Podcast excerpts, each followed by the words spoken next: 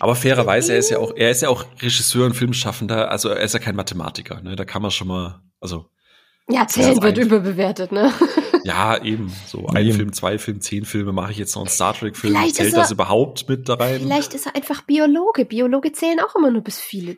Biologen zählen eins, zwei, drei, viele. Ja, vielleicht war auch bei meinem alten Teamleiter, der war bei uns in einem Hort von sehr nervösen Leuten und täglich sehr viel Anschiss, quasi so, so der, der, der, der Felsen in der Brandung und so und war immer recht entspannt. Und der hat sich immer vorbereitet auf sein Meeting und war als einziger immer recht relaxed und meinte, alles cool, es gibt keine schlechten Zahlen, es kommt nur immer darauf an, wie man mit ihnen rechnet. Und er hat dann angeguckt, dass er irgendwie den, den positivsten Aspekt aus seinen wirklich furchtbaren KPIs zieht und dann hat er das vorgetragen und es klang, als wäre alles richtig gut, obwohl es gerade eigentlich richtig scheiße war. Und war mal alles gut danach. Klingt wie eine Person, mit der ich hervorragend äh, klarkommen würde, weil das war lange Zeit auch mein Job. Ja, aber der war halt richtig sympathisch. Okay. Soll es geben. also nicht so ein Stinkstiefel wie du.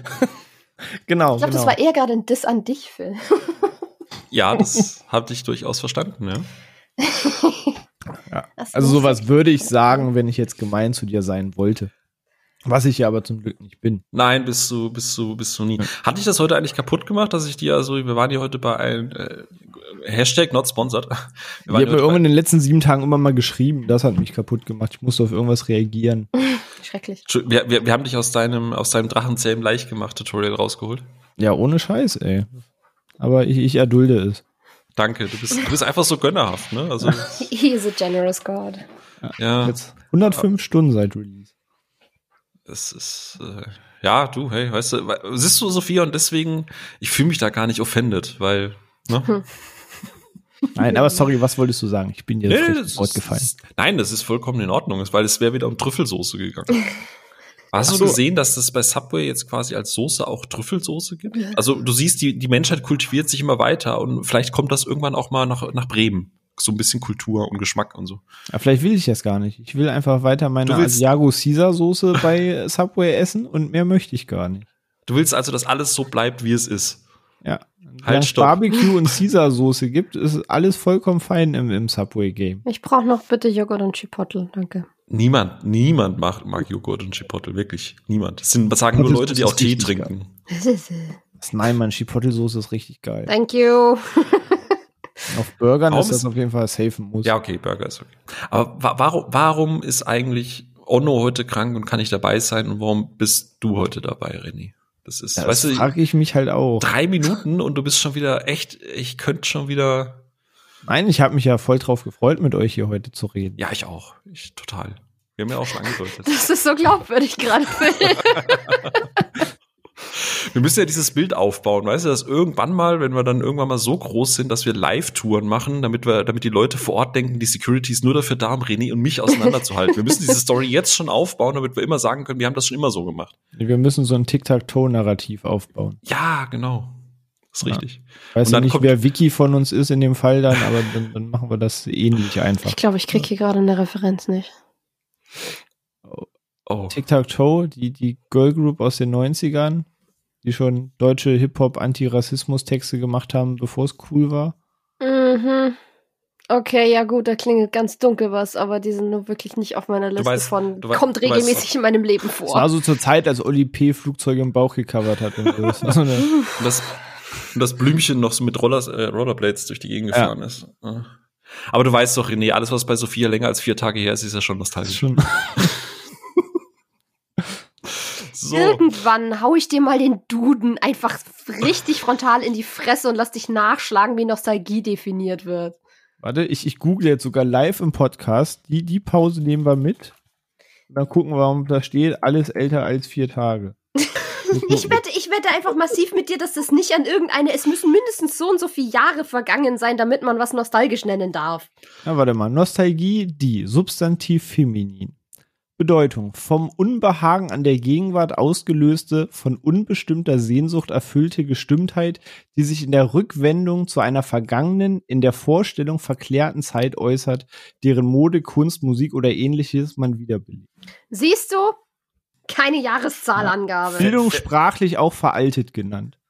verklärte Zeit. Wer erinnert sich nicht, als ich damals vor vier Tagen äh, mir ein Wasser geholt habe an der Tankstelle. Liebe Zuhörer, die, die Zeitspanne, um die es im fraglichen Text ging, ist für mich inzwischen fast zehn Jahre her. Und ich darf es nicht nostalgisch nennen, weil es nicht in den fucking 90ern oder 80ern war. Ich glaube, es war, ging damals um vier Jahre oder Ja. so. Nee, es, es ging um 2016, also Minimum sechs Jahre. Das sind aber schon weniger als zehn Jahre. Es sind schon sechs Jahre, ne? Also- Sechs ist schon näher an fünf. Trotzdem, Ja, es ging einfach um meine Ulmer Zeit. Das ist zwischen zehn und sechs Jahren. Also lasst mich in Ruhe. Du hast den Aufruf gestartet, dass wir bewerten das natürlich neutral und hören darauf, was die Zuhörerinnen und Zuhörer uns sagen, oder? Ja. Und Mhm. ich will einfach nicht mich mit dem Duden anlegen. Das ist, ja, der ist, äh, Ich ne? hab den hier stehen. Ich brauche den fürs Studium. weil ich das pack den ein, wenn Buch guckt mich immer an und ich denke mir, auch, was willst du denn? Und dann, Ähm, Ich glaube, das ist der Moment, wo Onno aus der Ferne sagt, Jungs, kommt mal zum Thema und Mädels. nee, ich würde mal sagen, so eine Unterhaltung über äh, die Definition von Nostalgie könnte man definitiv auch in irgendeinem Diner führen. Über einen Big Ja. Burger. Aber dafür haben wir gerade über viel zu wenig über, über, über Schwänze und, äh, und über Madonna gesprochen. ja. Aufgeweckte Leute und Titelleser könnten jetzt sogar schon äh, erraten haben, worum es geht oder einfach nachgelesen haben. Außer ihr seid so cool und drückt einfach um 0 Uhr blind auf Play, weil ihr wisst, es ist einfach eh krass, was wir liefern und dann drückt ihr einfach egal welches Thema. Was Aber das ist 6600 wahrscheinlich sehr Minuten? unwahrscheinlich. Wie viel?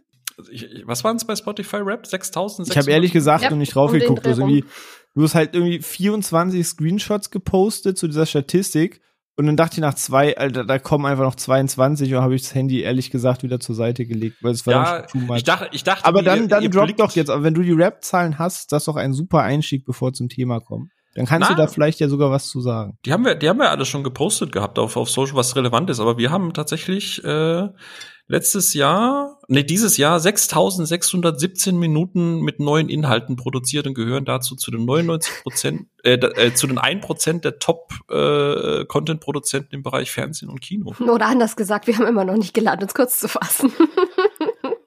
Sagst du gerade wirklich 6617 Minuten? Mhm. Ja. Das wenn ich durch 24 Stunden teile, wären das 275 Tage ohne Schlafen. Das wären dreiviertel Jahr einfach reden. Hm. Also das sagte Spotify, da kann ich nichts dafür. Ach, ich sollte vielleicht das doch nochmal durch 60. Ah. Okay. Also Ja. Mathe ist auch nicht deins. vielleicht. Ich habe die Tage nicht so viel geschlafen. Vielleicht sollte man die Minuten nicht durch 24 Stunden teilen, sondern vielleicht nochmal auf Stunden. Sind ja schließlich 6617 Minuten und nicht Stunden. Ah, wie war So das mal jetzt auch im Shoot wird raus. Das habe ich mich Das- gerade gefragt, wie wir es schaffen, bei einer Aufnahme die Woche in einem Jahr dreiviertel Jahr Content zu kreieren. Ja. Aber so wird ein Shoot raus. Ja, ist richtig. Aber Man ja. wirft das auch in Minuten raus. Wo, womit wir, womit wir äh, quasi den Kreis schließen zum Anfang unserer Unterhaltung, quasi wie eine Symbiose, wie ein Achtteiler. Okay, es kommen immer noch 100. Ich glaube, du musst im Duden auch nochmal nachschlagen, was Symbiose heißt, aber ja, okay. Entschuldigung, es war nostalgisch, es war schon vier Minuten her. Wanted Sophia aber ganz schön, ganz Ja, ungewöhnlich. ich merke das schon. aber als eigentlich ganz sympathisch. Ja, ja.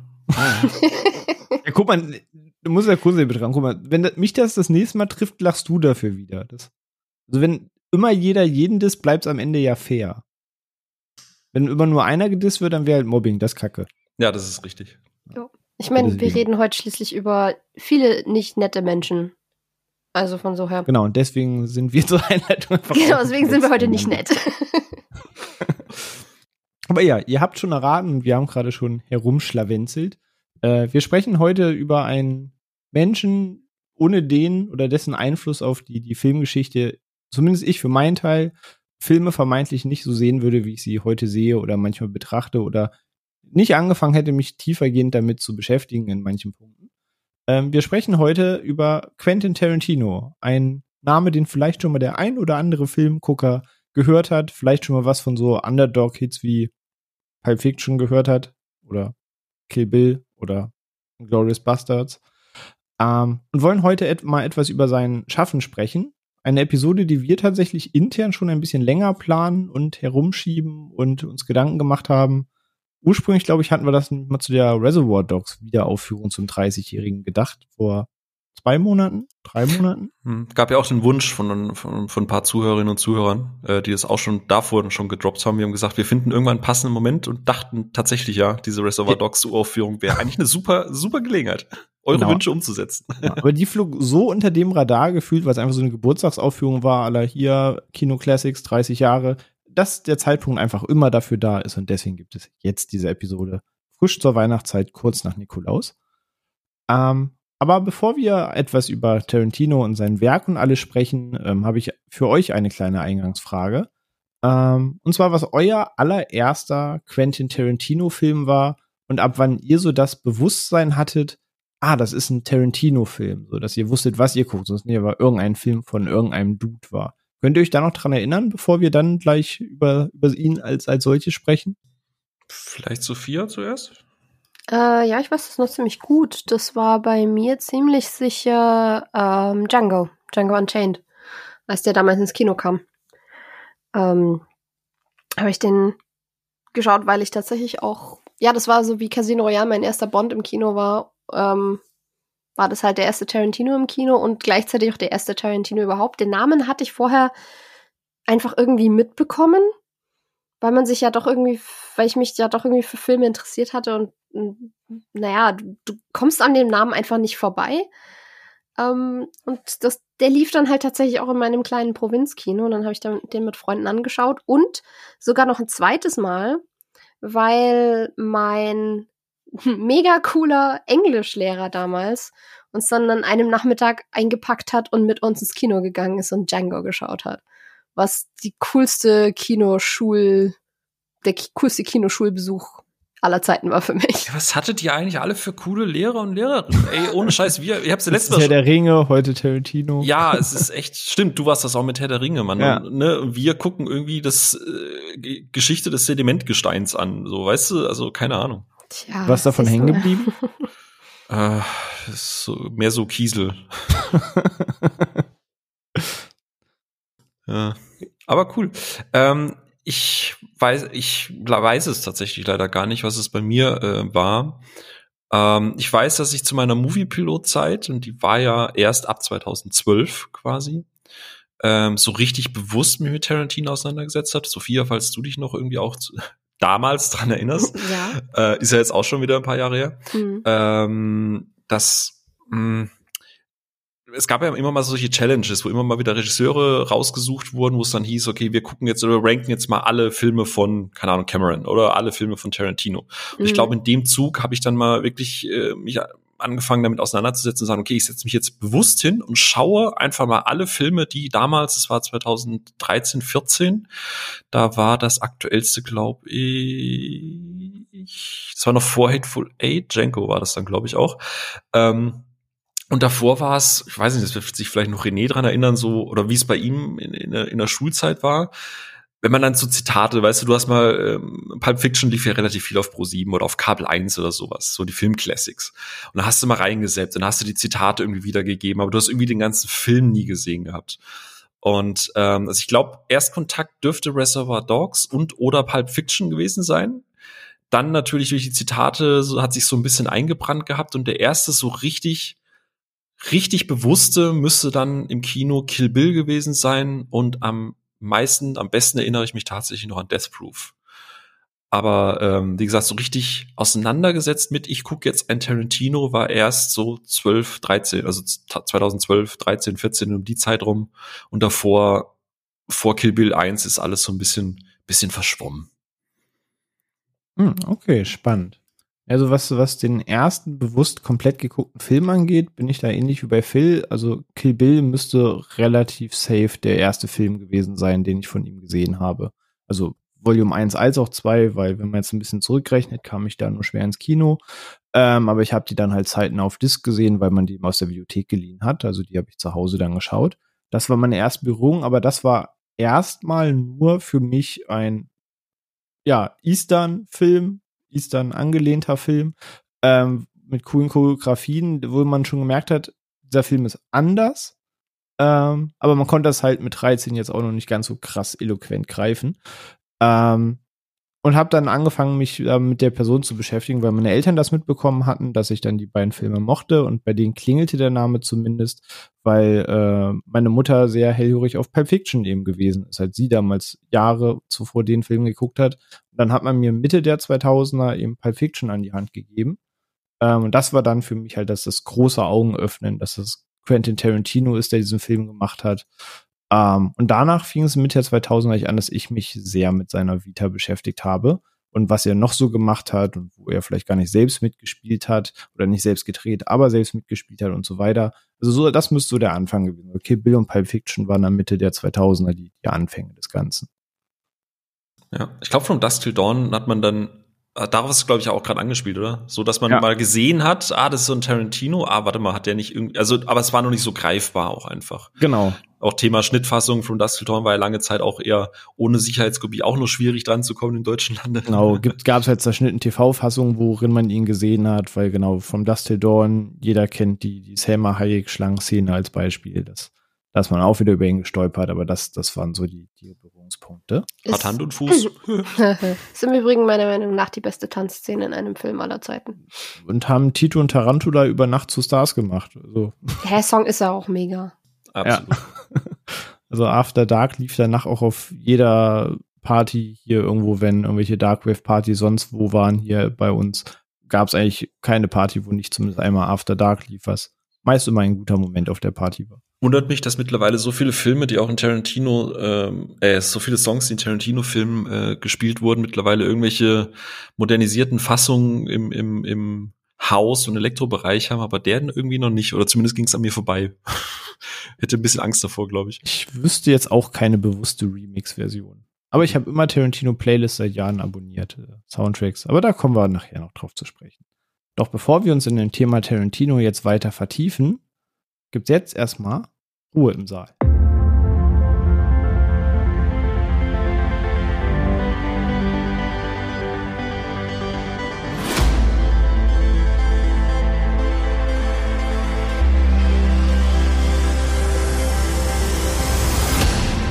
So. Es gibt jetzt Ruhe im Saal. Auch mal schön. ja, es ist Zeit für Ruhe im Saal. Also man muss, man muss ein bisschen Flip und Variation reinbringen, weißt du? Ja, einfach, einfach fancy, weißt du? Immer den Leuten was Neues bieten, nie Routine reinkommen lassen. Richtig, genau. Du musst, du kannst alte Stücke nehmen du musst irgendwas Neues draus machen. Das ist ganz wichtig und passend dafür gibt's heute Ruhe im Saal. Aber ja, wir haben gerade schon ein bisschen einleitend gesprochen, wo unsere, unsere Anfänge mit Tarantino waren, was so der erste Film ist, oder die ersten Filme, über die wir gestolpert sind. Und haben auch gerade schon anklingen lassen, es gibt zum einen die Filme von ihm, die er gedreht hat als Regisseur, über die wir natürlich heute noch sprechen werden. Ein bisschen zusammengezogener, vielleicht nicht komplett Film für Film, wie ihr das manchmal von uns kennt, weil ihr könnt euch denken, wenn wir ein bisschen über die Person sprechen, über die Faszination sprechen und dann jetzt in neuen Filme Stück für Stück durchgehen, dann habt ihr eine lange, wahrscheinlich zweiteilige XL-Episode und uns glühen nach acht Stunden massiv die Ohren. Deswegen werden wir das heute versuchen, alles bestmöglich zusammenzuraffen und wahrscheinlich kommen am Ende dennoch dreieinhalb Stunden dabei raus. Aber wir schauen mal, wohin uns der Abend heute führt. Du willst doch nur weiterspielen. Gib's doch. nee, ich habe alles aus parallel. Ich bin komplett auf die Aufnahme konzentriert. Okay, verdammt. Also, ihr habt meine volle Attention. We first said your curiosity. Yes. Wir haben gerade gesagt, ähm, From Dust Till Dawn war so ein Film, der umhergegeistert ist in unserer Jugend. Sophia, vielleicht nicht ganz in deiner Jugend. Oder ich weiß nicht, wann, fangen wir bei dem Film an als Überleitung. Wann hast du das erstmal From Dust Till Dawn von gehört? Von gehört? Ähm, wahrscheinlich so mit 17, 18 rum oder so um den Dreh. Schätze ich. Zum ersten dann Mal geschaut habe ich ihn, glaube ich, mit 19 oder was um den Dreh. 19, okay, also, also sehr, sehr zeitnah dann quasi. Ja. Okay. Und gemocht? Ja, sehr. Ähm, ich habe einen riesen Softspot für diesen Film. Ich habe den super gern. Das ist, das ist eine sehr richtige Antwort.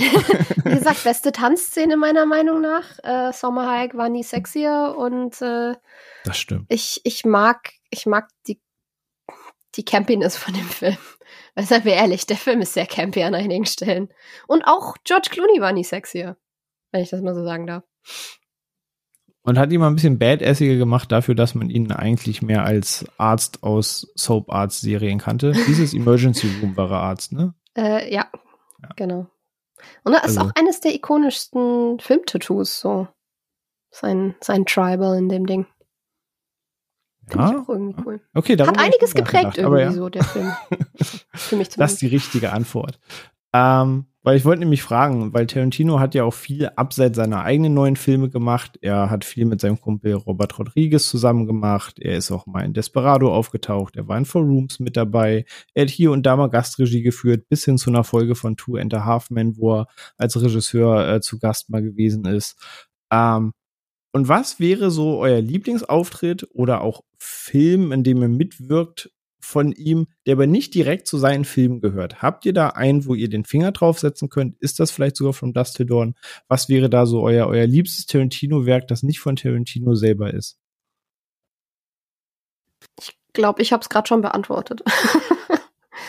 ich, ich, mag From Dust Till Dawn einfach mega gern. Ich glaube, das, das ist für mich so die Antwort. Das ist vielleicht die nahe, naheliegendste, aber für mich auch die eindeutigste.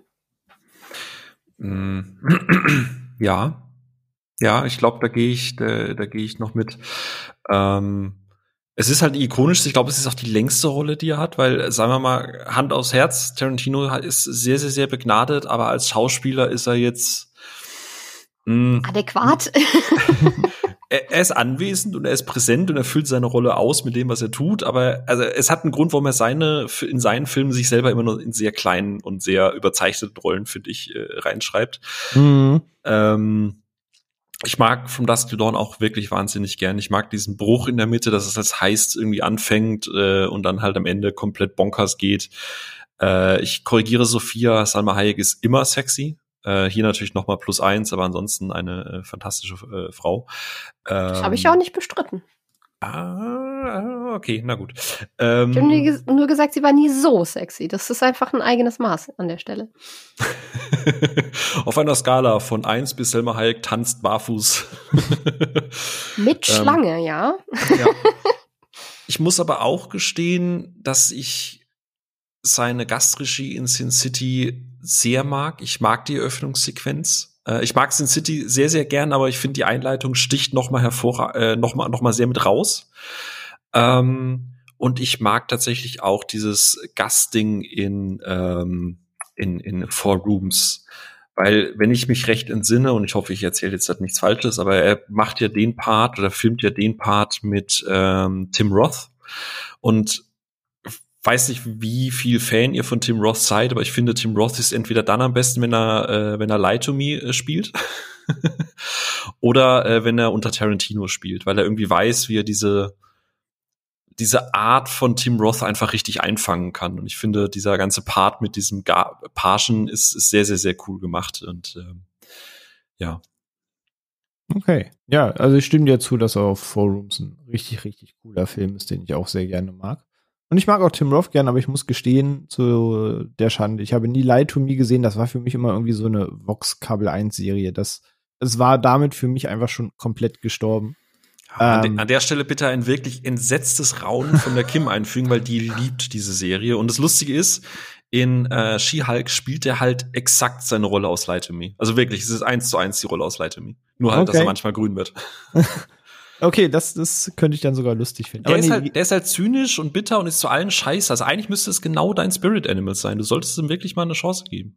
Das durfte parallel zu Dr. House existieren. Ich dachte, das war so die Serie um zynischen Mistag, das, ja, aber das der, alle feiern. Der, der be, äh, besetzt ja nur die Arztnische in dem Bereich. Gibt ja noch jede Menge andere Arbeitsfelder, wo du, wo, die du noch abdecken musst. Das ist richtig. Ach, hast du, ach so, hast du, du musst in jedem Subgenre dann so einen zynischen. Nö, tatsächlich haben. nicht. Schade. Naja, ich dachte, wir haben jetzt hier Common Ground und können uns mal zusammentun, aber naja. aber vielleicht findet ihr dafür noch einige Gründe heute Abend. Ähm, aber ich gehe da mit euren Antworten soweit mit, also speziell mit Sophias. Ich glaube, wie viel sagt, es ist ja jetzt nicht, dass er überall die Screentime hat, die er bei From Dust Till Dawn hat. In Desperado sagt er quasi einfach nur mal Hallo und ich glaube, das ganze fünf Minuten im Bild. Ähm, woanders ist er dann entweder hinter der Kamera oder führt, äh, hat das Drehbuch mitgeschrieben oder zumindest teilweise mitgeschrieben, Ideen einfließen lassen, produziert. Aber so richtig Auftritt von ihm, wo man ihn halt auch mit live erlebt, ist einfach From Dust Till Dawn. Ist einfach ein schweinecooler Film. Den kann man immer wieder gucken. Der hat einen coolen Flow, der macht Spaß. Das, ich finde, ist einfach unhatebar. Im Außer die gesamte Prämisse trifft er. ja, ja. Hast du die Nachfolger mal geguckt? Die konnten alle nichts, oder? Nee, also also mit Nachfolgern von so einem Film, gerade wenn dann nicht mehr der, der eigentliche Regisseur dahinter ist, das, das handhabe ich wie mit so Sachen wie Titanic 2 oder so. Das, das kannst du alles machen, aber das existiert für mich in meiner Welt nicht. Ist egal, ob man jetzt sagt, man versucht Direct DVD in Aladdin 2 und Ariel 2 rauszubringen oder vom Dust Dawn 2 Aladdin und 3. Ist toll. Ja, habe ich so fairerweise sogar als Kind zumindest als Hörbuch oder als damals noch Kassette gehört. Ähm, aber weiß nicht, das, das existiert für mich nicht so. Also, das hat funktioniert, weil das einmal diese Crew war und nicht, weil das halt vom Dust Till Dawn war. Und wahrscheinlich gibt es irgendwo so, so ein vom Dust Till Dawn 2 und 3 Ultra, der sagt, Alter, richtig krasser Film. Und wenn es so ist, ich, ich gönne dir den Spaß von Herzen. Aber für mich existieren diese Filme, ich bin nicht ganz ehrlich. Ich gebe zu, mir fehlt jetzt halt der Onno, der sagt, ja, ich habe die Komplettbox als Steelbook. Ja. Also in einem Teil im Regal, das, das geht halt nicht. Hat irgendwer von euch mal in diese Serie reingeguckt, die es dazu gab? Gibt es eine nee, Serie zu? Mhm. Ausschließlich Negatives gehört, aber ne. ja, gut. Hand habe ich bislang auf dem gleichen Level wie Teil 2 und 3. Gibt's nicht. Aber hast du da mal reingehört oder war das wohl eine Interessenfrage? Ob das war eine Interessensfrage, weil ich, ich weiß, dass sie existiert, aber ich, ich wüsste jetzt nicht mal, wo die jemals lief oder so, sondern ich, ich äh, bin nur ab und zu mal drüber gestolpert, so, okay, das gibt's. Faszinierend weiter. Lief, ich sehe gerade, die lief von 2014 bis 2016, hat tatsächlich fast oder knapp ein 7,0er Rating bei 20.000 Bewertungen auf IMDb. Also und, und entwickelt ist tatsächlich sogar von Rodriguez selber. Oha, kommen jetzt hier Hidden Pearls auf, Hidden Gems auf, die man doch noch irgendwie schauen muss. Robert Patrick ist mit dabei, Jake Busey ist mit dabei. Don Johnson ist mit dabei, der Tom Savini ist auch wieder mit dabei, Danny Trejo ist wieder mit dabei. Scheiße. Okay. Ernsthaft jetzt? Ja. Okay, wir müssen die Episode an der Stelle unterbrechen.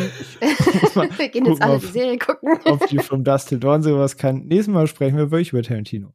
Nein, Spaß. Aber dann äh, kommt das vielleicht unerwarteterweise doch mal auf die Liste. Und dann mal gucken, ob das Paid Reviews sind oder ob tatsächlich äh, From Dust Till Dawn vielleicht als Serie funktioniert. Aber jetzt habt ihr schon ein bisschen mein Interesse geweckt, muss ich ehrlich zugeben. Aber um, ja. vom Dust to Dawn geht's ja dann erst nächstes Mal. Vielleicht. Nein, eigentlich nicht. Nächstes Mal sterben wir eher langsam, aber es hat ja auch was mit Sterben zu tun. Ja, eben. Aber dann würde ich sagen, nachdem vom Dust to Dawn jetzt eigentlich, ich habe schon zwar ein bisschen mit gerechnet, dass jeder diese Antwort einwirft, aber der Film hat damit jetzt auch seine Huldigung an so eine Stelle bekommen. Ähm, wollen wir doch, glaube ich, mal einen Blick auf das Werk von Tarantino selber sprechen. Ein Regisseur, der gesagt hat, er dreht zehn Filme und danach hört er auf, weil er möchte sich mit seiner eigenen Vita identifizieren können. Er möchte nicht, dass irgendjemand mal sagt, ja, bis da war er ganz gut und dann hat er dies, das, jenes gedreht, sondern das soll für ihn so eine, so eine Peak-Vita sein, wo auf jeden Film zeigen kann und sagt irgendwie All Killer, No Filler. Und jetzt ist er bei technisch zehn Filme davon angekommen, aber richtig gezählt hat er neun Filme bisher von zehn gemacht, weil eben Kill Bill Volume 1 und 2 sich zusammenzählen und damit ist noch ein Film offen, auf den wir sehr gespannt sein dürfen, was das am Ende werden wird. Wir können ja nachher noch mal ein paar Theorien spinnen, in welche Richtung das gehen könnte. Aber bevor wir zum Ende seiner Karriere kommen, schauen wir erstmal auf den Anfang seiner Karriere. Ähm, ich weiß gar nicht. Wir können ja mal ein bisschen über Tarantino als Person sprechen, zumindest mal kurz angerissen. Ähm, jemand, der nicht, sage ich mal, vielleicht so den klassischsten Weg ging, wie man es kennt, dass er jetzt irgendwie erst auf der Schule war, dann auf dem College, dann hat er Film studiert, dann hat er versucht, irgendwo reinzukommen und so weiter, sondern ist eigentlich ein Dude, der einfach Filme liebt, der die Mittelschule abgebrochen hat, das College nicht besucht hat, und anstatt aufs College zu gehen, dann lieber in der Videothek gearbeitet hat, zu damaligen Mindestlohnpreisen, zusammen mit seinem heutigen Kumpel und Podcastpartner Roger Avery, mit dem er eben den äh, ja, Video Achieves Podcast führt. Ähm, eben die Videothek, wo die beiden damals gearbeitet haben. Und ja, ist ein Mensch, der sich sehr, sehr viel dort über Filme angeeignet hat. Und äh, ja, ich glaube, man kann wirklich sagen, das Thema Film lebt und liebt und wirklich sehr in diesem ganzen Schaffen aufgeht und auch sehr, sehr gerne eben auf das Schaffen anderer schaut und sich da sehr gerne inspirieren lässt, Ideen holt oder sich eben auch selber einfach als Filmfan faszinieren lässt von dem, was andere so treiben.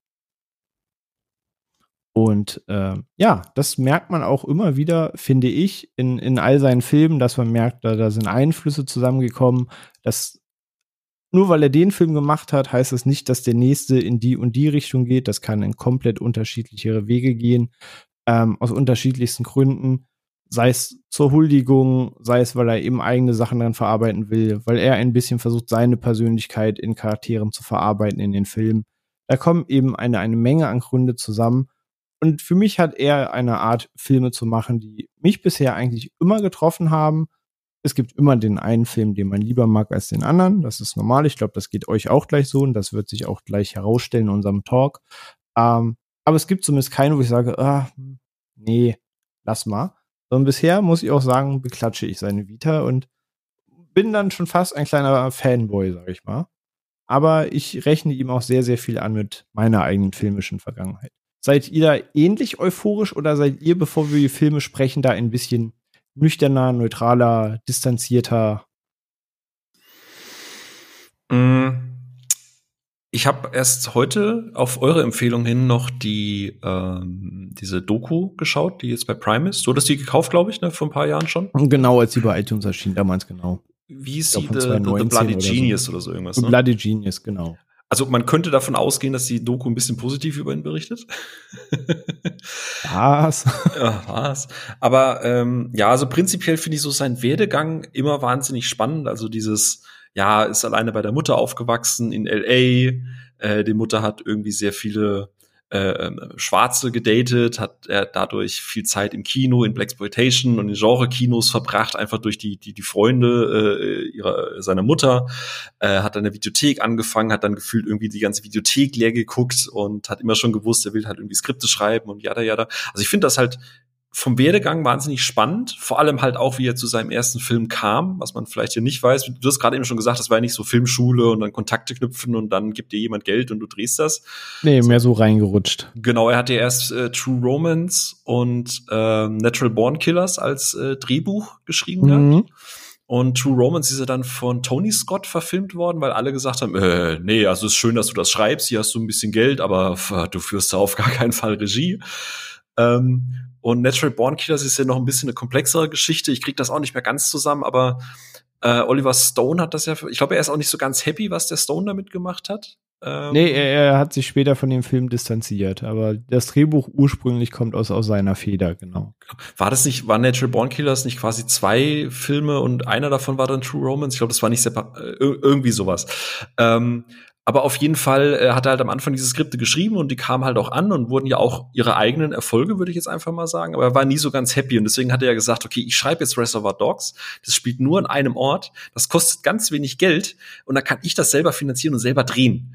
Und äh, jetzt weiß ich nicht mehr, ich glaube, sein, sein Roommate oder sein ein Kollege von ihm damals hat irgendwie gesagt, warte mal, ich, ich kenne Harvey Keitel und der mhm. hat das Skript gelesen und Harvey Keitel hat dann gemeint, ja, ich glaube, das, das, da finanziere ich ein bisschen was mit. Das klingt eigentlich ganz cool. genau.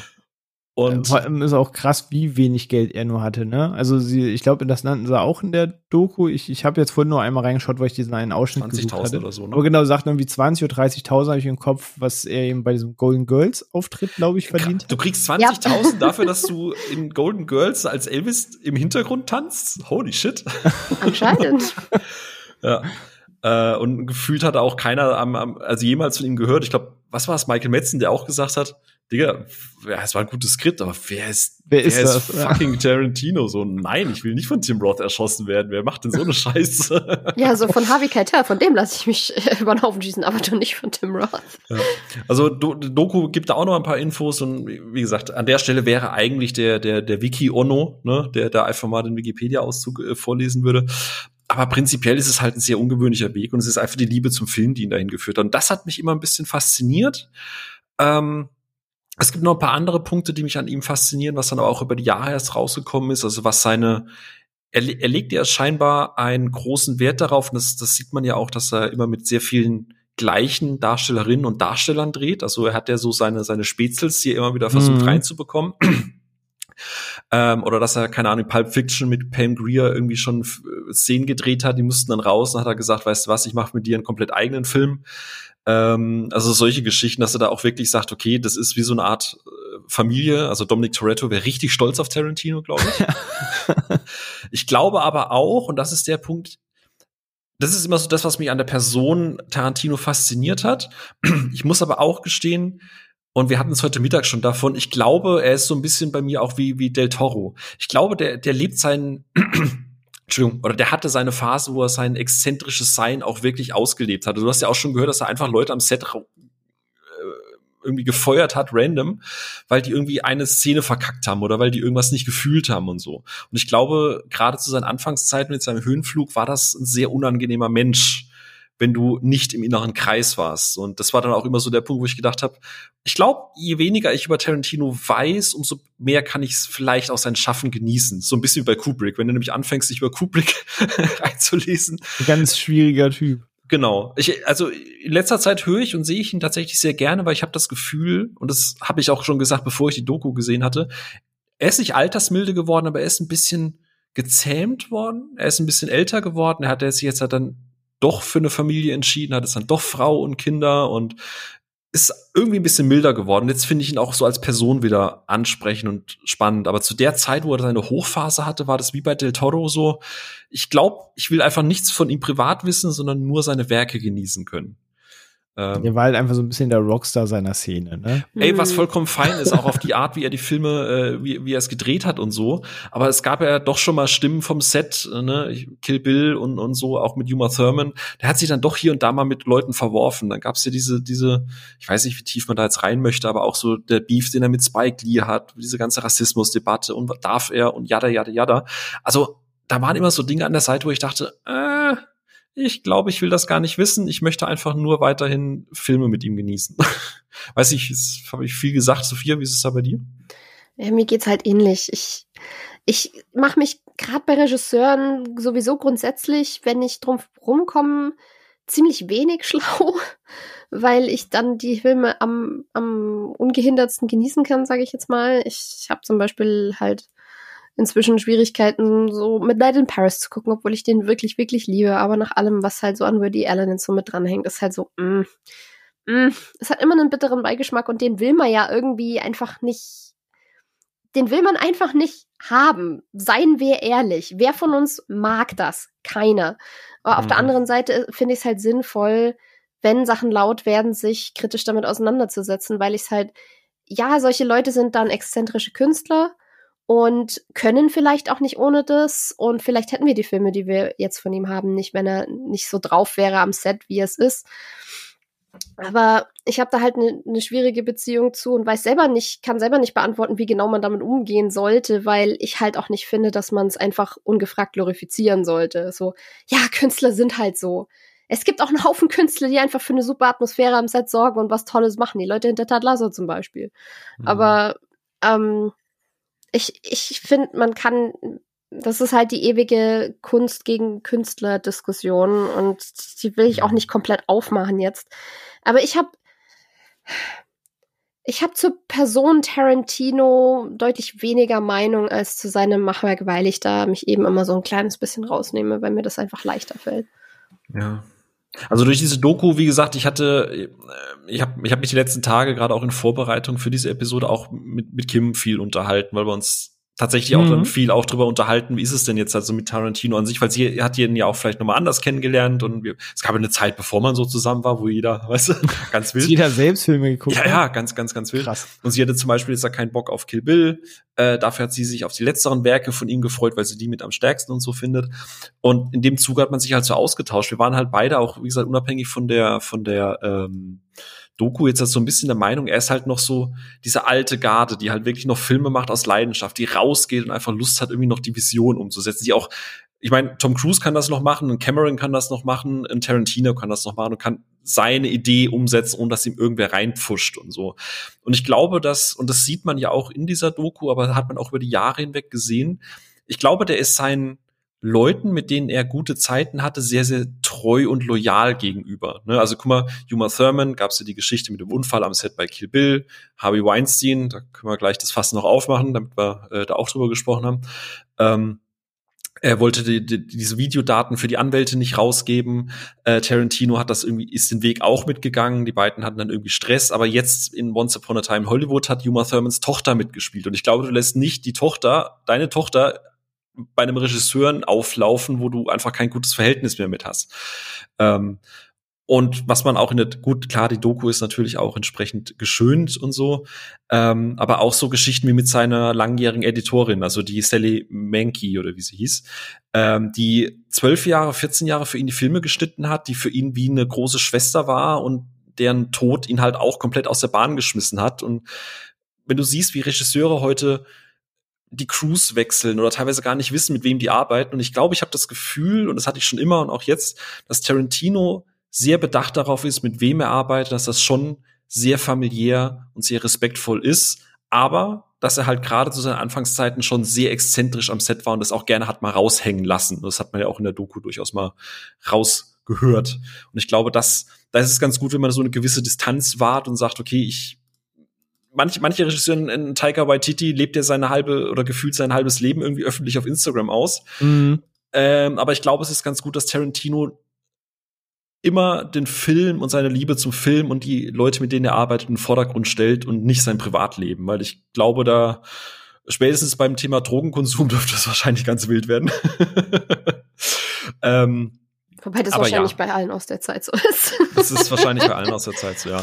Und Koks formte viele gute Filme. Genau, oder keine Ahnung, wenn sie hier bei Death Proof irgendwie, äh, also wirklich, dass er drauf bestanden hat, dass alle am Set wirklich in der Bar echten, echte Shots trinken und so und die dann irgendwie sturzbesoffen irgendwie morgens um acht auf vom Set getorkelt sind oder so irgendwas. Ähm, aber ja, aber wie gesagt, dann ist halt der andere Punkt, und ich glaube, das ist halt der Elefant im Raum, die ganze Weinstein-Geschichte. Und es ist halt wirklich bitter, wenn du diese Filme rewatchst. Ich weiß nicht, wie es euch beiden da ging, aber wenn am Anfang immer kommt, produced Harvey Weinstein, Bob Weinstein und später The Weinstein Corpor äh, Company. Mhm. Ah, das ist schon so unangenehm, vor allem wenn dann auch Tarantino und das rechne ich ihm zumindest an, dass er selber sagt, ich wusste es, ich hätte was tun müssen, aber ich habe es nicht getan. So, also dass er nicht irgendwie rumeiert und sagt, ah, ich wusste, sondern dass er sagt, ich wusste, es war scheiße, ich, ich habe Scheiße gebaut, das ist nicht entschuldbar. Ähm, aber das war schon so ein Moment, wo ich mir dachte, ah, das ist jetzt wirklich, wirklich schwieriger, weil die Filme sind trotzdem noch großartig, aber dass er halt 25 Jahre halt wirklich Best Buddies mit dem Mann war und das ist, ich weiß nicht, also Kunst und Künstler ist da schon sehr, sehr, sehr schwierig in dem Punkt. Ja, ne? vor allem, wenn man dann gerade auch in dieser Doku, ich habe ja euch dann in die Gruppe geschrieben, so, ja, mit kritischer Auseinandersetzung ist da auch nicht viel, ne? Mhm. Da wird auch das Harvey Weinstein-Ding am Schluss so für zwei Minuten hingeklatscht und dann nicht wirklich sich mit damit auseinandergesetzt. und dann gibt's einen Cut zu, ja, aber danach ging's ja auch weiter, ne? Und, ja. und gerade wenn dann auch betont wird, dass, dass, dass er so ein großartiger, so eine großartige feministische Einstellung in seinen Filmen hat und so. Und ich denke, das hat jetzt halt trotzdem ein Geschmäckle. Das ist jetzt wirklich. Na gut, aber das ist, das ist vor. Fairerweise hatte ich das Framing jetzt so nicht gesehen, weil das weit vorher war. Also es ging ja erstmal um, um starke Frauenfiguren, Blaxploitation, ja, ja. dann, dann ging es um seine Figuren ja, logisch, und dann erst später. Es war in der Doku nicht direkt verknüpft, aber trotzdem, dadurch, dass das ihm auch regelmäßig, ich meine, das gestehe ich ihm auch zu, aber es, es, es fühlt sich halt trotzdem super merkwürdig an, wenn du jemanden hast, der starke Frauen so in den Vordergrund stellt und eben auch gerade Revenge-Plots und Gerechtigkeit, mhm. was auch den Missbrauch von Frauen angeht. Ich meine, Kill Bill ist da ganz vorne mit dabei. Äh, und dann weißt du, was im Hintergrund tatsächlich mit der Person ablief. Das ist halt, es fühlt sich echt komisch an beim ja. Angucken. Ja, das ist, das ist ich, ich glaube, und das ist ein Punkt, wo ich sehr froh bin, dass er die Filme so gemacht hat, wie er es gemacht hat. Also, dass er äh, halt mit dieser Art von Kino aufgewachsen ist, wo es halt vielfältig ist und wo halt irgendwie alle in Anführungsstrichen gleichen Anteil an, an, an oder Gleichberechtigung erfahren haben. Ich glaube, wären die Filme irgendwie anders oder würden die, die ihre Figuren anders ähm, darstellen und repräsentieren, wäre das, glaube ich, schwieriger, das dann auch wirklich zu trennen, weil es steht so konträr zu allem, was was äh, Weinstein gemacht hat, dass man sagen kann, okay, ne? Aber man hat, man spürt den Einfluss nicht. Aber wenn, wenn du das Gefühl hast, Tarantino stände dahinter und würde diese, diese, diese, diesen, diesen Machtmissbrauch halt ebenfalls genauso mittragen, dann, dann würde ich halt heute hier nicht sitzen und über diese Filme das reden wollen. Stimmt allerdings, ja. Es gibt diese, diese eine Szene in der Doku, und vielleicht kann man dann auch den, den, den also zumindest von meiner Seite wäre es dann auch, ähm, wo, wo Michael Metzen, den ich auch jetzt nicht unbedingt als wahrscheinlich den nettesten Menschen der Welt bezeichnen würde, diese Szene beschreibt, dass sie halt in einem Café sind mit der Familie von, von Weinstein, also mit der Tochter, mit der äh, Frau und halt einen guten Abend haben. Tarantino, Metzen ähm, und die beiden. Und dann Harvey halt irgendwie reinkommt und halt irgendwie komplett den Abend ruiniert und sich komplett wie ein ich habe keine Ahnung, wie, wie schreibt man das? René, du bist doch immer gut im Wort finden bei sowas. Sagen wir einfach Beppo, das klingt netter als Hurensohn. okay, er ich glaube, hinsichtlich Weinstein darf man das Wort Hurensohn durchaus mal in den Mund nehmen. Ja, dass sich halt wie der letzte Hurensohn aufführt.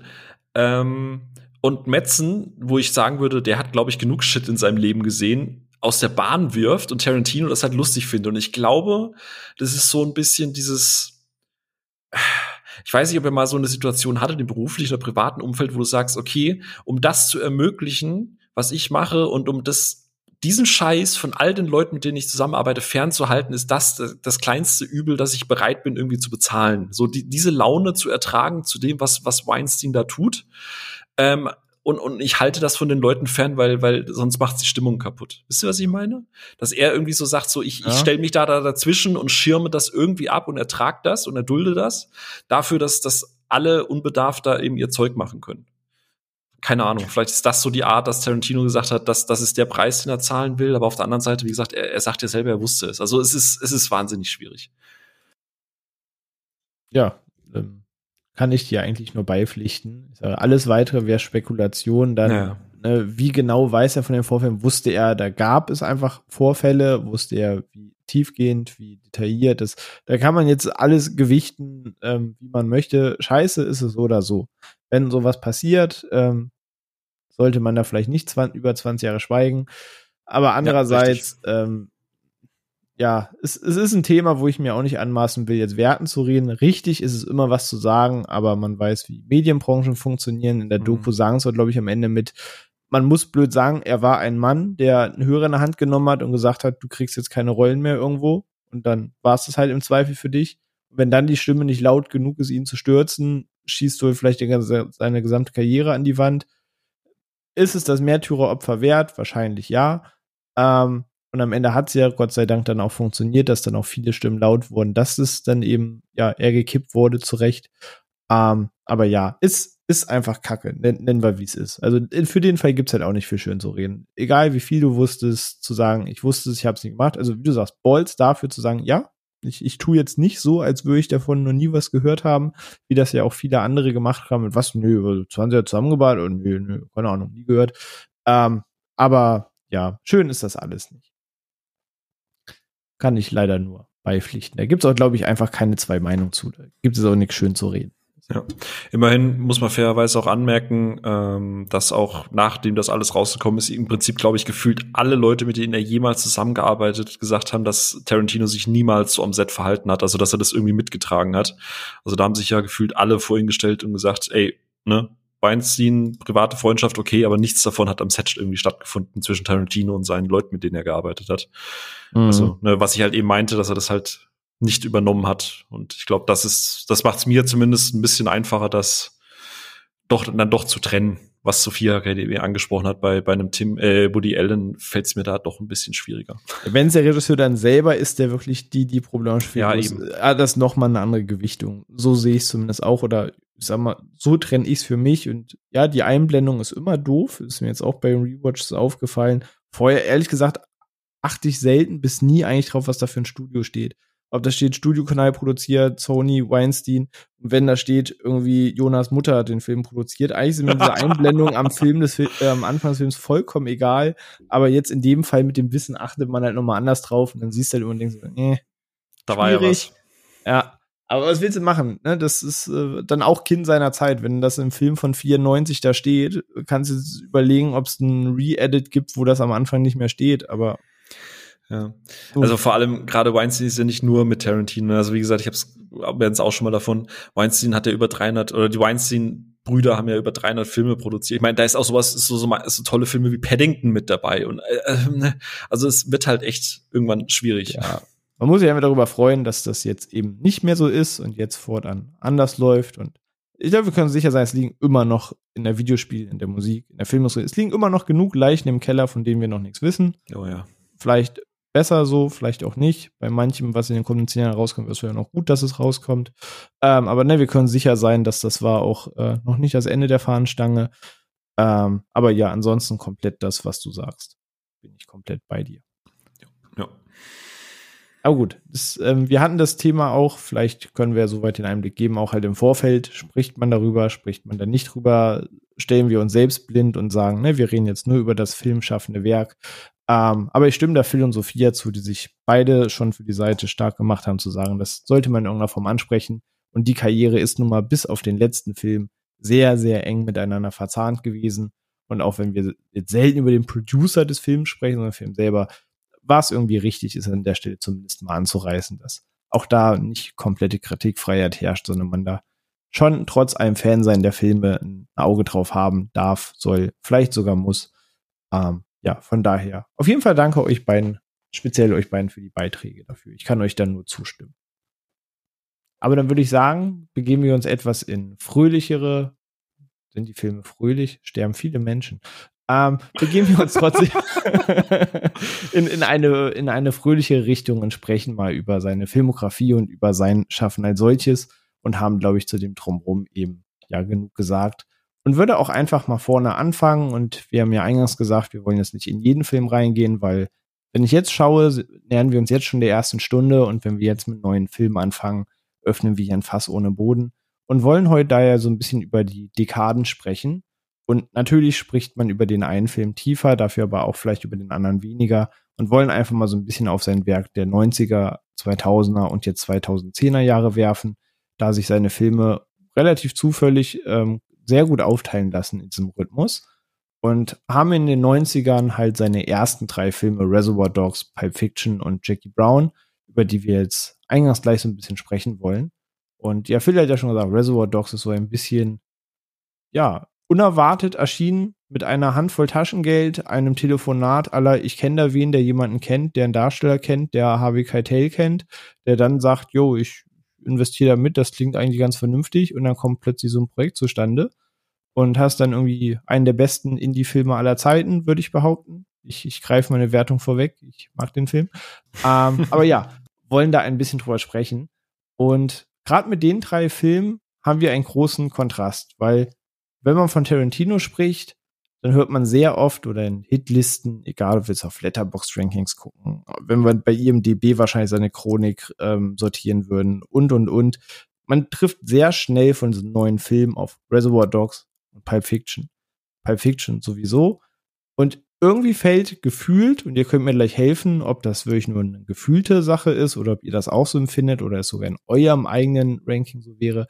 Jackie Brown als Kontrast zu diesen beiden fällt irgendwie immer ein bisschen hinten runter kriege Diskussionen zu Kill Bill mit, zu Inglourious Buster, zu Reservoir Dogs, Pulp Fiction. Überall wird so ein bisschen drüber gesprochen, ich sehe selten jemanden über Jackie Brown sprechen. Und da gucken wir gerade mal so ein bisschen drauf. Ähm, aber fangen wir mal bei den ersten beiden eben an, den, den großen Knallern Pulp Fiction und Reservoir Dogs. Ein krasser Hype für viele Pulp Fiction, der Kultfilm überhaupt. Die beiden Filme, die sich oft gerne um Platz eins und zwei der Lieblingsfilme buhlen. Aber wie sieht das bei euch beiden aus? Sind das für euch überhaupt Top 1 und 2 Filme unter, unterzeichnet ihr diese, diesen Hype? Könnt ihr verstehen, was diese Filme diesen, diesen Rang haben, den sie haben? Oder sagt ihr, es gab lediglich in den 90ern noch nichts Ausgeklügelteres, aber so krass ist es auch nicht. Wie, wie steht ihr zu Pulp Fiction Reservoir Dogs, Phil? Ähm, ich mag beide Filme wirklich, wirklich gerne. Äh, ich mag Pulp Fiction ein bisschen mehr als Reservoir Dogs. Ähm, beide Filme haben aber auch so Segmente dabei, wo ich tatsächlich, also ich habe Pulp Fiction fairerweise auch 5 von 5 gegeben und es ist einer meiner Top 3 Tarantino-Filme. Reservoir mhm. Dogs ist mit 4 von 5 ein bisschen weiter unten, aber wie gesagt, das soweit kann ich schon vorweggreifen, keiner von Tarantinos Filmen ist bei mir irgendwie ein wirklicher Rohrkrepierer und äh, würde ich die mit allen anderen Filmen, die man so guckt, vergleichen, wären die alle irgendwie 4 plus. Ich habe die aber versucht, so innerhalb von Tarantinos schaffen so zu ranken. Das heißt, wenn ich da irgendeinem Film eine 3 von 5 gebe, heißt das in, in Tarantinos Messlatte. Regulär wäre das halt irgendwie auch so eine 4 von 5. Ähm, ich glaube, über die Filme wurde alles schon gesagt. Ich will da jetzt auch nicht zu weit reingehen. Ich mag beide sehr gern. Sie haben mir auch beim x-ten Rewatch wirklich wahnsinnig viel Spaß gemacht. Reservoir Dogs hat wahnsinnig legendäre Szenen. Ähm, Reservoir Dogs werde ich immer äh, damit in Verbindung bringen, dass er mir äh, Tim Roth schmackhaft gemacht hat und dass er mir Michael Madsen äh, ähm, als Antagonisten einfach so richtig hassenswert äh, dargestellt hat. Ich meine, Michael Metz hat auch schon über äh, hunderte von Filmen gedreht, aber ich glaube, äh, die Tarantino-Filme sind auch somit die, die Aushängeschilder bei ihm. Der Rest ist ja auch alles eher so B-Movie-Zeug. Und ich würde fast behaupten, Metzen war nie wieder so gut. Ich glaube, das weiß er auch selber. Aber die Szene mit dem Polizisten hier Stuck in the Middle with You ist einfach Er ihn foltert, wo er auf dem Stuhl sitzt. Ganz ne? genau, ganz ja, genau. Ganz, ist, ganz großartig, ja. Es ist, es ist einfach eine, eine fantastisch intensive, krasse Szene, die einerseits so locker, leicht und also so dieses Gefühl, dieses, oh, das ist gerade richtig geil und auf der anderen Seite, Alter, der foltert gerade einen Polizisten so, wie, wie krass ist das? Wieso bin ich so scheiße? So. Ja. Und es hat natürlich die legendäre Öffnungssequenz, äh, wo sie über äh, Like a Virgin von Madonna sprechen und über Trinkgeld und so äh, mit Steve Buscemi Wobei, Sophia, du darfst mich jetzt gerne korrigieren. Wie spricht man es richtig aus? Buscemi. Buscemi, genau. Ich be be beschäme mich auch. Entschuldige. ähm, ich muss aber auch gestehen, Reservoir Dogs, der Anfang, als Harvey Keitel und Tim Roth äh, in das Lagerhaus reinkommen, Tim Roth ist da noch nicht der begnadete Schauspieler und das ist alles schon sehr, sehr nah am Laientheater teilweise. Also das ist nicht frei von, von Kritik. Ähm, aber ich mag beide Filme sehr, sehr gerne. Pulp Fiction ist natürlich ey, John Travolta, wo ich heute erfahren habe, dass John Travoltas Rolle von Michael Metzen gespielt hätte werden sollen. äh, hätte ich auch gerne gesehen. Aber äh, Uma Thurman auf die Bühne geholt, äh, äh, krasse Stories, also die, diese ganze Geschichte von, von, von Butcher, äh, um, um hier unten in diesem SM-Keller ist halt so abfuck und what the fuck.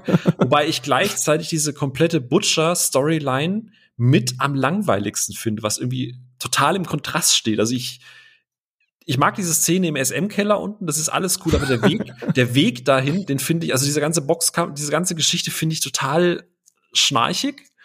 Im Vergleich zu alles, was um Vincent Vega ist, was natürlich hier Samuel L. Jackson ne, ist halt einfach absolut sensationell.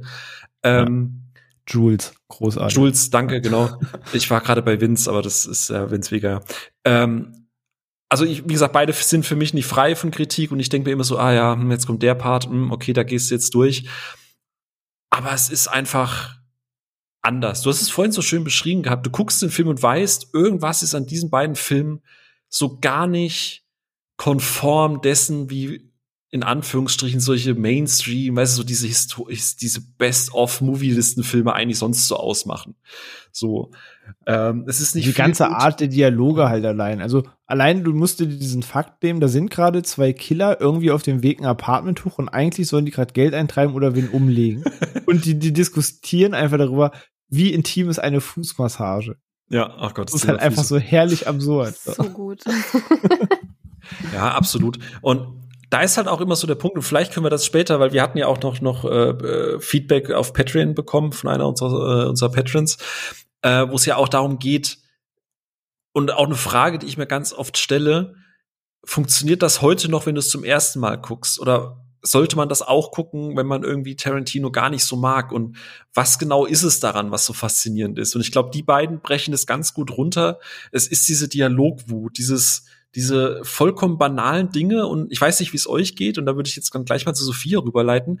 Ich habe immer das Gefühl, bis auf ein, zwei Ausnahmen und da kommen wir dann gleich zu Jackie Brown, dass diese das, was wir da verfolgen, sind nicht einfach nur Schauspieler in irgendeiner Rolle, sondern diese Figuren existieren, die führen Dialoge und wir werden einfach reingeschmissen und du denkst, okay, die existieren auch außerhalb dieses Dialogs oder die existieren außerhalb dieser Sequenz. Wisst ihr, was ich meine? Also mhm das sind so banale Geschichten, so banale Stories, also diese Unterhaltung über Trinkgeld. Jeder an, in jedem anderen Film wäre das halt so Schnitt gegen Schnitt, Schnitt gegen Schnitt. Und hier ist es einfach parallel führen die Diskussion über Madonna und, ihr, und, und ob die Schwänze lutscht, Entschuldigung, äh, über dieses, dieses Buch mit, mit äh, Tony, Boney, was auch immer. Und dann diskutieren die über Trinkgelder. Und es ist so dumm, aber gleichzeitig denke ich mir so, ey, das du kannst ist so unter fünf Minuten die Mentalität von jedem am, Fil am Tisch trotzdem einschätzen. Genau, Batz würde jetzt ja. wieder sagen, show, don't tell. Du lernst alles, was wichtig, was du über diese Figuren wissen müsst, in fünf Minuten anhand von Madonna, Schwanzanalogien und einem Notizbuch und Trinkgeldern. Und deswegen hast du, habe ich zumindest das Gefühl, diese Figuren existieren. Und das Gleiche ist bei Pulp Fiction so. Du, die erzählen, die reden über über ähm, über äh, ach wie heißt die Figur von Uma Thurman? Mensch, ähm, Mia Wallace. Mia Wallace und über Marcel Wallace. Du hast sie noch nicht einmal gesehen, aber du denkst, du hast das Gefühl, du kennst sie schon dein ganzes Leben lang. Und du hast genau ein Bild im Kopf, wie die aussehen und so sehen sie auch aus. aber ja, das, das macht's für mich halt so, so, so, so krass, unabhängig davon, ob man jetzt die Art oder die Gewalt oder was auch immer da gut findet. Das ist einfach total faszinierend. Aber ja, Sophia, wie, wie ist es da bei dir? Mm, ja, also die Dialoge tragen sehr viel. Ähm, für mich ist es aber mitunter auch die, ich weiß nicht, Tarantino hat eine gute Art, Absurdität zu inszenieren. Und das macht er sehr bewusst und das weiß ich sehr zu schätzen, weil das, das, das eine Art von Humor ist, die ich dann wieder kriege. Das ist irgendwie schön schwarz und das ist irgendwie schon fast wieder britisch und das gefällt mir sehr, sehr gut. Und ich weiß auch nicht, er hat's, er hat's einfach sehr, sehr gut drauf, eine eine gleichzeitig sehr ernste und eine gleichzeitig überhaupt nicht ernstzunehmende Stimmung zu kreieren und dir damit bewusst zu erlauben, dich mit Sachen auseinanderzusetzen, die eigentlich total krass sind, aber Spaß damit zu haben. Und es hat was ziemlich Befreiendes und damit kann er sich dann halt auch tatsächlich sehr relevanten Themen an annehmen. Oder er macht halt was mit Gangstern.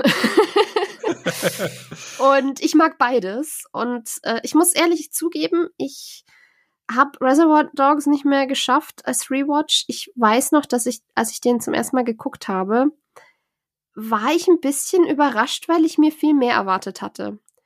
Ich hatte den mir krasser vorgestellt damals und dachte, okay, der ist ein bisschen überbewertet. Warum finden den alle so mega drüber. Ich fühle das total. Weil, ich fühle das komplett, ja. Weil der zeitliche Kontext mir natürlich gefehlt hat. Ich habe davor schon die ganzen Garicci's gesehen und äh, andere Räuberpistolen und was weiß ich was. Und was, was Reservoir Dogs gemacht hat, wenn man das alles schon kannte, war halt nichts Neues und war halt auch von der Wertigkeit offensichtlich, wenn man weiß, wie viel Geld da tatsächlich drinstecken konnte, einfach nicht das Gleiche.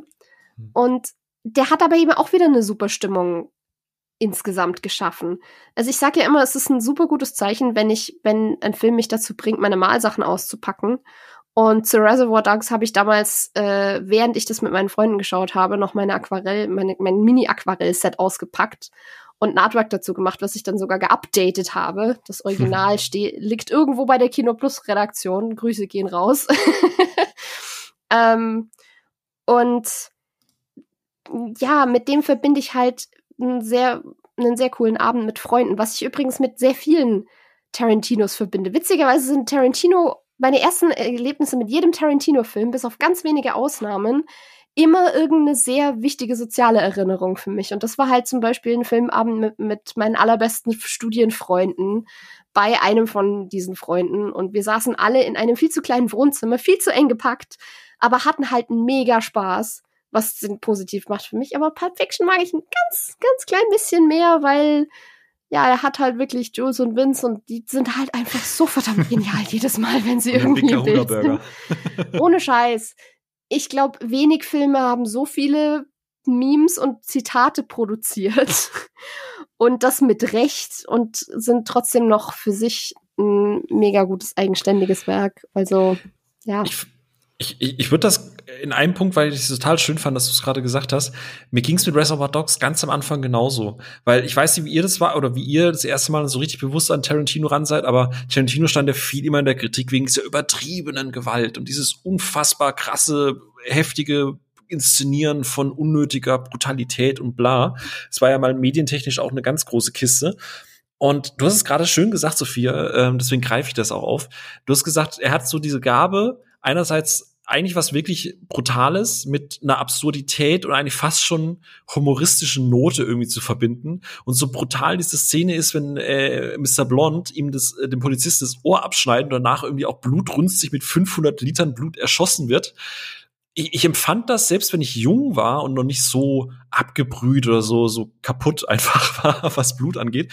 Ich empfand das in Reservoir Dogs und Pulp Fiction nie als irgendwie übermäßig brutale Gewalt, die das irgendwie glorifiziert, sondern es war so, so dieses so absurd und drüber, dass es, wie du sagst, es hatte schon fast was bizarr humoristisches irgendwie. Ähm, hier, Christoph Walz hat es in der Doku bezeichnet mit wäre, wäre, wenn das wirklich passiert wäre, Blutmeter weit gespritzt, bla bla bla. Natürlich nicht.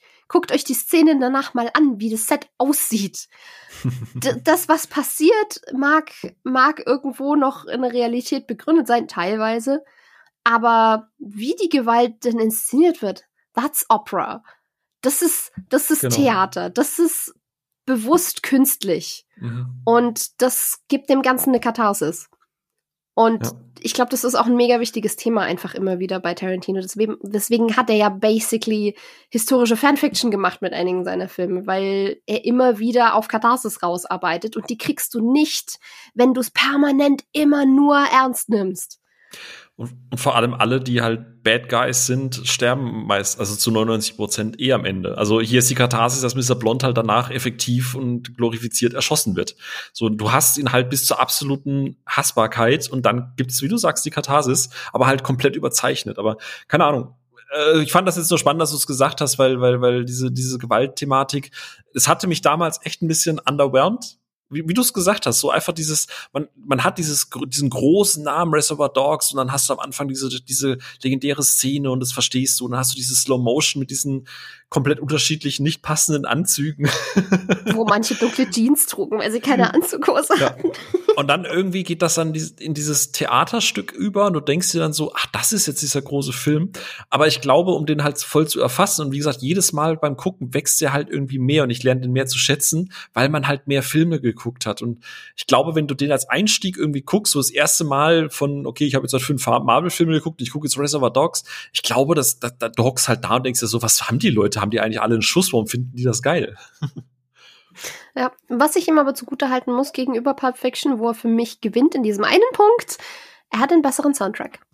Ich liebe den Soundtrack von Reservoir Dogs. Ja, Deutlich mehr richtig. als den von Pulp Fiction. Von Pulp Fiction, ohne Witz, ich, ich erinnere mich gerade spontan aus dem Stegreif an keinen einzigen Song. Never Can Tell von Chuck Berry auf dem Dance Contest. Ich wusste, oh. das war irgendwas, worauf man twisten kann, aber das war's dann auch schon wieder. Der Pfad der Gerechten ist zu beiden Seiten gesäumt mit Frevelern der Selbstsüchtigen der Tyrannei böser Männer. ähm, nein, ich, ich kann euch in dem, was ihr sagt, aber zustimmen. Ich habe Reservoir Dogs zum Glück relativ früh gesehen, oder was heißt relativ früh? Ich habe ein Reservoir Dogs gesehen vor einem Lucky Number 11. Ich habe ihn gesehen vor einem Smoke Aces, vor den ersten Guy Ritchie-Filmen, die ich alle sehr gerne mag. Aber ich habe die beiden Filme tatsächlich noch vor all den anderen gesehen, was vielleicht im Film zugute kam und dass ich Kammerspiele mag. Also ich kann mir auch 500 Mal der Gott des Gemetzels angucken, was vielleicht für mich bis heute noch der beste Kammerspielfilm ist, den es je gegeben hat. Ähm, und Reservoir Dogs käme dann irgendwo sehr, sehr knapp dahinter. Ähm, aber ich kann auch euch verstehen, denn der Film ist halt erstmal relativ highlightlos und lebt halt überwiegend von seinen Dialogen und den Figuren. Aber was ich an dem Film mag, oder das zählt zusammenfassend für die beiden Filme oder eigentlich noch viel, viel mehr dieser Filme, aber für die beiden ganz speziell, ich mag den Spagat aus Gewalt, Konsequenz der Gewalt, aber auch Humor und Coolness. Also ist ja nicht, dass sich da irgendwie 17 Leute über den Haufen schießen und die einzelne Kugel hat irgendwie eigentlich keine Wirkung mehr und du bist so Stormtrooper-mäßig schießen alle irgendwie daneben, obwohl sie einen Meter auseinanderstehen. Ähm, und nichts ist irgendwie greifbar, sondern das hat eine Kugel, die dich trifft. Und du bist einfach Fakt. Ähm, und das mag ich ganz gern, dass die, die Gewalt, die hat schon immer die, die Kraft, die die Gewalt in dem Fall haben muss. So, du kannst an dieser einen Kugel, die du abkriegst, halt irgendwie sterben und das ist ein Problem. Ähm, aber auf der anderen Seite ist dieser Film nie so bitter ernst, sondern an den richtigen Stellen haben die halt Coolness und Humor. Sollst du Mr. Blond cool finden? Nee, vermeintlich nicht. Muss ich aber immer wieder schmunzeln in der Szene von ihm? Ja, schon. Ähm, weil er ist einfach ein abgewichster Motherfucker. Man, man guckt ihm gern dabei zu, ein abgewichster Motherfucker zu sein. Würdest du ihm selbst gern gegenüber sitzen? Hm, weniger. Bei Pulp Fiction ist das etwa genauso. So, das, die, die machen da Dinge, wo du denkst, eigentlich ist nicht cool und du hast ja Momentaufnahmen von Kleinstadtgangstern. Niemand ist ein Held in dieser Geschichte. Und jeder hat's zum Teil teilweise ja sogar verdient, in dieser Geschichte zu verlieren. Und teilweise tun sie das dann ja auch. Aber du findest sie halt trotzdem cool. Du hängst ihn halt trotzdem an den Lippen. Das, also wie er es eben sagt, die ganzen Szenen von ähm, Samuel L. Jackson und John Travolta, das ist halt einfach ein Magnet. So, du sitzt bei den Dialogen und sie fahren irgendwo rum und unterhalten sich über einen Quarterbounder oder Viertel für eine, ne, eine Royal mit Käse. Mhm. So, das ist wegen dem metrischen System, René. Genau. Also ich, ich finde, es hat, gibt halt so viele absurde Momente, dass du in richtigen Stellen lachst, auch wenn du manchmal hinterfragst, ist es gerade richtig zu lachen. Wie diese, du hast Marvin ins Gesicht geschossen Diskussion. Du danach die gesamte Konsequenz erlebst, dass sie halt irgendwie das hören und alles andere, was sie aus ihm rausgeschossen haben, irgendwie aus dem Auto loswerden müssen und dann Mr. Wolf anrufen müssen, um die Situation zu klären. Und das ist alles furchtbar absurd, was da passiert. Aber es ist halt auch gleichermaßen verdammt unterhaltsam. Ja, ich würde jetzt gerne ein Zitat reinwerfen, aber Thema N-Wort und so, das ist leider sehr, sehr, sehr schwierig zu rezitieren. Aber einer von Tarantinos wahrscheinlich besten Fragen, die er Jules halt einfach stellt. So. Steht da draußen ein Schild? Äh, egal, aber ihr ja. kennt den Rest des Dialogs. Ähm, aber holy shit. Nein, da steht nicht so eins. Ja, weil das ist geils. Also es ist, wie, wie du sagst, ne, die haben gerade irgendeinem armen, verschüchterten Typen echt das Hirn weggeballert aus Versehen. Ja. Und, und, und, und entnehmen sich halt noch die Zeit, darüber zu diskutieren, ist das da draußen jetzt wirklich die Grabstätte? So. Ähm, also das ist, das ist halt echt, wie du Oh nein, ich habe ihn nicht gesehen. Du bist über einen Huckel gefahren. Ich bin über keinen verdammten Huckel gefahren. so wie beiläufig, so, ja, shit ist passiert. So. Ja passt halt auch perfekt, dass John Travolta da irgendwie einfach auch die ganze Zeit so spielt, als könnte er selber gar nicht fassen, dass er in einem Tarantino mitmacht. Der, der läuft halt immer, es, Sophie hat es vorhin gesagt, ne? Diese, dieses Meme-Potenzial ist einfach groß und dieses äh, John Travolta, der in dem Meme quasi aus der Geldbörse rausguckt, ist halt einfach, ja, ja. es ist einfach, es ist einfach gut. Also John, John, Travolta ist eh am besten, wenn er super Camp ist und Camper ja. als Vincent Vega wird's nur noch in Face-Off und das ist halt auch wahrscheinlich. Paris with Love. Den muss ich noch gucken. Aber der, da, da, da ist wirklich Camp. Aber ja, so, so frühe 90er John Travolta war schon, ja. war schon eine Nummer. ah, ich, vielleicht, vielleicht, vielleicht ist Tarantino, dass er sagt, weißt du was, komm, darfst noch mal mitmachen. Ich würde irgendwie würde ich es ihm fast ein bisschen gönnen. Der Mann hat echt einiges hinter sich. Äh, vielleicht noch mal so, noch mal reinlinsen, noch mal Kuckuck sagen. Das, das wäre schon ganz, ganz schön. Ey, wer, wer weiß, was im, im letzten Film passiert ist. Ja. Alles möglich. So und Serien zählen ja nicht zu den zehn Filmen, ne? Nee, passend wäre es, wenn er das Fast äh, Furious Finale macht, damit sich abschließend alles um Familie dreht. Also wenn wir eine Rückkehr, eine Rückkehr von Travolta machen, dann wäre ich schwer dafür, dass er einfach den nächsten Step-Up inszeniert. oder, oder dann gibt's doch noch den, den Vega-Brüder-Film, ähm, dass dann er und Michael Madsen eigentlich Brüder sind und dann doch noch zusammen ihren Film ja. weil sie den gleichen Nachnamen tragen in den Filmen. Ja.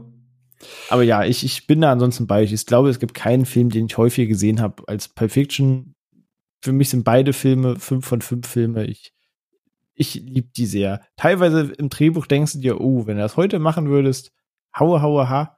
Also so bezüglich diverser Begriffe, ähm, wenn du sie komplett aus dem Kontext reißt. Aber ansonsten ist das halt ganz große Kunst. Ich sage, die Pulp Fiction Dialoge, die machen mir beim hundertsten Mal Spaß von absurd bis lustig zu nachdenklich. Ich liebe das Drehbuch vom. Aber René, wem gehört denn jetzt das Motorrad? Das ist kein Motorrad, das ist ein Chopper, Baby. Okay, wem gehört denn jetzt der Chopper? Weiß nicht, der ist tot. Nee, was er sagt, Z. Z ne? Wer ist Z? Z ist tot. Z ist tot, Baby. Z ist tot. ah, einfach ein großartiger ja. Film. Ich gehe da mal weiter gucken, ne? Ich gucke den jetzt noch mal und ihr redet weiter. Tschüss. nee, wir, wir müssen jetzt noch über einen, einen harten Kontrast sprechen. Mhm. Ähm, du hast es gerade schon angerissen, das kommt, jetzt weiß ich gar nicht mehr, ob das aus dem damaligen Blu-ray-Bonusmaterial kam oder auch aus der Doku, aber wenn ihr das von auch zitiert habt, dann war das wohl aus, aus der, Doku. der Doku. Mhm. Weil es gibt noch so eine 20 Jahre Tarantino-Box, die hat 1001 Minuten Material. Da ist eine Menge drauf, äh, noch was Behind the Scenes und so angeht und da kann man auch noch ganz viel lernen. Ähm, aber genau, aus Pulp Fiction gab es eine Szene, wo sie da bei Mr. Wolf sind, wo sie eben Marvins Überreste aus dem Auto entfernen müssen. Und das bevor die Frau von Tarantino im Film nach Hause kommt, weil dann ist die Kacke richtig am Dampfen. Ähm, wurde eine Szene mit Pam Greer gedreht, die dann rückblickend aus dem Film geschnitten werden musste, sehr zu ihrem Leidwesen. Und er hat ihr gesagt, ja, ich schreibe dir einfach dann einen ganzen Film mit dir in der Hauptrolle. Und was soll man sagen? Hat er gemacht. Zwei Jahre später, nach Pulp Fiction, ist Jackie Brown erschienen. Der Film, über den vielleicht mit, nee, drei Jahre später, entschuldigt, drei Jahre später ist Jackie Brown erschienen. Der Film, über den wahrscheinlich mit am wenigsten gesprochen wird von den Tarantino-Filmen. Und weiß ich nicht. Wie, wie seht ihr das? Ist das zu Recht so? Ist das, weil der Film in Häkchen normaler ist und nicht so ikonische Szenen besitzt? Ist er, ist er schlechter als die anderen Filme? So viel vielleicht zuerst. Warum, warum wird über über acht Filme exzessiv oder exzessiver gesprochen und warum fällt Jackie Brown immer dabei runter? Er ist halt wirklich nicht so drüber, ne? Er ist, der ist halt sehr still verglichen mit den anderen. Ich finde ihn immer noch, ich mag den gern und ich finde ihn sehr smart geschrieben und ich, Pam Greer da drin ist, ist äh, ziemlich umwerfend. Ähm, aber es ist halt A, so ein bisschen eine Hommage an ein Genre, womit, glaube ich, auch nicht jeder automatisch was anfangen kann, weil Blaxploitation ist halt schon eine, eine spezifischere Nische, wo es da reingeht. Mit, mit ähm, Subkulturen, die jetzt nicht jedem so easy zugänglich sind oder vor allem waren in der Zeit, in der Tarantino so richtig groß geworden ist. Und ja, er hat halt weniger diese, diese krassen, ich sag jetzt einfach mal wirklich Meme-Momente oder diese, diese extremen One-Liner oder Gewaltspitzen, die sich so wirklich richtig ins Hirn graben, die, die fehlen ja. Du hast halt, es, du hast halt nicht so, es wird einem Ohr abgeschnitten zu Stuck in the Middle with You. Du hast keinen Big Kahuna Burger und du hast auch keinen äh, explodierenden Zahnarztkutschenwagen mit äh, dämlichen Ku Klux Klan Leuten. ähm,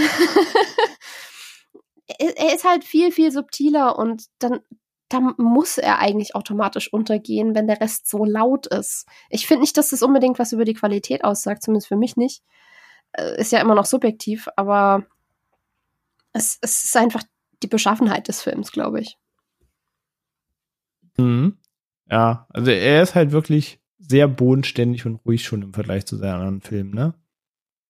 Aber ich muss gestehen, dass er bei mir damit immer von Sichtung zu Sichtung tatsächlich eigentlich eher steigt in, in, der, in der Gunst und der Sicht, weil ich mag ihn gerade dafür immer ganz gern. Aber Phil, siehst du das ähnlich? Ich weiß, dass vor den ganzen Rewatches und so weiter du auch mit dem Film, wenn ich mich jetzt recht erinnere, am ehesten Bauchschmerzen klingt übertrieben, aber ich sag's es mir überspitzt, am ehesten deine Bauchschmerzen hattest. Äh, ja, äh, fand das eigentlich ganz schön. Ich habe gerade ganz gerne Sophia gelauscht, weil das ist, wenn ich mir mal so schaue, dass das ähm, seine ganze Filmografie, ich glaube, ein Jackie Brown, der jetzt erscheinen würde, würde nicht so untergehen, weil zwischen Pulp Fiction, Reservoir Dogs und ähm, einem Kill Bill wirkt Jackie Brown halt wirklich wie so ein Fremdkörper. Äh, das ist gerade so schön gesagt, Sophia. Ähm, einfach weil, weil ja, weil, weil der nicht so drüber ist über alles. Ich habe den beim ersten Mal gucken, für, also wie gesagt, auf einer Tarantino-Scale, erst zweieinhalb, zweieinhalb gegeben und bin jetzt auf drei hochgegangen. Weil eigentlich ist Jackie Brown fast schon der erwachsenste Film von Tarantino oder der, der filmischste Film, ähm, weil er eigentlich ein klassisches Heist-Movie ist. Du hast gesagt, Sophia, der ist smart geschrieben, der hat sehr likable Characters. Äh, es gibt klare Verteilungen. Das ist der Böse, das ist der Gute. Es gibt eine Love Story da drin. Ähm, also wenn man irgendwie mal, wir hatten ja Diskussion im Vorfeld, gerade auch mit, mit Onno, wenn man irgendwie einem Guy Ritchie vorwerfen darf, wo er die Inspiration gezogen hat, würde ich fast schon sagen, Jackie Brown ist so der Quell dafür, weil es könnte halt irgendwie, hat das schon so ein bisschen was von den, von den, von Gentlemen und so, ne? Ähm, und der ist jetzt tatsächlich bei mir ein bisschen, bisschen gestiegen beim Gucken. Also ich habe Pam Greer jetzt viel mehr zu schätzen gelernt. Ähm, äh, was ihre Darstellung und so weiter angeht. Äh, wie gesagt, wenn man damals diesen, diesen Tarantino-Watch gemacht hat und erst Reservoir Dogs guckt und dann Pulp Fiction und nach Jackie Brown reinzieht, ist es halt irgendwie wie, äh, keine Ahnung, mit dem Bugatti die ganze Zeit zu fahren und plötzlich fährst du halt irgendwie mit dem alten Trabant durch die Gegend. Also du kommst von A nach B und es ist schon irgendwie schön und historisch, aber irgendwie fühlt sich's halt auch ein bisschen merkwürdig an. Ähm, ja, aber er ist jetzt tatsächlich ein bisschen gestiegen bei mir und ich glaube, der hat das Zeug mit mehrmaligem Schauen wirklich immer ein kleines Stückchen besser zu werden. Äh, weil man, man muss sich nur davon lösen, dass es halt, wie du es gesagt hast, es hat nicht so viel Mimenpotenzial, es ist nicht so, so zitierfreudig. Es hat gute Dialoge, aber nichts davon kannst du zitieren. Dafür hast du einen geilen äh, De Niro, dafür hast du einen Michael Keaton. So, also du hast ja eigentlich einen Cast zum Niederknien, aber mhm. die spielen alle sehr also wie so ein richtiger Film, so ein Mainstream-Film. Halt, ja. ja, so, so, ne? Ein sehr linearer Film. Ja. ja. Genau, genau. Und ähm, ich glaube, das ist so mit der der Film, der vielleicht am ehesten geeignet ist, so zum Einsteigen in Tarantino. Das ist alles drin, was drin ist, auch mit seinem N-Word und und ich meine, Samuel L. Jackson ist für für ihn ist ja das mit einer seiner liebsten Rollen überhaupt. Ähm, aber ich glaube, der ist so als Einstiegsfilm so um mal reinzuschnuppern, ohne gleich die direkte Breitseite zu bekommen. Äh, einfach mal die Fußspitze reinhalten. Ich glaube, das wäre so der Film, wo ich sagen würde, mhm, da, da könnte man, glaube ich, mit anfangen. Ja, denke ich auch. Also der steht fairerweise, muss ich sagen, in meinem Tarantino-Ranking aktuell ganz unten. Äh, also auf Platz 10 von 10. Aber nicht, weil es ein schlechter Film ist, aber ja, der ist der Untarantino-Xe fast schon. Aus meiner Sicht. Und ich meine, man muss es, glaube ich, bei, bei Tarantino von der Qualität halt wirklich im Verhältnis sehen, weil das ist so, die sind automatisch alle eh schon ziemlich, mhm. ziemlich hoch gewertet und dann untereinander ist es halt nur noch eine Feinjustierung und dann ist es auch nicht wild, wenn einer weit unten ist, weil das bedeutet, dass er immer noch ein verdammt guter Film ist. Ja, Aber, deswegen auch wirklich ja. explizit erwähnt, ne? Bitte, ja. das ist ein Tarantino-Ranking, würde ich den Film gegen irgendwelche anderen heiß, gut, fairerweise, es macht eigentlich fast nur noch, nur noch Guy Ritchie solche Filme, ne? Also gut, das ist dann schwieriger. Ja, leider. Ähm, aber ansonsten ist der, der, der Film ist halt Und in jedem Maße. ja. Sorry. äh, alles gut. Aber wie gesagt, ey, du hast einen De Niro, du, du, du hast einen Keaton, also das ist schon alles geil, das ist schon alles cool und, und, und gerade wenn man Black Exploitation mag und wenn man auch weiß, die Liebe von Tarantino, dass du da eine Pam Greer, die ja früher Foxy Brown gespielt hat, ne, und dass du dann halt irgendwie noch einen Foster mit dazu holst und, und die beiden spielen so herzlich erwachsen und älteres Pärchen. Das ist einfach, ich, ich finde die herzlich und der klickt. Ich glaube, ich musste noch mal gucken. Ich glaube, dann kann der noch mehr klicken aber halt nicht in so einem, oh, ich gucke jetzt erst, ich gucke jetzt chronologisch, weil dann, dann säuft er halt einfach ab. Wie du es gesagt hast, die anderen sind einfach mhm. viel zu laut, als dass der da irgendwie reinpasst. Den musst du nach Stimmung gucken. Mhm. Und, und wenn du bereit bist, einfach eine Runde dich mitziehen zu lassen. Und ich, ich mag es ehrlich gesagt, wenn Tarantino das macht, dass er dich einfach bisschen mitnimmt und sagt, so, hinsetzen, du musst jetzt auch ein bisschen geduldig sein, beziehungsweise du musst dich drauf einlassen, aber es ist es wert. Das geht mir mit dem so und das geht mir mit, kommen wir später noch dazu, Once Upon a Time in Hollywood so und ich genieße das ziemlich. Mhm. Was man Tarantino vielleicht für einen Film anrechnen muss, was so eine kleine Nebenanekdote ist, ihr habt gerade den, den Cast aufgezählt, der einerseits wirklich voll mit Highlights ist, andererseits aber auch quasi mit schon fast abgeschriebenen Figuren, ähm, weil gerade bei Robert Forster hat niemand Mitte der 90er quasi nach Gekret, dass neuer Film mit Robert Forster erscheinen soll. Und da gibt es halt ein ganz spannendes Interview zu, was mal mit ihm geführt wurde. Ich weiß leider nicht mehr ganz mit welchem Blatt, aber ich kann mich noch an das Interview selbst erinnern. Und da sagten sie halt zu ihm, ey, jetzt wo der ganze Film durch ist und das passiert ist und du hast jetzt einen Erfolg mit Jackie Brown gehabt, wünschst du dir zurückblickend, du hättest irgendwie den Film mit größeren Stars besetzt. Und das spielt halt auf Pam Greer und Robert Forster an. Robert Forster zum Beispiel die Rolle bekommen, einfach nur weil Tarantino sehr großer Fan der Detektivserie äh, Banyan war und gesagt hat, ey, ich habe Bock auf den Typ in meinem Film, der der passt in die Rolle. Und dann war ihm auch egal, dass das gerade nicht der Triple A Star ist, der Hollywood zum Glühen bringt, sondern er hat gesagt, der passt in meine Rolle, ich will den in meinem Film haben. Und ähm, da hat er gesagt, nee, warum? Pam Grier und Robert Forster waren doch irgendwie ziemlich gut gewesen im Film und so, wie ich das wollte. Und dann sagt er im Interview, ja, aber mit größeren Stars hätte ja ein noch größerer Erfolg werden können. Und so haben sie Leute den Film wegen dir geguckt. Wo er dann sagte, ja prima, weil wenn die Leute den Film wegen mir gucken, muss ich ja keinen Schauspieler besetzen, der den Film zum Erfolg macht. Dann mache ich den Film ja zum Erfolg. Ähm, also alles fein. So. Das, das meinte ich übrigens vorhin mit diesem, dass das Tarantino da, glaube ich, auch wirklich dich da unterstützt und, und dich dann halt auch nicht wie so ein nasser Sack äh, fallen lässt, sondern dass er dich echt so in diesen inneren Kreis zählt. Ne? Ähm, in dieser Doku ist das ja auch, dass das selbst Forster zu ihm gesagt hat, ey, danke für das Angebot, aber keiner wird das durchwinken, ne? Keiner will mein Gesicht mehr irgendwie sehen. Da sagt er, ich will dich, der Rest ist mir scheißegal. Und er war ja selber irgendwie komplett überrascht, dass da jemand tatsächlich darauf besteht, dass er die Hauptrolle oder mit einer der Hauptrollen spielt. Und danach ist er ja nochmal durchgestartet, hier Thema Breaking Bad und so. Also mhm. Ähm, also ja, wobei Tarantino hat sich ja, glaube ich, auch geärgert, dass Pam Grier nicht für einen Oscar nominiert worden ist. Er hat ja fest damit gerechnet mhm. und wettert ja auch bis heute noch und sagt mir nicht mehr eine, die besser war äh, in dem Jahr. Und ähm, jetzt auch rückblickend kann ich noch mal sagen, die spielt das wirklich gut. Mein Gott, hat die eine Bandbreite von ich bin die krasseste, tougheste Bitch, die hier im Raum steht, zu fuck, wenn das, wenn das nicht gut geht, dann bin ich richtig gefickt so. die macht das halt super. Die ist echt. Erzählt sogar noch so eine Love-Geschichte auch noch neben. Ja. So. Also, ich, aber ich freut mich, dass, dass ihr das so sagt, weil ich mag, ich, ich weiß auch, der Film ist total schwer mit allem anderen zu vergleichen, gerade dem, worüber wir gleich sprechen, ähm, aber auch dem, was davor war.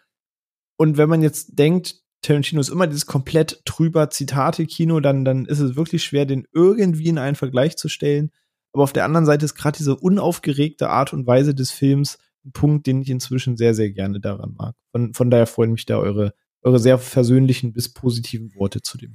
Ey, hätten wir nicht die Episode gehabt, hätte ich den wahrscheinlich nur einmal geguckt in meinem Leben. Wie gesagt, damals vor zehn Jahren oder sonst irgendwas und hätte den halt weiterhin als ne, so wie ich habe sogar, ich hab sogar vergessen, dass De Niro mitspielt. So, also so so war der aus dem Gedächtnis raus. Ich wusste nicht mal mehr, wie er aussieht. Chris Tucker heißt, und Bridget Fonda. Ja, Chris Tucker beste Rolle überhaupt nach fünftes Element. Ähm, und war echt gut. Also wie gesagt, ich glaube, der wächst über die Jahre oder hat das Potenzial, da auf jeden Fall zu wachsen. Ja, deswegen irgendwie immer zu Unrecht ein bisschen verschrien, wenn gleich schwerer in den Vergleich zu stellen. Aber das, das, das freut mich. Dann sind wir auch auf einem guten Nenner. Dann würde ich sagen, springen wir auch direkt in die nächste Dekade mit drei, vier Filmen, weil wir reden über Kill Bill gleich einfach so ein bisschen zusammen. Ähm, über Kill Bill, Death Row und Glorious Bastards, die vielleicht alle drei ein bisschen anders sind als ein Jackie Brown, ein Pulp Fiction und ein Reservoir Dogs war. Ähm, Phil hat ja vorhin schon erwähnt, Kill Bill war so einer der, der ersten Berührungspunkte damit und vielleicht auch einer der stylischsten Filme der Anfang 2000er, sag ich mal, oder ein Film, wo zumindest auch sehr viel im Freundeskreis zitiert wurde. Und sei es nur die Melodie, die mitgepfiffen wird, die weltberühmt durch den Film wurde, ähm, oder eben auch viele andere Szenen. Ähm, aber seid ihr so das Team, es gibt nur Kill Bill 1 oder 2 oder der ist so viel besser als der oder Fang doch du mal an. Fang doch du mal an. Ich soll anfangen. Ja. Okay. Ähm, für, für mich, also ich gucke die eigentlich selten alleine. Also wenn ich sie schaue, dann schaue ich sie zusammen, weil sie sind für mich schon irgendwie ein langer Film. Aber ich muss gestehen, sei es, weil es der erste Berührungspunkt war oder so, ich habe immer ein bisschen größeres Herz für den ersten Kill Bill. Der zweite hat richtig nice Szenen und ich mag den eigentlich nicht weniger, aber Kill Bill 1 ist einfach so, so diese Haupterinnerung daran. Und sei es einfach diese Szene, wo sie ähm, sich quasi mit ihrer Feindin in der Wohnung prügelt, aber dann die Tochter nach Hause kommt und du hast diese vollkommen surreale Situation aus, die wollen sich gerade umbringen, aber sie sind erwachsen genug zu sagen, ey, das ist ein kleines Kind, das, das ist ihre Mutter und verstecken das Messer, der Tisch ist zertrümmert, sie haben irgendwie Splitter im Gesicht, Blut im Gesicht, aber tun, dass alles fein ist und kommt aus der Schule und da ist Essen und geht auch aufs Zimmer und dann geht's irgendwie weiter. Das ist so surreal, aber auch gleichzeitig so cool ähm, dann hast du halt Zitate, obwohl ich trotz x Dokus zu diesem Film gucken dass er darin viele Eastern-Filme zitiert, wo ich zumindest einige von gesehen habe, bei weitem, bei, bei ganz, ganz weitem, nicht alle, die er darin zitiert, aber sowas wie Lady Snowblood oder so, wo er teilweise Szenen eins zu eins übernimmt. Er rezitiert ganz viel darin, versucht aber was eigenes zu machen. Du hast Uma Thurman als einfach tough Bitch, dann hast du dieses Stilelementwechsel drin, wo plötzlich du Zeichentrick hast, wo sich dann eine Geschichte erzählt. Dann geht es aber wieder weiter. Dann hat er ruhige Momente, die Musik, die es begleitet. Also für, für mich schlägt für den ersten Kill Bill ein großes Herz. Ich mag sie beide, ich gucke sie immer zusammen, aber wenn ich den Finger auf einen zeigen müsste, wäre ich Team Kill Bill Volume 1. So, Sophie, auf welchen Stuhl setzt du dich jetzt? Äh, auf keinen. Buh. Du ich, nimmst die Couch. Ich, nehme die, nehm die Couch. Wieso sollte ich mich für einen entscheiden, wenn ich beide haben kann?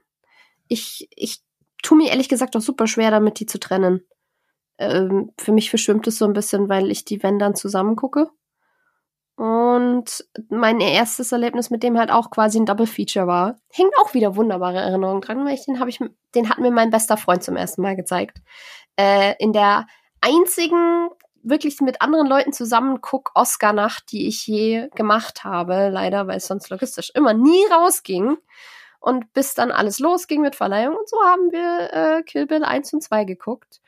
Und das war schon eine verdammt gute Einstimmung für einen ziemlich coolen Abend, äh, der mir sehr, sehr viel Freude gemacht hat. Und äh, ja, nö, beide. Punkt. Also als Gesamtfilm quasi einfach. Genau. Für dich, ja. für dich ist das untrennbar zusammen. ähm, ich bin partiell dabei. Ich gucke die immer im Double Feature. Ich gucke die nie alleine, ähm, weil das für mich auch einfach ein großer Film ist. Und ich beneide dich darum, dass du den im Double Feature gucken konntest, weil in Deutschland war das ja regulär, glaube ich, so der eine kam 2003 und der andere wurde dann 2004 irgendwie released. Genau, also, irgendwie ein halbes Jahr oder ein Dreivierteljahr ja. Unterschied war dazwischen. Ich weiß gar nicht, war es in den Staaten auch so oder kam das da kürzer beieinander? Oder da gab es zumindest mehr Double Features auf jeden Fall. Da ich sie als auch geliehen gesehen habe, habe ich sie halt auch zusammen gesehen, von daher kann ich sie gar nicht sagen. Ja.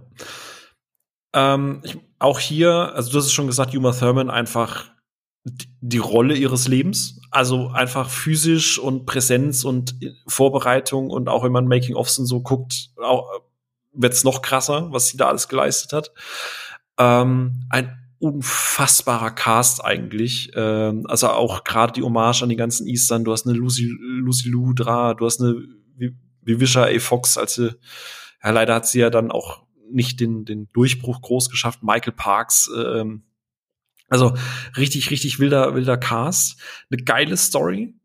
Ähm, ich würde fast sagen, Kill Bill ist vielleicht der, es klingt jetzt vielleicht erstmal ein bisschen blöd, aber vielleicht der mainstreamigste oder zugänglichste Film, weil du halt so eine ganz klassische Struktur hast von äh, ja, Rape and Revenge eigentlich. Ne? Also die wird halt ja. auf ihrer Hochzeit wegge weggeknallt auf die absolut ekelhafteste und hinterhältigste Weise und dann gibt's halt die Liste und es ist klar, wohin der Film geht und da werden halt keine Gefangenen gemacht. Also ich glaube, erzähltechnisch trotz der Sprünge ist es halt vielleicht so mit wirklich der mainstreamigste, so zugänglichste Film, weil es halt einfach so, so, so starke, bekannte Motive sind. Also klare Kapitelstruktur hat. Ganz genau. Jetzt so. geht's um den Block, jetzt um den, genau. diese Handlung treibt sich immer weiter voran. Ja. Ganz genau. Du hast zwar auch diese wahnsinnig absurden Momente, aber sie sind halt nicht also es ist nicht ein Sadomaso-Keller, wo irgendwie äh, Leute in, in, in Poppes penetriert werden, sondern es ist nee, halt. aber du hast auch sowas wie die Krankenhausszene, wo du auch denkst so, ah, ekelhaft. Wo ja, du dich dann freust, wenn sie eben entsprechend handelt. Gen ganz genau. Oder, oder der Kampf mit den, mit den, äh, wie hießen die, die, die Crazy 88 oder sowas? Ja. Genau. Ja. Ähm, und dann ist es halt auch in Schwarz-Weiß gemacht und dadurch wird die Brutalität genommen, weil es halt wirklich nur um diese Choreografie und so geht. Also ich glaube, der ist halt am zugänglichsten. Aber long story short, ich liebe fast alles an Volume 1. Aber tatsächlich bin ich Team Volume 2. Ähm, A, wegen David Carradine, weil halt bisschen mehr Screentime und dieses komplette Finale, als sie erfährt mit ihrer Tochter, und dieser ganze Dialog mit diesem Wahrheitsserum, dieses du bist halt klar Kent, du bist eigentlich geborene Superman, du verkleidest dich nur als ich weiß nicht warum, aber ich finde das einfach unfassbar geil und ich könnte diesen diese komplette Schluss halbe Stunde gefühlt und diese Katharsis auch hier wieder die Katharsis am Ende ist so so fantastisch. Pai Mai hat dich doch gelehrt. Und das ist dieser halbe, dieses halbe Sternchen mehr, warum Kill Bill Volume 2 bei mir 5 von 5 und Kill Bill Volume 1 nur eine 4,5 von 5 ist, auf bei seinem Schaffen. Weil der zweite irgendwie für mich diesen einen Tick mehr macht. Obwohl es weniger Action ist, aber mehr Dialog. Aber ich liebe das einfach. Ich liebe dieses komplette Finale und das hebt's für mich ein bisschen raus. Aber das ist eine Nuance. Also für mich ist das ein komplettes Meisterwerk, diese, diese beiden Filme. Und Michael Metzen. Also ich muss es leider auch schon wieder sagen. Tarantino weiß einfach, wie er dieses eigentliche Anti-Schauspiel von Michael Metzen perfekt, perfekt umsetzen kann. Also sein, sein Mr. Blond ist schon unausstehlich. muss man, ja, ja. muss man schon sagen. Aber äh, Bud ist halt dieser, dieser Van, dieser Camper. Und ich glaube, das ist fast schon so ein bisschen autobiografisch. Ich glaube, Michael Metzen selber ist, ich meine, der hat früher an der Tankstelle gearbeitet, auch von der Hand in den Mund. Ich glaube, dass da, da ist mehr Wahrheit drin, als es, als es äh, vielleicht, als es wahrhaben möchte. Und diese, dieses, die Art, wie er spielt, einfach. Das ist so gut. Das ist, und dann gibt's diesen Payoff und es ist einfach großartig. Also ich, ich, ich liebe es einfach sehr. Ja. Und im, ist im zweiten Volume diese Ausbildung, dieses, die grausame Lehre des Pai Mai ist im Ja, zweiten, ja. ne? Ja. Das, das ist im zweiten. Genau, Auch und das, die- das, da bin ich halt auch großer Fan. Aber wie gesagt, die, die Filme halt habe ich halt früher auch sehr, sehr, sehr geliebt. Die geniale Fünf Punkte Pressur, He Herzexplosionstechnik. Ja, ja, absolut. Großartig. und ja. die absolut geniale, furchtbar klaustrophobische äh, lebendig begraben Ach, Sequenz. dieser Sargsequenz. Ja.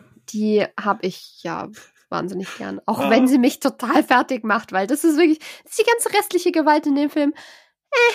Also mal abgesehen vielleicht so zu dem Kranken von dem Krankenhaus, das ist dann doch schon auch, das äh, trifft mich doch auch ein bisschen anders. Aber so dieses, diese Klaustrophobie von der Szene, das ist schon.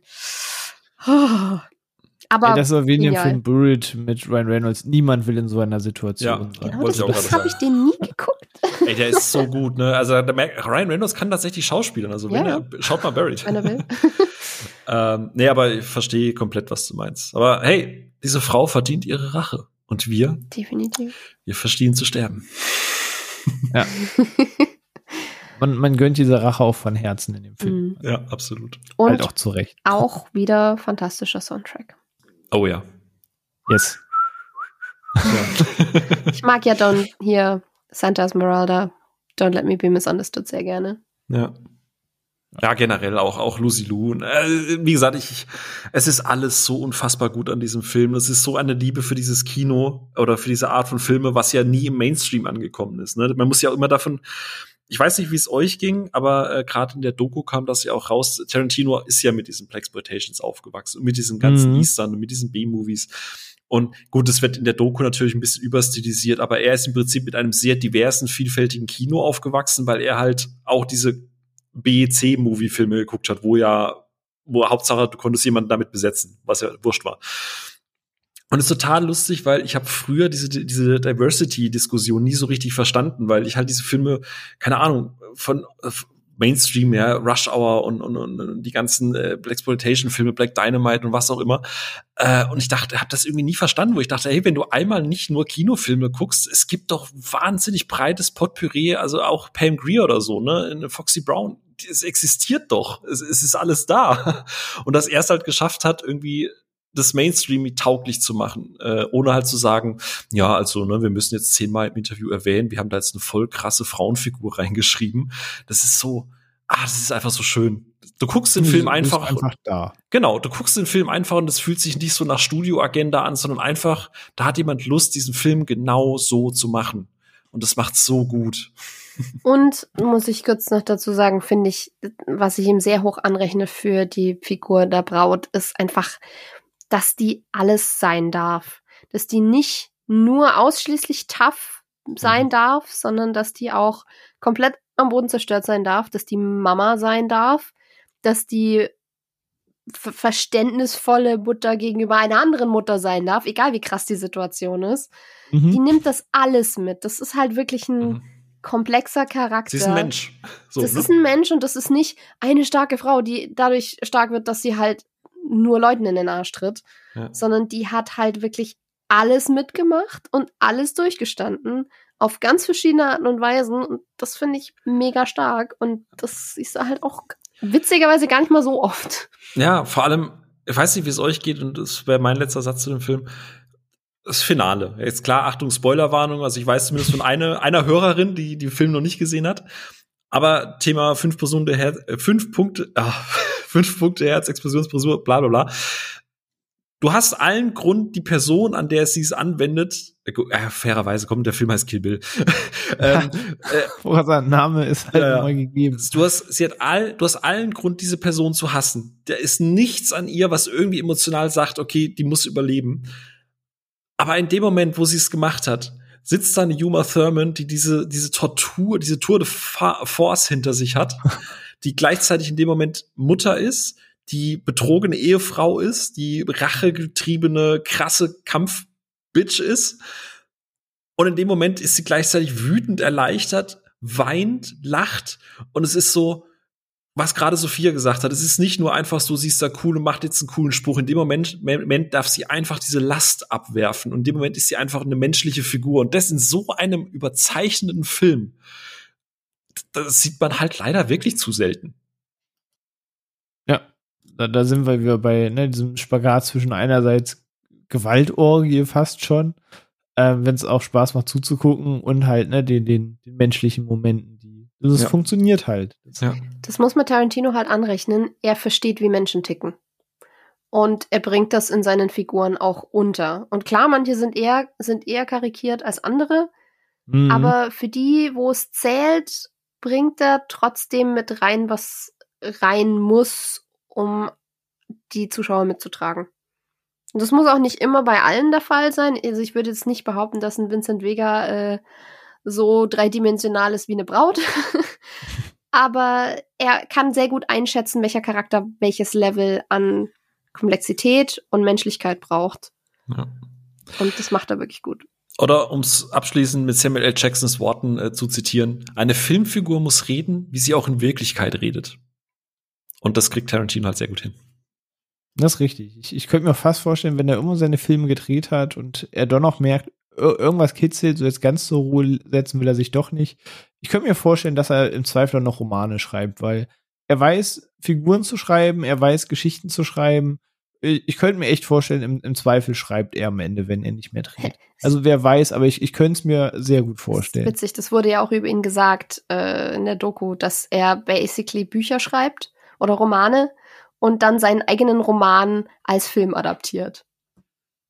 Also ja. vielleicht geht er ja mal in die Richtung. Ich hätte Spaß dran, weil ich lese auch seine Drehbücher gerne. Das von Hateful Eight habe ich mir mal zum Geburtstag schenken lassen von meinen Freunden, weil ich weiß auch nicht, den Flow von dem Film kommen wir gleich noch zu. Mhm.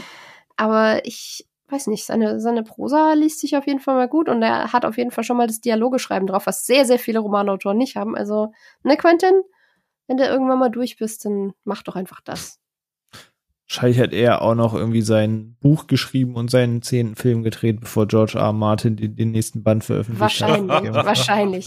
Übrigens, Quentin, du hast es hier gehört, in dem Podcast, den du bestimmt hören wirst. Wenn du einen Übersetzer dann für die deutsche Version brauchst, ich biete mich an. Ja. Wir verlinken einfach mal Video Chiefs Podcast von ihm und dann hört er vielleicht mal quer und sagt, jo, stabile Leute und dann verlinkt er bestimmt mal uns oder so. Das kriegen wir sicher. So läuft das, hin. ja, ja, safe. oder eine Hand wischt die andere Mentalität ist. Ich, ich habe mir jetzt gerade mal Notizen geschrieben, ich funke ihn gleich an nach der Aufnahme. Das ist aber nett von dir, René, danke. Ja, ey, ich, ich, ich, ich, bin der Kumpel, ich habe da auch was von. Das, da partizipieren wir alle da. Take one for the team. Kriegen wir hin. Nein, Spaß. Ähm, aber ja, es ist, ich kann euch, ich will es gar nicht weiter ausführen, ich kann mich da euch da anschließen. Exakt das, was ihr sagt. Immer wieder ein großer Genuss, immer wieder eine große Genugtuung und mit Bildern, mit Choreo, Musik auch jedes Mal wieder eine schöne Zeit. Und Phil, ich, ich würde dir jetzt eine Bühne geben für ein vielleicht kurzes Herzensprojekt für dich. Ähm, Sophia kann danach gerne einstimmen, falls sie was dazu noch sagen möchte. Und zwar Death Proof. Ein, ein Grindhouse Double Feature, wo Rodriguez Planet Terror gedreht hat. Er hat Death Proof gedreht im Stile alter Grindhouse Double Feature Filme. Ein Film, der vielleicht ab und zu missverstanden ist. Aber Phil, erzähl uns etwas zu Death Proof. Fällt mir gerade ein, Planet Terror hat ja äh, Tarantino auch eine größere, äh, größeren Auftritt.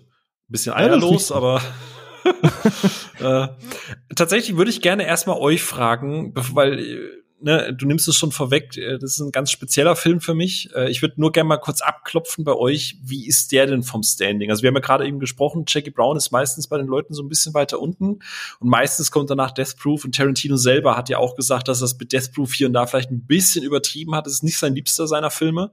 Wie ist es mhm. da bei euch so vom, vom Grundtenor? Auch beim Rewatch hattet ihr da schon jetzt Bock drauf oder war das so, ach, den gibt's ja auch noch? Also, ich muss dazu sagen, ich habe manche Sachen im Rewatch geschafft, manche nicht. Es sind ja immerhin neun Filme und sie sind alle, alle lang. Aber hm. ich beim ersten Mal und dann nochmal gucken von Death Proof, obwohl ich es jetzt im Rewatch nicht geschafft habe, alles, was ich mich erinnere, habe ich wahnsinnig gerne gemocht. Ich, mich hat der so ein bisschen umgehauen, als ich ihn zum ersten Mal geschaut habe. Ich kann nicht mehr genau sagen, warum, aber der hatte eine Energie, die selbst zu Tarantino teilweise irgendwie ein bisschen überdreht war. Und ich fand das Ensemble der Mädels richtig stark. Und ja, was soll ich sagen? Der ist so richtig schön Adrenalin.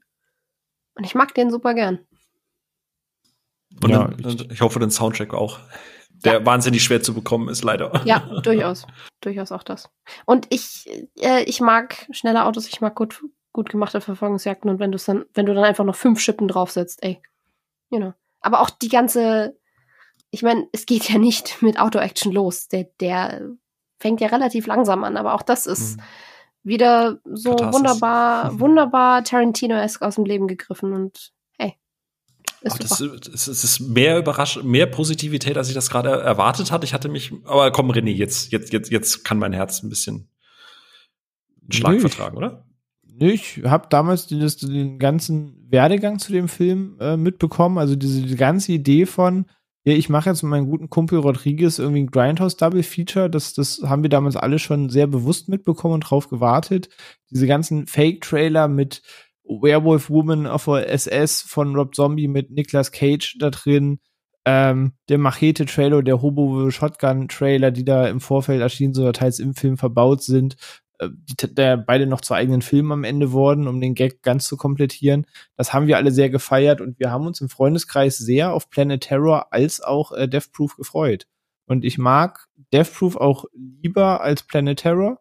Ich habe von Planet Terror ein bisschen mehr erwartet und war dann auf einem sehr hohen Level äh, enttäuscht. Ähm, Nicht wütend, aber enttäuscht, sagst du. Genau. Und Death Proof mag ich äh, sehr gerne. Er ist genau das, was er sein sollte. Es hat diese B-Movie-Note. Es ist erstmal der reine Plot etwas, was komplett auf den Bierdeckel passt und wo du sagst so, hä? Und du sagst, ja, okay.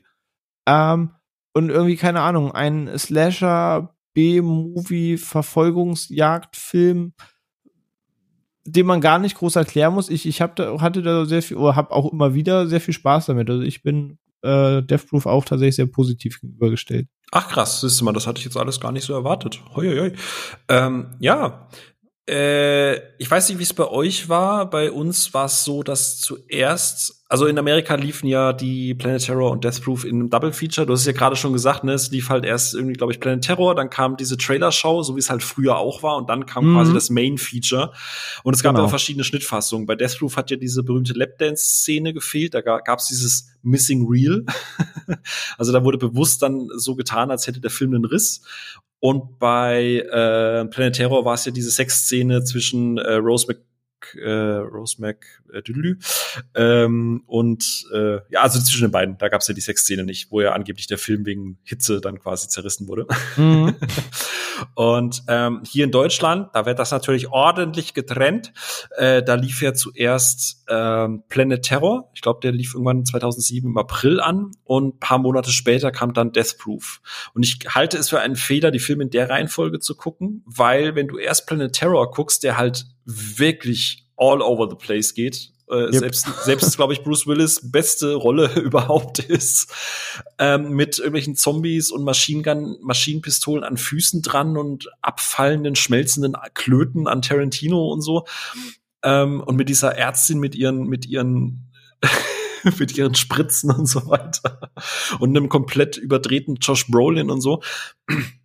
Und du danach Death Proof guckst. Also was ich halt mit Death Proof verbinde, sind sehr viele Kritiken, die sagen, der Film ist langweilig. Der Film hat zu viel Dialog und der Film hat keine irgendwie hängen gebliebenen Szenen und so. Oder das Beste am Film ist die letzte halbe Stunde, wo ich mir so denke, so finde ich halt gar nicht. Ich bin bei dem, was Sophia gesagt hat. Also Death Proof ist für mich tatsächlich in meiner Tarantino-Ranking-Liste mein Platz eins. Ich liebe diesen Film über alles. Es hat drei Gründe. Zum einen das, was ihr beide gesagt habt. Ähm, ich weiß, dass ich den damals im Kino geguckt habe und ich bewusst in diesem Film bin, weil ich dieses Grindhouse-Prinzip halt richtig geil fand. Ich fand das richtig, das ist nichts, was du halt irgendwie jedes Jahr bekommst, was schade ist irgendwie. Ähm, ich mochte die Idee dahinter. Ähm, ich mochte den Cast. Ich mochte natürlich Kurt Russell als Icy Hot, als Stuntman Mike. Stuntman Mike, wie ist sein richtiger Name? Stuntman Mike. Kannst du jeden hier fragen. Ey, Warren, wer ist das? Stuntman Mike. ähm, also ich finde, die Dialoge sind halt fantastisch. Und ich weiß, dass ich im Kino, René, du hast gesagt, du hast den ausgeliehen, ne? Nee, die haben wir im Kino okay. gesehen. Kill Bill hatten wir ausgeliehen. Genau. Death Proof hat ja, sagen wir mal, nach der Hälfte, für die, die es nicht gesehen haben, hat ja einen gewissen Schnitt in der Mitte. Wie war denn bei euch im Kino? Erinnerst du dich noch an die Stimmung damals?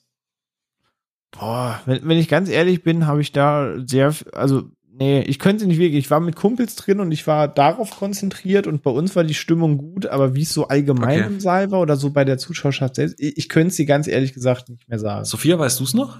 Wie bei euch oder bei dir da irgendwie der Vibe war, nach diesen, nachdem es in der Mitte diesen, diesen, ja, ich sag mal, schon einen harten Cut gibt? Mm, ich glaube, ich war im ersten Moment ein bisschen überrascht, aber ansonsten stört mich sowas nicht unbedingt, vor allem halt nicht bei Tarantino. Ich meine, ich hatte davor ja auch ähm, From Dust Till Dawn gesehen und der hat zwar keinen Cut in dem Sinne von, ne, wir ja. schneidet's bewusst, aber der wechselt halt auch einmal krass und ich weiß und nicht. Einige so Schnitte in der Mitte auf jeden Fall. wird wird schon, so wird schon geschnitten da drin, ja. Okay. Ja. Also ich weiß, dass bei uns so ein bisschen die Stimmung nicht gekippt ist, aber dass die Leute halt echt so ein bisschen lost waren. Ich fand es halt wahnsinnig, ich meine, und auch wenn du guckst, ich glaube, es ist nach 55 Minuten, also ziemlich nach genau der Halbzeit des Films, dass du halt wirklich sagst, okay, ich nehme den kompletten Hauptcast einfach mal raus. und es war so, okay, what the fuck? äh, weird. Also wie gesagt, das ist 2007, ne? Da war ich, äh, da war ich 20. Ähm, da, da war diese diese diese krasse Filmliebe und dieses dieses in die Tiefe damit beschäftigen auch noch nicht so richtig da. Ähm, oder 19 war ich da noch. Nee, doch 20. Ähm, und ich fand das halt total geil und ich hatte das halt noch nicht irgendwie hundertmal gesehen, dass du halt so was krasses machst. Und äh, ich habe ich weiß aber, ich erinnere mich noch daran, dass die dass es zum Rum so ein bisschen äh wie jetzt, ist das jetzt deren Ernst? Ist ja voll scheiße. Also ich erinnere mich da noch sehr, sehr, sehr gut dran. Und ich mochte das halt. Und ähm, ich mochte den Weg bis dahin aber. Und ja, das ist eigentlich in Anführungsstrichen relativ langweilig, aber wir hatten es davon schon, diese Dialoge. Und wie Reservoir Dogs ist super am Anfang im Café, aber wenn die Mädels im Auto unterwegs sind und sich irgendwie über das Ding unterhalten, naja, aber die Jungs mögen das Ding oder lass da oder mögen das also sie mögen eher das als lass das. und die sich halt einfach eine Viertelstunde lang nur drüber unterhalten, wer jetzt halt den nächsten, wer, wer das Gras kauft und wer jetzt halt eigentlich mit wem rumgemacht hat. Ich finde das halt einfach großartig. Ich könnte denen vier Stunden lang zugucken, wie die in diesem Auto durch diese Stadt durchfahren und bei jedem Jungle Julia äh, Schild halt irgendwie das Jubeln anfangen. Ähm, ich verstehe es, warum es die Leute langweilig finden aber keine Ahnung, ich verliere mich so ein bisschen in, in, in diesen ganzen, auch diese Szene in der Bar, du hast es vorhin gesagt, Sophie, der Film hat irgendwie eine Energie, die aber sich nicht jetzt halt in irgendwelchen absurden Figuren entlädt, sondern einfach in der ganzen Atmosphäre. Ist das richtig irgendwie gesagt? Also in, in diesem Miteinander halt, der Figuren. Es ist halt von allen Seiten irgendwie sehr enthusiastisch. Ja. Es ist, es, es ist sehr. Slice of Life mäßig irgendwie gefühlt so. Ich weiß nicht, ob es der richtige Begriff ist, aber ich würde spontan sagen, es ist sehr lebensfroh. Das ist richtig, ja. Und dann hast du halt Kurt Russell, der so viel Energie dann nochmal zusätzlich reinbringt und spätestens, spätestens in dem Moment, wo er, ähm, jetzt muss ich den Namen gucken, weil ich, ich möchte, ich möchte ihren Namen richtig aussprechen, Rose McGovern ins Auto setzt, in sein Death-Proof-Auto, in sein Stunt-Auto, er dann die Zigarette wegschnippst, in die Kamera guckt und mir mit so einem Grinsen so, so Augenzwinkern so suggeriert, jetzt, jetzt geht's los, jetzt, darauf hast du jetzt gewartet. Und dann dreht der Film die Stimmung halt plötzlich so auf diese Slasher-Stimmung, also Slasher mit einem Auto um. Und, und diese ganze Szene im Auto ist so krass. Also ich finde den, den kompletten Bruch halt wirklich, wirklich heftig. Und danach beginnt der Film im Endeffekt noch mal von vorne. Und ich liebe das. Ich, ich liebe das, auch dass der Film dann diese ganzen Bildkratzer und Störfehler, das ist ja alles dann raus. Danach hast du das Gefühl, da beginnt der richtige Film. Und dann hast du da halt einen wahnsinnig geilen Cast. Und jetzt muss man natürlich sagen, wer uns schon öfters gehört hat, wenn irgendwo Elizabeth Win äh, äh, äh, Mary Elizabeth Winstead mitspielt, hat der Film automatisch schon mindestens eine 3 von 5. wenn die dann vielleicht noch in einem Cheerleader-Outfit durch die Gegend läuft, vielleicht eine dreieinhalb. Das ist vielleicht nicht so ganz objektiv betrachtet, aber ich habe halt leider einen kleinen Sweetspot für die äh, für die Schauspielerin. Ähm, dann hast du eine Rosario Dawson mit dabei äh, und und das ist halt auch etwas. Eine Zoe Bell, die sich selber spielt. Genau, und das ist halt mit der nächste Punkt und der Punkt, warum es für mich eine 5 von 5 ist. Ähm, ich weiß nicht, Ono ist ja zum Beispiel jemand, der beschäftigt sich ja gefühlt gar nicht so mit Making-ofs und dem Ganzen hinten dran. Ich bin ja großer Fan von diesen, von diesem äh, Corridor-Crew-Videokanal, äh, wo äh, VFX-Artists über ihre Arbeit reden oder wo Stunt-Leute über ihre Arbeit reden. Und ich finde, Stuntarbeit ist gerade heutzutage, wo viel digital gemacht wird, so, so undankbar. Weißt du, was ich meine? Ich meine, da ist irgendwie ein Resident Evil Film, der komplett zerschnitten ist und 90% CGI ist und da stirbt eine, eine Stuntfrau irgendwie auf dem Set für, für so einen Schmutz. Weißt du, was ich meine? Ich finde, es ist so, so, so undankbar und am Ende redet mhm. irgendwie keiner mehr drüber. Und wenn du überlegst, Zoe Bell ist, die hat schon damals bei Xena, dieser, dieser cheesigen äh, TV-Serie, äh, ähm, mit, äh, wie heißt sie nicht Lucy Lou, äh, wie heißt sie? Ähm, die Xena-Darstellerin? Ja. Äh, oh Gott, das ist ein Name, der mir jetzt nicht Lucy Lawless, so, genau, mit Lucy Lawless.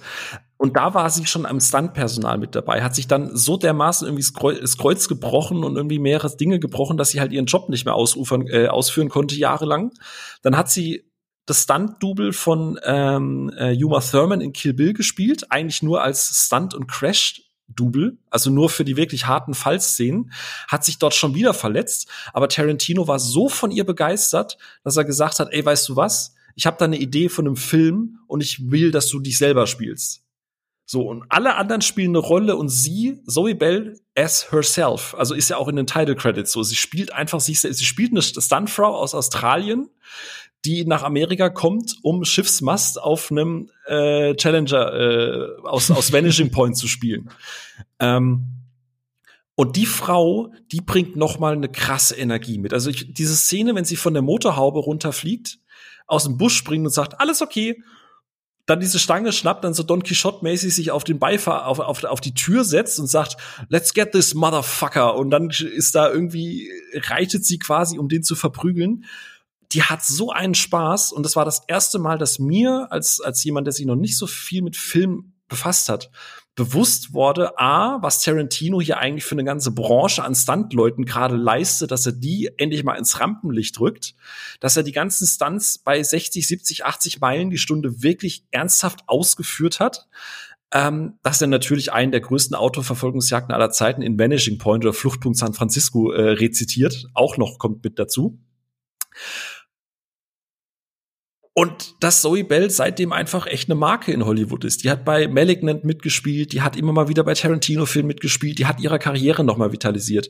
Und die hat eine Doku gedreht über Stuntfrauen in Hollywood. Und ich weiß, das hat mit dem Film selber nichts zu tun, aber es hat für mich dieses Bewusstsein geschaffen, hey ja, du redest immer so von Stuntmännern und so. Aber fuck, es gibt auch Stuntfrauen und die machen einen verdammt geilen Job. Und dieser Film ist ein, ist, ist ein Testimonial für diesen ganzen Berufsstand und Zoe Bell ist für mich das Aushängeschild. Und ich habe einfach seitdem so einen wahnsinnigen Respekt vor Stuntleuten und das hat der Film halt einfach gemacht und deswegen liebe ich den halt noch ein bisschen mehr. Nicht rein wegen der Qualität, sondern einfach, weil er mir damals die, die Augen für so einen kompletten Weißt du, im Abspann ist das irgendwie nach fünf Minuten kommen mal irgendwie die Stuntleute und hier ist es der, der, der Fokus des Films und du besetzt jemanden, der aus der Branche kommt und ich finde das einfach so großartig. Deswegen ist das einfach mein absoluter Lieblingsfilm. Plus natürlich der Soundtrack und die Autos dazu. Das ist einfach großartig. Und, und das Ende ist halt auch, also einfach dieses Ende ist halt einfach geil. Und ich, ich liebe die Katharsis daran und ich weiß, es ist, wir wollten nicht so lange über die einzelnen Filme reden, aber ich liebe Death Proof und alles, was er für Film, für Stuntfrauen, für Stuntleute und für geile Autofahrsequenzen gemacht. Also äh, danach kommt eigentlich nur noch Fury Road und Vanishing Punkt äh, äh, San Francisco. so, Testimonial Ende, entschuldigt bitte. Ja, nee, alles gut. Ich wusste ja genau, dass du dich darauf freust. Und gerade diesen, diesen, es hebt nochmal diesen Stuntberuf hervor und packt das auch so ein bisschen ins Rampenlicht und so. Das ist ein Feature, das ich nicht wusste, als ich den Film damals das erste Mal geschaut habe. Das habe ich dann auch erst zwei, drei Jährchen später eben durch diese ganzen Bonus-Features dann mitbekommen. Und das war so, ah, dann macht es auch noch mehr Sinn, dass es Stuntman Mike ist. Und es spielt dann wirklich mit der gesamten mhm. Idee da drumherum. Äh, das fand ich dann auch nochmal zusätzlich cool als erfahren habe, weil wie du sagst, das, das hebt das nochmal auf ein bisschen anderes Level zu sagen. Einerseits hast du diesen kompletten B-Movie, den mhm. du fairerweise wirklich zerpflücken und einfach dumm finden absolut, kannst. Absolut, absolut. Wenn du gar nicht weißt, was, was Sache ist, du sagst, ey, guck mal, Death Proof, und dann sagt er irgendwie, dass du so quasi mordendes Auto. Da so, ja, exakt. Ähm, aber eben, wenn man dahinter blicken kann, dann, dann hat er halt auch tolle Facetten und genau das, was du eben sagst. Ja. Ey, alles, was an Kritiken ist, und wie gesagt, auch Tarantino, hier und da mit den ganzen Sprüngen, diese Filmrisse, die da angedeutet werden, es ist ein bisschen drüber und jeder Kritikpunkt, den dieser Film über die Jahre bekommen hat, langweilig, viel Dialog, harter Bruch, ne, ne, ist alles legitim. Aber für mich ist das einfach so das, was Tarantino ausmacht, so diese Liebe zum Film, dieses Commitment zu seinen Schauspielerinnen, dieses, ich will alles in Kamera drehen, ich will Leuten eine Bühne geben, die vielleicht nicht immer eine Bühne haben. Und einfach diese, so machst du Autoverfolgungsjagden. Und wenn du halt mal guckst heutzutage, ne, denke ich mir so, ja, ja, schade, dass das langsam immer mehr ausstirbt. Ja, also generell einfach diese, sind ja, weiß nicht, sind schon Autorenfilme? Ja, eigentlich schon. Der Filme, wo du eigentlich Autofilme, selbst, ja. selbst schrei äh, schreibst, mitbegleitest, drehst, Regie führst und so weiter. Und ich, ich feiere ihn halt dafür zu sagen, ich will halt auch am Ende nicht der Dude sein, der einfach nur coole Gangster inszeniert, sondern er sagt halt, das ist irgendwie Gangsterfilm und das hier ist eigentlich ein Kammerspiel mit Gangstern, das hier ist mehr ein Heist-Movie. Jetzt hatte ich irgendwie aus dieser Schnapsidee von Rodriguez, hatten wir Bock, irgendwie so ein Grindhouse-Feature zu drehen und why not? Hier möchte ich einfach eine Kino ehren, das mich in meiner Jugend begleitet hat und dann hat er Kill Bill gemacht. Also ich liebe diese Idee zu sagen, auch alles, was, was mich begleitet, was ich liebe, will ich in irgendeiner Form wiedergeben und eben sehr verschiedene Sachen packt, die irgendwie alle eine ähnliche Handschrift haben, dass das, du sagst, ne, das ist ein Tarantino oder ein Tarantino-esker Film. Ich meine, es gibt genug, die es dann auch versucht haben nachzumachen, wo du mal merkst, wo die Richtung hingehen soll. Aber sie sind trotzdem unterschiedlich positioniert. Es sind eben nicht alles Gangster-Movies, nicht alles Heist-Movies und so weiter, sondern es hat immer noch jeder sein komplett eigenes Feld, in dem er sich bewegt. Da, das finde ich halt sehr, sehr spannend an der Vita. Und dennoch eint alles diese Einflüsse, die er ihm gern verarbeiten will. Ja. Also er das, findet ja nichts Neues, ne? Er passt, macht, er ist ja quasi wie diese Foto-AI. er nimmt genau. das, was da ist, und packt es zu was Neuem, Aufregendem zusammen. Genau, er, er, hat irgendwann mal gesagt, große Künstler stehlen etwas, sie machen keine Hommage. So, das ist genau. dieses besser gut geklaut als schlecht selber gemacht. Richtig. Ähm, und dann eben, solange es dann eine eigene Note hat. Und es gibt eben noch ein Genre, das ihm sehr, sehr wichtig war und das äh, ja sehr viel bei ihm beeinflusst hat, wo er dann gleich drei Filme in diesem Sektor gedreht hat, die trotzdem alle drei stilistisch nicht unterschiedlicher sein könnten. Und zwar Western. Mit Inglourious Bastards, was so gesehen ein moderner Western in einer NS-Zeit-Thematik ist, mit Django Unchained und Hateful Eight. Und äh, ja, gerade Inglourious Bastards ein Film, der zumindest finde ich, damals krass medial durch die Decke gegangen ist. Entweder war es einfach, weil das Internet präsenter war und zeitgleich damit auch das Echo, das man mitbekommen hat, präsenter war. Aber ich finde, in Glorious Bastards war gefühlt so auf einmal überall und jeder hat darüber gesprochen. Und es war so, okay, krasser Film. Ich weiß nicht, ob das hier einfach war wegen der deutschen Beteiligung an dem Film. Til Schweiger. Ähm, äh, schwierig, auch schlecht gealtert. Ähm, genauso unverständlich wie früher, also bei dem, was er sagt. Ähm, aber sonst auch schwierig gealtert. Ähm, ich finde, der ging halt irgendwie krass durch die Decke noch. Also, ich sage, bei Kill Bill, das war so ein Ding im Freundeskreis. Und jeder von uns hat Kill Bill oder so gefeiert, ne? Und jeder im Freundeskreis hat auch x-mal schon Pulp Fiction gesehen, aber plötzlich haben irgendwie Zeitungen und sonst was über den Glorious Busters geschrieben, wo ich dachte, okay, seit wann schreiben die über Tarantino-Filme? Ja, aber ich, sag, ich weiß nicht, ob das Also dadurch, dass Studio Babelsberg das halt ein Großteil gedreht worden ist, du hast Daniel Brühl, Till Schweiger und äh, nicht Diane Kruger, äh, Christoph Waltz. Äh, Christoph Diane Kruger. Doch, genau, Diane Kruger und Christoph Waltz. Ja. Also das war dadurch, also das liegt nicht nur am Internet, es ist tatsächlich einfach, weil natürlich auch Geld in Deutschland Deutsche Beteiligung und, und, so. Ganz genau, ja. Also das ist schon medial auch gesteuert gewesen. Okay, dann, dann war es wahrscheinlich nicht ganz subjektiv, weil ist ja, das war so im Vergleich zu allen anderen Filmen, auch die, die danach dann kamen, wir gleich sprechen, war das irgendwie so gefühlt überpräsent. Ich wusste gerade echt nicht, ob das wirklich nur eigene Wahrnehmung war, aber dann kann es natürlich sein, dass es dadurch auch ein bisschen medial mitgesteuert war. Ähm, aber ja, ein Film, der für viele der, der beste ist, wie ich mehrfach gelesen habe beim, beim Recherchieren so ein bisschen, wo so waren, was sagen so Rankings, was sagen so, wenn ich mal einfach Social Media nach Tarantino Ranking suche und Tweets der letzten acht Jahre finde, wo sich immer mal irgendwelche Leute zum Thema geäußert haben, bin ich doch sehr, sehr häufig noch fast, fast noch vor Pulp Fiction drüber äh, gestolpert, dass viele Leute ihm sagen, Glorious Bastards ist für sie der, der krasseste Tarantino-Film und äh, der, der hat für sie quasi einfach alles abgerissen. Ähm, und für mich war das immer so ein Film, den ich gut finde. Und das so ähnlich wie, wie Phil das vorhin bei Jackie Brown sagte. Ich finde kein Tarantino schlecht. Die sind alle gut. Ich gucke die alle gern. Aber wenn ich neuen Filme habe und sage, welchen mache ich an, ist Inglourious Basterds bei mir immer nicht zwingend der, auf den es hinausläuft, weil ich hänge Christoph Walz in dem Film an den Lippen, aber ich habe mit anderen dann doch irgendwie immer mehr Spaß. Aber ich weiß es nicht. Vielleicht ist das nur ich. Wie, wie, wie sieht das bei euch aus? Bevor wir gleich über die richtigen Western-Western-Filme sprechen, sprechen wir mal über den NS-Western. Du bist nicht allein. Äh, das geht mir auch so. Der war auch so einer, wo ich, als ich ihn zum ersten Mal geguckt habe, am Ende dran saß und mir gedacht habe, gut, das mit Christoph Walz verstehe ich. Ansonsten weiß nicht, wie ich mit dem Hype umgehen soll. Ähm, ich mag den trotzdem. Also, es ist immer noch ein verdammt guter Film. Und wie gesagt, es ist so der Film, der Christoph Waltz, glaube ich, auf, auf ein Level gehoben hat, wo ihn dann plötzlich doch jeder kannte. ähm, der ist auch, was in dem Film sehr spannend ist, ist, dass der wirklich extrem mit Anspannung arbeitet.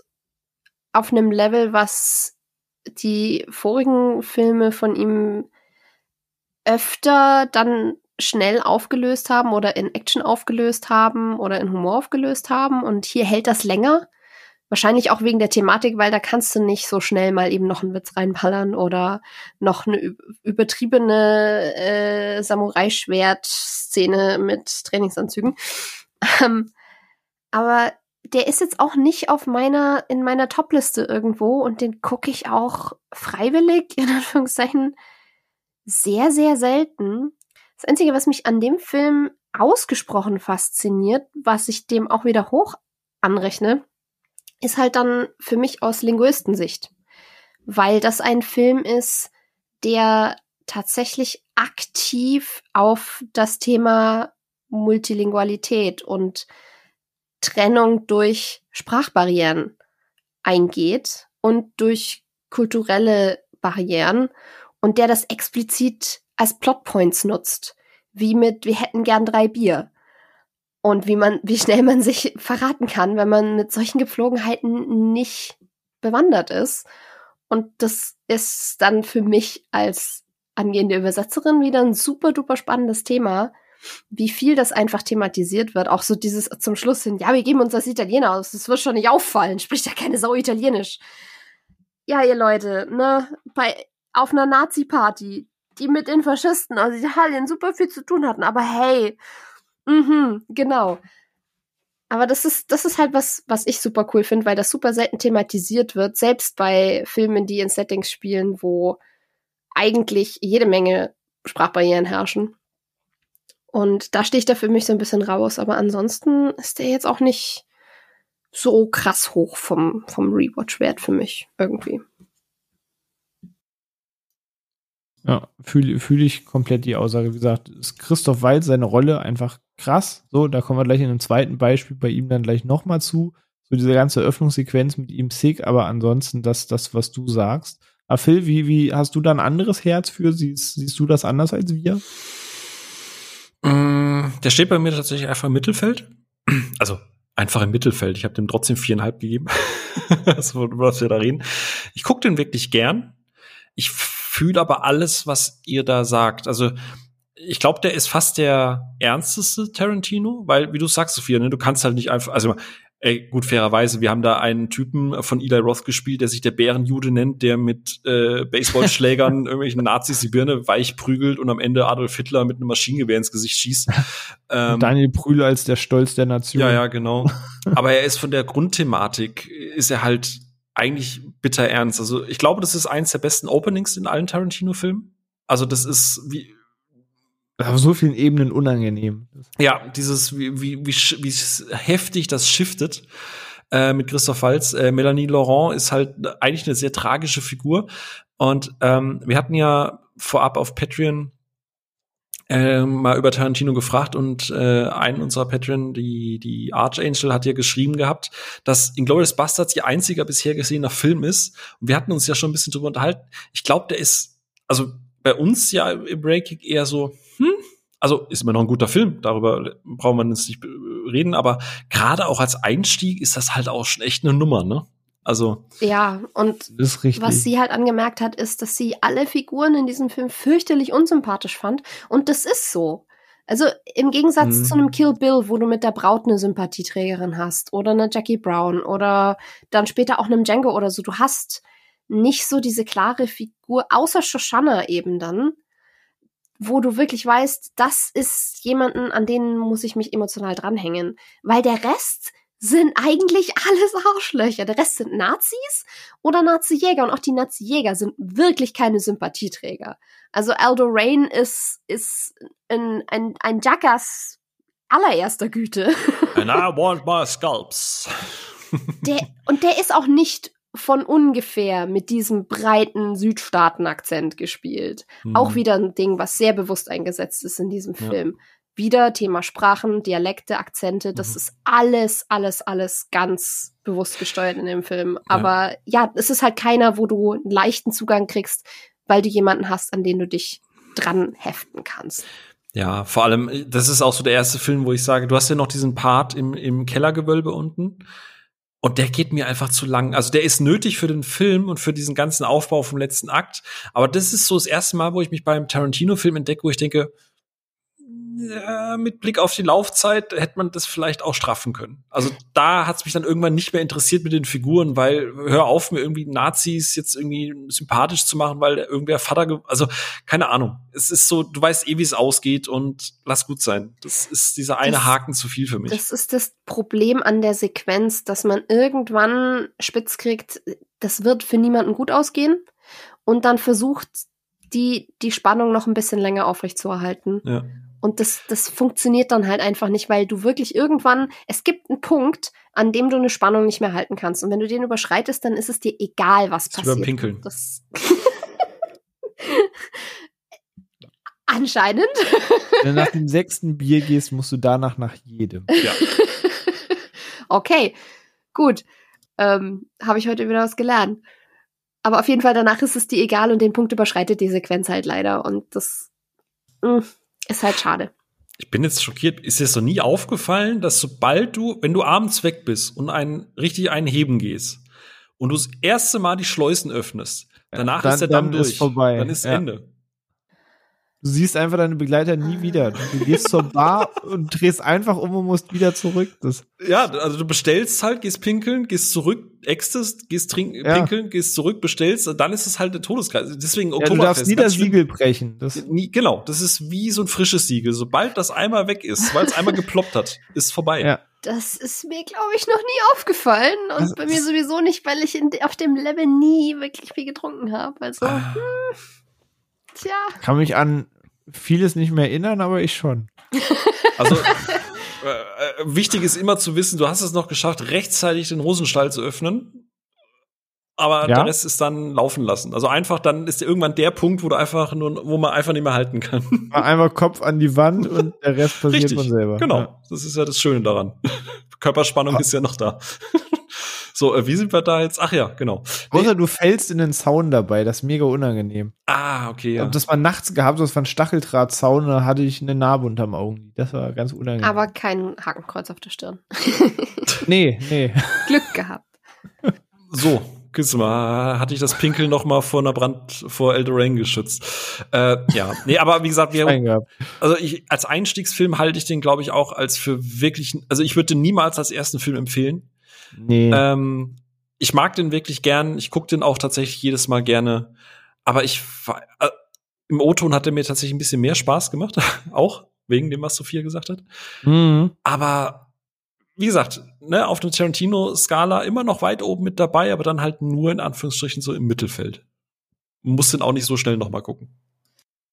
Nee, ich, ich tue mich auch ein bisschen schwer immer mit dieser vorhin besprochenen Leichtigkeit, dass ich irgendwie immer die Momente habe, wo ich in mhm. genüsslich lachen kann und so trotzdem was passiert und ja, Inglourious Bastards hat auch absurde, lustige Momente. So, du willst Hans Lander auch nicht cool finden, aber ne, er, er spielt es halt sehr charming, verachtenswert. Das ist ein Bingo. Ähm, genau. Und du hast auch andere Szenen, die schon lustig sind, aber ich weiß nicht, ob es einfach aufgrund der Thematik schwerer fällt, freier zu lachen dabei oder auf dieses Kannst du da jetzt richtig lachen? Ich glaube, ähm, da haben wir auch einen besonderen Bezug dazu, weil wir mhm. halt Deutsche sind. Das ist für uns ja. noch mal eine andere Hausnummer als für einen Amerikaner, glaube ich. Da fehlt ja, eine Distanz. Maybe. Also ich, ich tue mich bei dem Film auch mal schwer. Er ist dann an den, an den Stellen mir schon fast zu ernst und denke ich mir, okay, das, das sind nicht die Gründe, warum ich deine Filme feiere. Und ich sehe, das ist ein guter Film, also ich mag ihn immer noch, aber ich mag den, den Flow von anderen Filmen einfach lieber.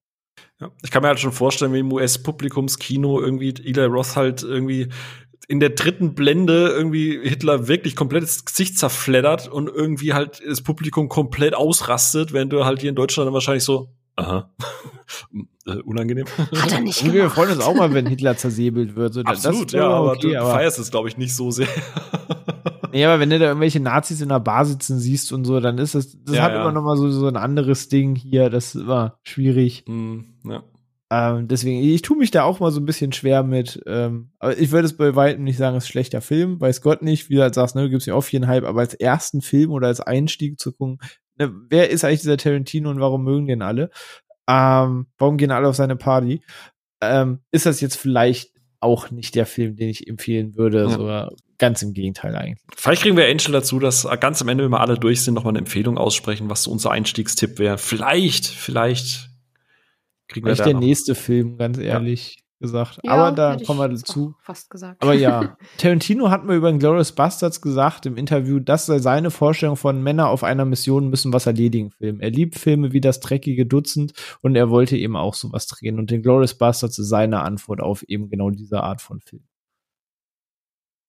Ne? Also auch da, es, es gibt Einflüsse, es gibt Ideen, es gibt Gedankenspiele, aus denen dieser Film äh, entstanden ist. Und auch da spielt das Thema Hommage an ein Kino, mit dem er aufgewachsen ist, eine große Rolle. Oder Aber Michael Myers, hey. auf jeden und halb Deutschland ähm, auch dabei. Oder zumindest Schauspiel Deutschland. Ähm, aber ja, ne, ist er. Es ist schwierig, ist der der Film, mit dem ich mich persönlich äh, am, am, am schwersten tue. Aber ihr seht das ja Stück weit sehr ähnlich wie ich in dem Fall und ich stehe da tatsächlich nicht alleine mit da. Ich dachte, ihr, ihr erklärt mir jetzt komplett, warum dieser Film eigentlich so richtig nuts geht und aber da sind wir alle auf einem Level. Das ist doch auch schön. Wir sind um, uns ähm, sowieso alle erstaunlich einig heute. Ja. Irgendwo muss noch, irgendwo ja. muss noch ein Bruch kommen. Ich sage, ich habe gesagt, es gibt keinen Film, den ich schlecht finde. Ich finde Glorious Busters halt schon nahezu, das ist das Ding. Ich, ich persönlich würde sagen, ich finde ihn für mich am schwächsten, aber weil persönlicher Geschmack, nicht weil es handwerklich der schlechteste Film von ihm ist. So, das ist alle, alle schwierig, aber in Summe mag ich alle. Von daher ist es wird jetzt keine krasse Kritikstimmen von mir geben. Soweit kann ich jetzt schon mal spoilern. Ähm, ich warte sehnsüchtig auf seinen zehnten Film, dass dann diese, diese Vita abgeschlossen ist. Der Star Trek-Film. Ich freue mich da über jeder. Der, der, der Star Trek-Film. Immer schön Franchise-Hi-Fi-Film. ähm, aber nee, er hat sich danach noch einen, einen weiteren, zwei weitere Wünsche eigentlich, wenn man so will, erfüllt er wollte unbedingt ein Western drehen. Wie gesagt, es sollte eigentlich Glorious Bastards mal in der Idee ein Western werden. Dann ging das Skript aber immer mehr Richtung, dass es eben diese Man on a Mission Dinger wurde. Und dann hat er eben doch mehr diesen dreckige Dutzend Einfluss gehabt und sich doch Stück weit immer mehr von der Western-Idee getrennt. Aber weil Inglourious Bastards mal als Western geplant war, hat er eben an der Idee festgehalten, einen Western zu drehen. Und als er seinen ersten Western gedreht hat, hat er gesagt, eigentlich hat er noch ein großes Ziel in seinem, in seinem Filmleben. Und um das zu erfüllen, muss er eigentlich noch einen Western drehen. dann hat er einfach zwei Western gedreht. Weil zum einen war das eine Ziel, ich will einen Western. Und das andere Ziel war, ich möchte gerne einen Film, zu dem Ennio Morricone den Soundtrack macht. Und das sollte eigentlich folglich nur mal ein Westernfilm sein. Also haben wir zwei Westernfilme von ihm bekommen. Und zwar Django Unchained mit Jamie Foxx in der Hauptrolle und Hateful Eight mit quasi fast einem Best-of seines ganzen Castes, ihn bis hierhin schon 20 Jahre begleitet hat als Hauptrolle. Ähm, zwei Western, die aber trotzdem unterschiedlicher nicht sein könnten, während das eine doch auch mehr dieses schon sehr lineares Kino ist, aber auch eben so mit Blaxploitation-Einflüssen und so weiter, auch Western-Einflüssen. Einer, der Film heißt bewusst Django Unchained und es gibt ja auch die, die alten Django-Spaghetti-Western und die Talo-Western. Ähm, und dann hast du mit Hateful Eight ein, ein Kammerspiel, was quasi nur noch das, das Szenario und das Setting eines Westerns nimmt. Also er hat es geschafft, zwar ein Genre zu drehen, aber mit zwei Filmen, die sehr, sehr unterschiedlich sein könnten äh, also sein wollten dann am Ende und es auch waren. Und welcher Western, wo, wofür schlägt euer Herz, wenn ihr auf einen der beiden Western den, den Finger zeigen müsstet? Könnt ihr die überhaupt vergleichen oder wie sieht das aus? Ähm, für mich relativ klar The Hateful Eight. Ich liebe Kammerspiele. Ich liebe so Ensemblecasts. Und Django war mein Einstieg in Tarantino und ich habe, deswegen hat er so einen ganz besonderen Platz in meinem Herz. Ich habe den heute auch noch mal, noch mal geguckt und ich mag den immer noch verdammt gerne. Und der hat, glaube ich, meinen liebsten Soundtrack von allen Tarantino-Filmen. Unchained? Ja. Ja, ist auch mein liebster Soundtrack. Der lief bei mir nach dem Film wirklich rauf und runter die ganze ja. Zeit. Ähm, aber Hateful Eight mag ich einfach vom, Pacing ein bisschen lieber.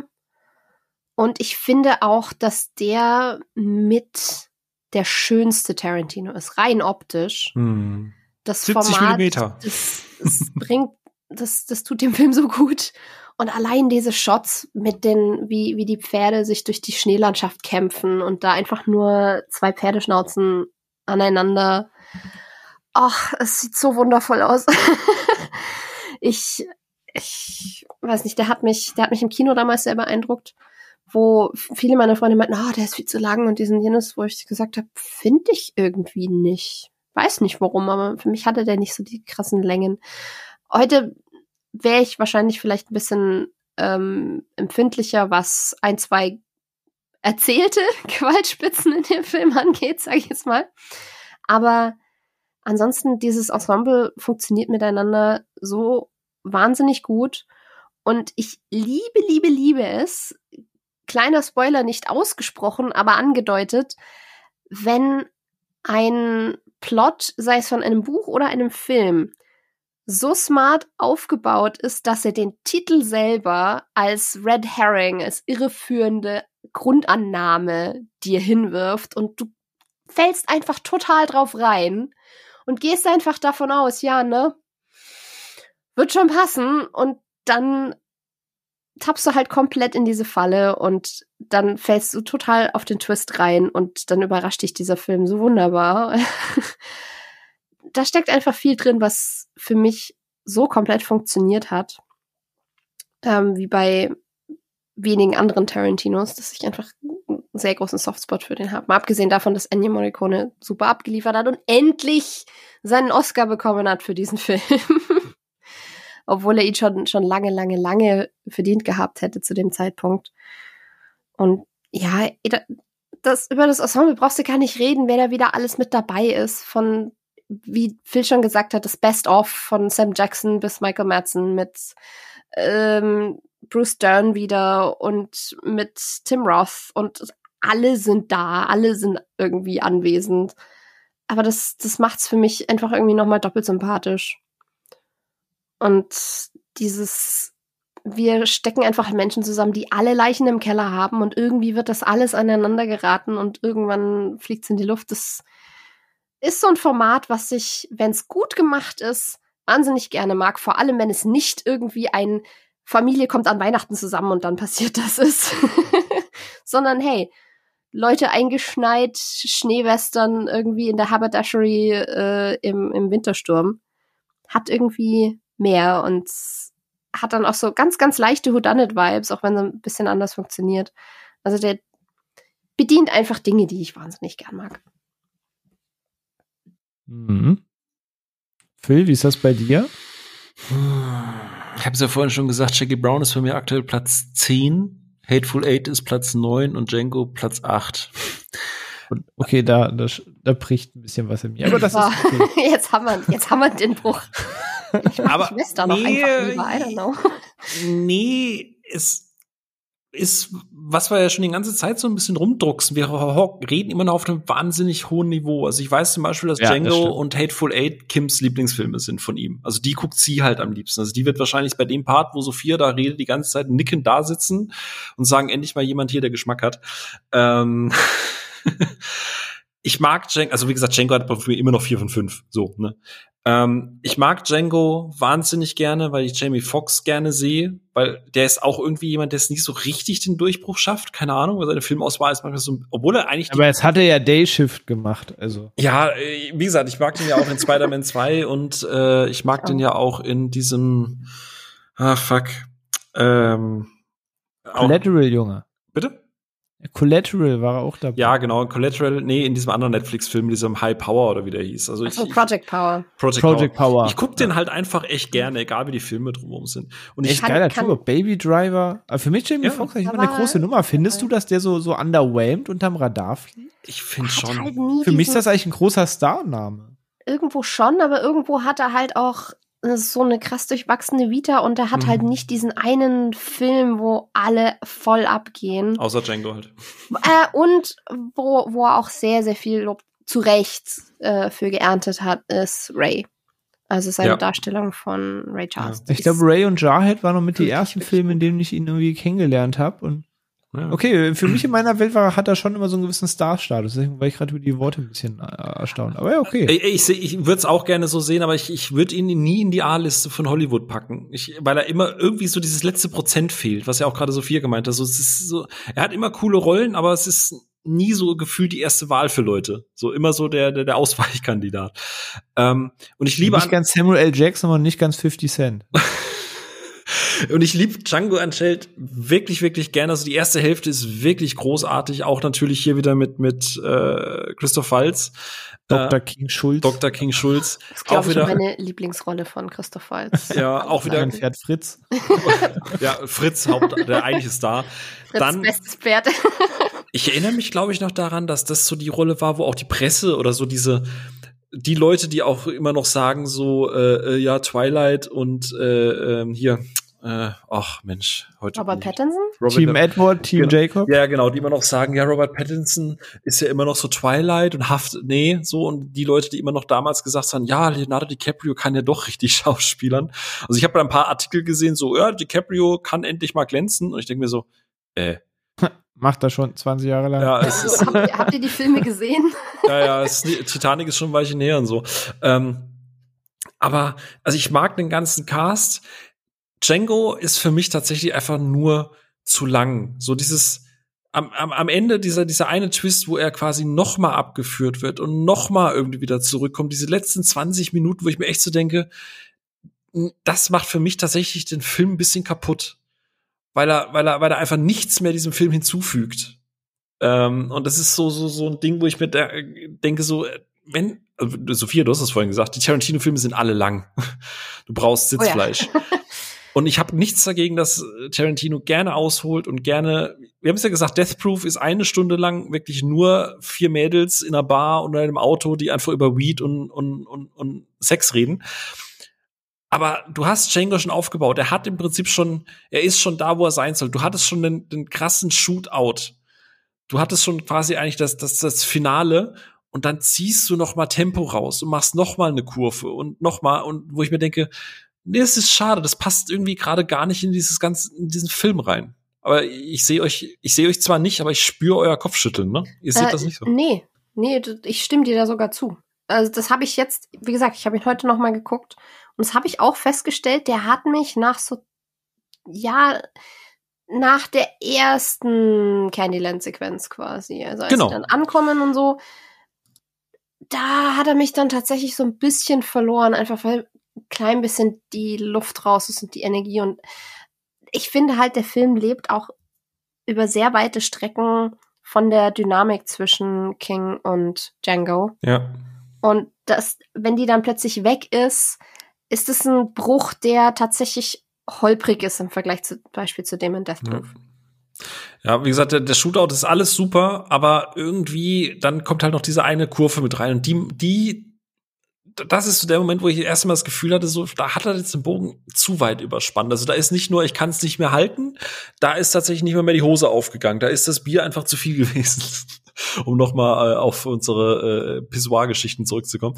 Ähm, und das, das, das, das wertet, äh, wie gesagt, wir reden ja immer noch davon, ne, äh, ne dass, dass es immer noch ein wahnsinnig guter Film ist, immer noch hübsch anzuschauen und auch wahnsinnig schön ist. Also da hat er schon ein bisschen oh ja. geübt, ja, ja. Äh, was das Hateful Eight Ding angeht. Aber mhm. diese diese Szenen, wenn er da in seinem blauen, so, so you are no slave, no, I'm a free man. And you, you choose to dress like that. Ja. äh, und dann mit dieser Weide da hinten dran und diese lange Kamerafahrt. Ich meine, Tarantino ja. nutzt jetzt nicht so viele Zeitlupen, aber das ist einfach wahnsinnig schön. Das ist einfach geiles Kino so. Ähm, und du hast diesen Racheplot und, all, und alles ist irgendwie cool. Und dann, dann denke ich mir so, ja, scheiße, der Film hätte eigentlich vor 20 Minuten einfach fertig sein müssen. So. Äh, ähm, und das, das macht, das, das versaut's mir jedes Mal ein bisschen mehr, weil ich immer noch denke, ach scheiße, stimmt, das kommt ja auch noch.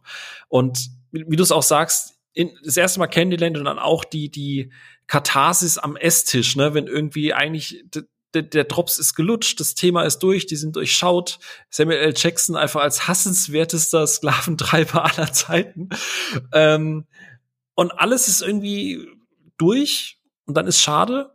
Und Hateful Eight ah, ist so ein Ding, das muss noch wachsen. Ich bin komplett bei dir. Ähm, ich glaube, das ist Tarantinos erwachsenster Film. Oder richtigst, oder erster Film, der sich so nach richtigem Blockbuster anfühlt, ne? So diese großen Panoramen von dieser, von dieser Bergkette, diese Slow Motion mit dem Pferd, einfach ein bisschen zu flexen, dass er das auf 70 Millimeter irgendwie gedreht hat, was ja extra auch im Vorspann gesagt wird.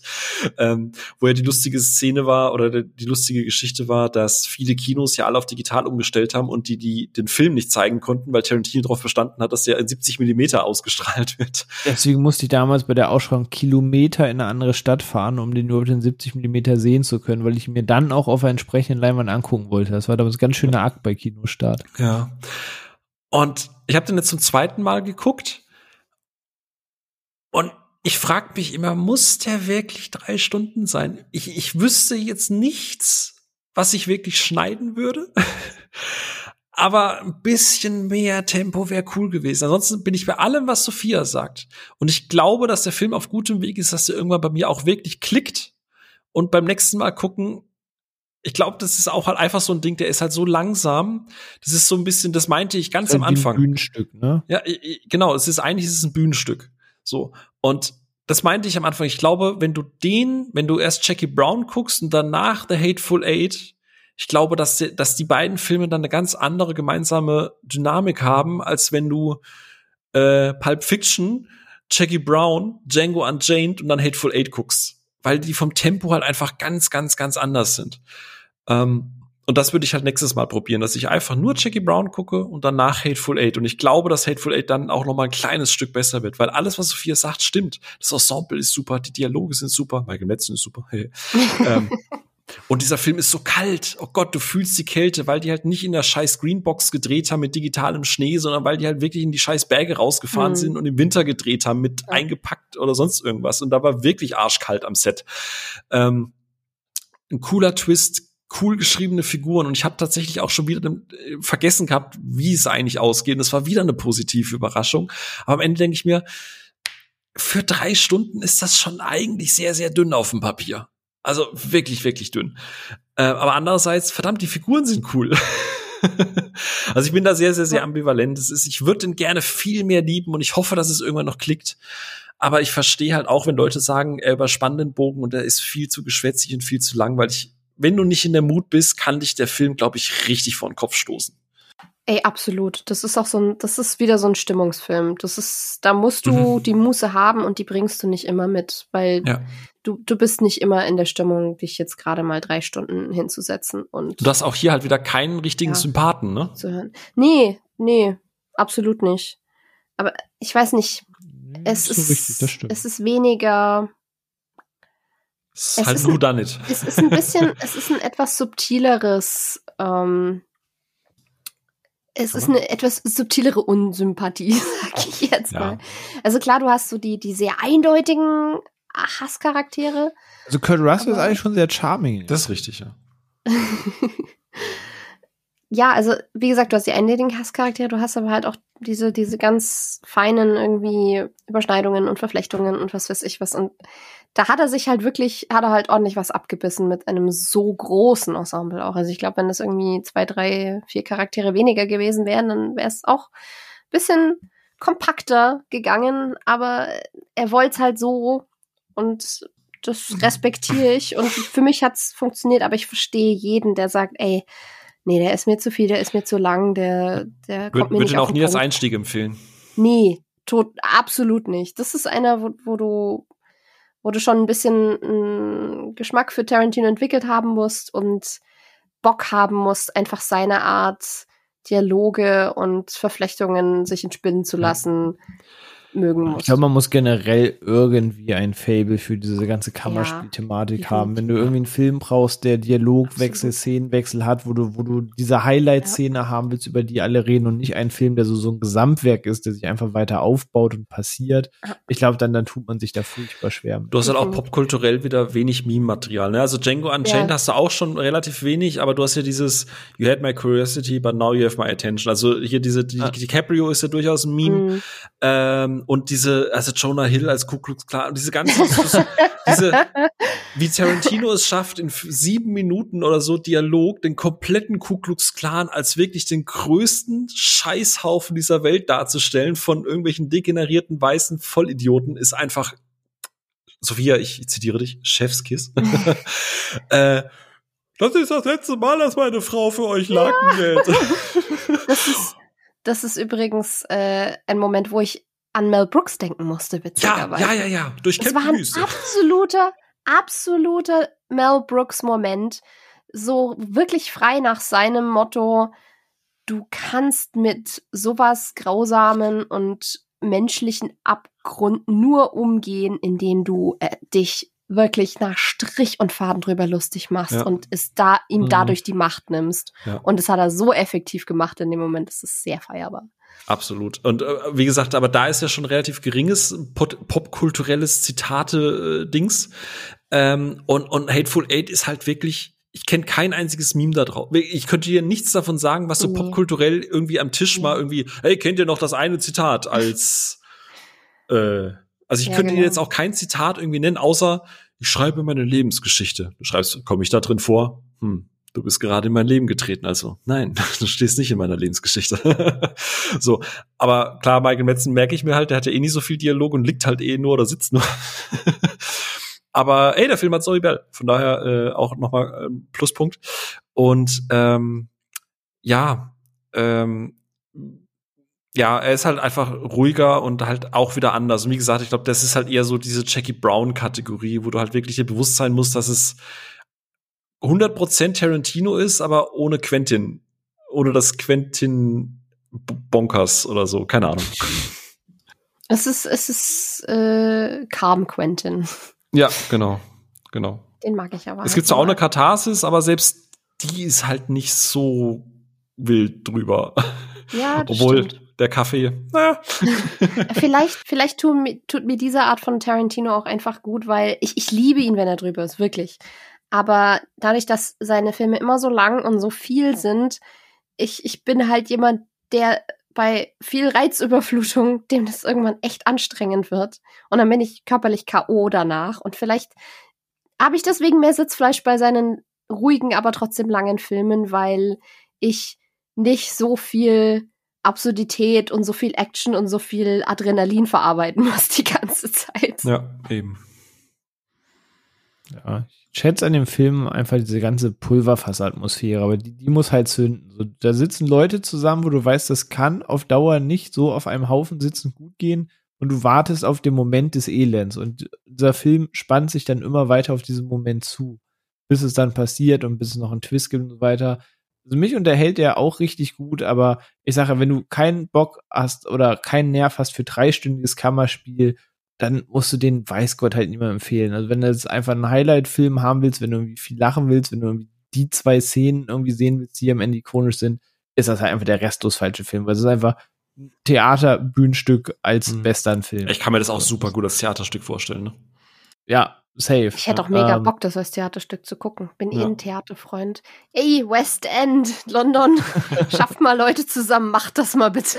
Das war dann so auch perfekte Promo, ne? The Hateful Eight, der achte Film von, ja, von. Tarantino, hat ja gepasst. Also bessere Promo war nur Skyrim, was am 11.11.11 .11. erschienen ist. Das, ähm, also von daher da hat schon alles gepasst. Aber mein Herz schlägt auch mehr für Django Unchained. Ich, ich mag Hateful Eight und das ist bei mir immer noch sehr weit oben. Aber Django Unchained ist bei mir halt auf Platz drei nach Reservoir Dogs und Pipe Fiction. Ähm, ich habe einfach ein Riesenherz für den. Aus den Gründen, was ich gerade bei Inglourious Bastard sagte, was für mich nicht komplett funktioniert hat, wie ich immer beim Gucken hoffe, dass es funktioniert. Und zwar diese Mixtur aus, du hast trotzdem ein ernstes Thema, du hast auch hier diese Sklaverei-Thematik, du hast sehr ernste Themen, du hast eben wie gesagt, in einer vollkommenen Absurdität den Ku Klux Klan in dem Film eingebaut. Ähm, aber du hast auch sehr viele witzige Momente. Plötzlich läuft in einem Western dann trotzdem irgendwie ein Hip-Hop-Track von RZA. Und, aber, aber, aber nichts wirkt irgendwie komisch. Weil sagst du, das ist einfach moderner Neo-Western und dann sind da halt so eine Einflüsse. Und dann erzählen sie noch irgendwie von Wagners äh, Siegfried-Oper, irgendwie, dass das die ganze Story um Siegfried und Brunhilde in dem Film als Analogie zu dem, was passiert, wenn Django eben seine Brunhilda befreien möchte. Ähm, und vermische so ganz viele Sachen, die für mich aber halt richtig gut funktionieren. Und nicht zuletzt oder allen voran durch die Rolle von Christoph Waltz. Also als Hans Lander war das schon ganz großartig, aber für mich ist auch die Dr. King Schulz Rolle die, die ich immer lieber sehe, wo ich jedes Mal einfach einen riesigen Spaß mit habe, wenn er sich irgendwie Django vorstellt und den Vertrag zeigt und alles erklärt. und diese, diese ganze Sachlichkeit, mit der er diesen Film umgeht, das, äh, ich hänge ihn da halt einfach sehr an den Lippen und ich, ich mag diesen Flow des Films einfach gerne. Da sieht man auch wieder, wie wichtig es ist, einen Christoph Waltz richtig anzuleiten, weil wenn du dann irgendwie mal bei, also ich mag die Crack Bonds ja sehr, sehr gerne, aber da hat man das Gefühl, da passt das seine Art nicht so richtig rein oder man weiß nicht so genau, was man da mit seiner Figur machen sollte. Also keine Ahnung, für mich hat der ja nie so richtig funktioniert, ja, diese Crackbonds. Das ist halt in mit King Schulz hat hat Tarantino aus ihm noch mal was ganz anderes rausgeholt als aus als was er mit Hans Lander gemacht hat. Mhm. Und bei vielen späteren Rollen von ihm hatte ich dann das Gefühl, er hat einfach noch mal Hans Lander recycelt. Ja. So ging es mir wirklich eben mit ihm als als Blaufeld und es war ja. irgendwie enttäuschend, weil ich mir gedacht habe, du, du, könntest jetzt so Camp sein. Sei doch, sei doch irgendwie. Ich fand es übrigens anders. beeindruckend, dass Enrico Morricone ähm, eigentlich ja nie mit Tarantino Ennio. zusammenarbeiten, Ennio Morricone, Entschuldigung, äh, nie zusammenarbeiten wollte, weil er ja den Soundtrack oder wie er seinen Soundtrack aus Django verarbeitet hat, ja so furchtbar fand. Ähm, aber dass es sich ja dann doch noch einigen konnte, dass er für Hateful Eight doch noch mal nach 40 Jahren aus dem Ruhestand zurückkommt. Mit aber auch einem geilen Soundtrack. Also das ganze ja. Theme mega. von Hateful Eight ist mega anspannt. Das habe ich auch in meinen Soundtrack-Listen drin. Das finde ich richtig nice. Ja, absolut. Gut, man, äh, genau. Äh, übrigens so eine Sache, die ich wirklich noch Django anscheinend positiv hervorheben muss. Äh, Thema Sklaverei. Ich meine, am Ende ist das ganze Thema in Amerikas Geschichte jetzt nicht wirklich sowas, wo man lustige Film drumherum macht. Der Film hat seine Momente, die echt, also mir zumindest unter die Haut gehen. Ich sag nur Hunde und so. Mhm. Also Respekt mhm. dafür, dass dieser Film gleichzeitig einerseits diesen Kuklux, diese Ku Klux Klan Szene genauso balancieren kann wie ein DiCaprio, der halt wirklich die die Drecksau vor dem Herrn spielt. Ja. Ähm, und äh, da auch wirklich diese Thematik würde und respektvoll behandelt und auch einfach zeigt, ey, das ist kein Spaß gewesen. Das ist nichts, worüber man, also das ist nichts, was geil war. So. Auch egal, was Spike Lee sagt. ja. Es ist halt eher, das ist auch wieder die genau, der genau richtige Einsatz von Gewalt, wie du es halt darstellst. Wenn es richtig, wenn es richtig triumphal werden soll, dann geht er auch total drüber. Und wenn du gerade einen harten Reminder brauchst, was die Realität war, dann ist es so hart und ungeschönt und ekelhaft. Also für mich, ich komme mit der übertriebenen Blutspritzerei und sonst was, wenn Leute abgeknallt werden. Gerade so diese Montage, wo sie, wie sie den Winter verbringen und einfach Kopfgeld nach Kopfgeld nach Kopfgeld sammeln. Ähm, da spritzt ja wahnsinnig viel Blut und das ist auch nicht zimperlich oder so. Aber damit habe ich null Problem. Aber ich kann diesen Mandingo-Fight nicht angucken. Ich muss da weggucken. Ich pack den nicht. Da reicht mir schon allein der Sound. Also, da mhm. weiß er halt auch wieder, wo muss ich mich zurücknehmen und wo ist es Theater, wo ist es Oper. Ja. Na, das stimmt, da tut es an richtigen Stellen weh. Aber ja, bei mir große Liebe für den Film. Ich, ich verstehe, dass das mit dem Finale und ich, ich stimme euch da auch zu, aber es stört mich irgendwie nicht. Ich, ich mag den Flow, die Charaktere, den, den Soundtrack, ich mag Western allgemein. Irgendwie trifft er einfach sehr, sehr gut meinen Spot, deswegen ist der bei mir wahnsinnig weit oben im Ranking. Aber ähm, ich gehe trotzdem bei den Kritikpunkten da voll mit euch mit, glaube ich. Ähm, ja, dann wäre noch ein Film offen. Nach äh, Western wollte dann doch noch mal was anderes machen und jetzt sein vorletzter Film vor jetzt auch schon drei Jahren, jetzt nähern wir uns 23, vor bald vier Jahren schon dann erschienen. Uh, Once Upon a Time in Hollywood, ähm, ein Film, wo man damals nur wusste, er soll die Manson-Morde ähm, und die ganze Sache um Sharon Tate thematisieren, wo man dann schon dachte, okay, in, in welche Richtung geht's? Ähm, und dann wurde man vielleicht doch ein bisschen überrascht, dass vielleicht der, der Flow des Films jetzt anders ist, weil das erstmal alles sehr, sehr düster klang, wenn es um die Morde geht. Ähm, und ja, ist ein Film, der nicht ganz zufällig Once Upon a Time in Hollywood heißt, sondern wohl bei dem Thema Hommage und Anlehnung und er macht kein Geheimnis draus aus seinen Idolen und Filmhelden Tribut zu zollen. Ähm, ist er eben auch großer Sergio Leone-Fan ähm, gewesen, der eben unter anderem Spiel das Lied vom Tod und es war einmal in Amerika gemacht hat. Und wenn man dann die O-Titel mit Once Upon a Time in the West, Once Upon a Time in America sieht, dann macht Once Upon a Time in Hollywood halt noch äh, bedeutend mehr Sinn, dass man sich da anlehnt. Und da wollte er quasi die, die Synopsis dieser Filme, die eigentlich immer nur so, so ein, eine Momentaufnahme eines Lebensausschnittes aus einer Ära erzählt haben. Sei es damals den Nero vier Stunden lang dabei zugucken, wie er ne, vom, vom harmlosen Jungen zum, zum Gangsterboss wird oder eben der langen Rachegeschichte in Schübmers Lied vom Tod. Wollte er eben sowas im Once Upon a Time in Hollywood in dieser Ära der Manson-Morde Ende der 60er in Hollywood erzählen. Ähm, und ja, wie gut ist das für euch gelungen? Am Ende haben wir ein halb Buddy-Movie, halb Zeitzeugnis, halb Momentaufnahme, halb Geschichte umgeschrieben bekommen. Mit einem, glaube ich, Brad Pitt, der lange nicht mehr so gut aufgelegt war, und erneut DiCaprio. Hat der Film für euch funktioniert? Der Film hat ja gemischte Kritiken bekommen, zwecks Länge, zwecks Spektakel. Wie, wie sah das bei euch aus? Waren die echt gemischt? Ja, ich habe viele ja. Stimmen gelesen, jetzt auch in der Recherche nochmal, die ihm sagen, dass Sie, sie haben das Gefühl, sie haben zwei Charakteren zweieinhalb Stunden quasi beim Nichtstun zugeguckt. Sie von A nach B fahren, einen Dialog führen in der Wohnung äh, sind, aber nicht verstanden haben, dass es quasi um diese, diese Momentaufnahme dessen geht, sondern eigentlich gehört haben, wo will der Plot hin und dann war er zu Ende. Ähm, also der hat nicht nur Lobeshymnen bekommen, sondern auch sehr irritierte Stimmen. Okay. Die waren alle nur sauer, dass der Film jetzt von Sony verlegt worden ist. äh, ich weiß, dass ich den damals in eine Special Screening, Premierennacht oder so geguckt habe, im O-Ton auch. Und ich einfach total verliebt war in diese Zeit. Die, dieses Zeitgefühl, wie er das rübergebracht hat. Es ist ja immer so ein bisschen, wenn du so das alte Hollywood zeigst und dann irgendwie hinten dran die durch immer die gleiche Straße fahren, wo du per CGI irgendwie die Neonbanden austauschst, ne? Und ich hatte wirklich das Gefühl, das ist halb dokumentarisch. Ähm, ich mochte den Vibe, den dieser Film einfach hat. Ähm, ich mochte den kompletten Cast, wie du sagst, Brad Pitt und, und DiCaprio einfach wirklich peak. Ich mochte diese, ja, in Anführungsstrichen, diesen Meta-Kommentar drunter, dieses, dieser absteigende Stern, der seine letzte Rolle irgendwie hat, der sich dann irgendwie am Ende auch so ein bisschen mit so einem kleinen Kind duelliert, weißt du, mit, äh, mit dieser kleinen, großartigen Darstellerin, die, die ähm, irgendwie ihr Drehbuch liest und DiCaprio irgendwie so fragt, hey, wie bist du so gut und so. Ähm, ich liebe Brad Pitts Rolle. Äh, ich weiß nicht mal, ob er überhaupt eine Rolle gespielt hat oder ob er halt einfach kurz aus dem Trailer auf Set gestolpert ist und einfach sich selber gespielt hat. Ähm, und ich mag halt diesen parallelen Strang rund um Sharon Tate und halt Margaret Robbie, also A, weil man halt gerne Margaret Robbie zuguckt Und ähm, ich finde nicht, dass das irgendwie das Gefühl ist, da passiert irgendwie nichts. Du hast halt auch wieder so eine Alternate History am Ende, sowas äh, What If mäßig, ne? Haben wir schon in, in Glorious Bastards gesehen, was passiert, wenn wenn äh, wenn, wenn wenn wenn wenn das Schicksal ein netter Mensch gewesen wäre.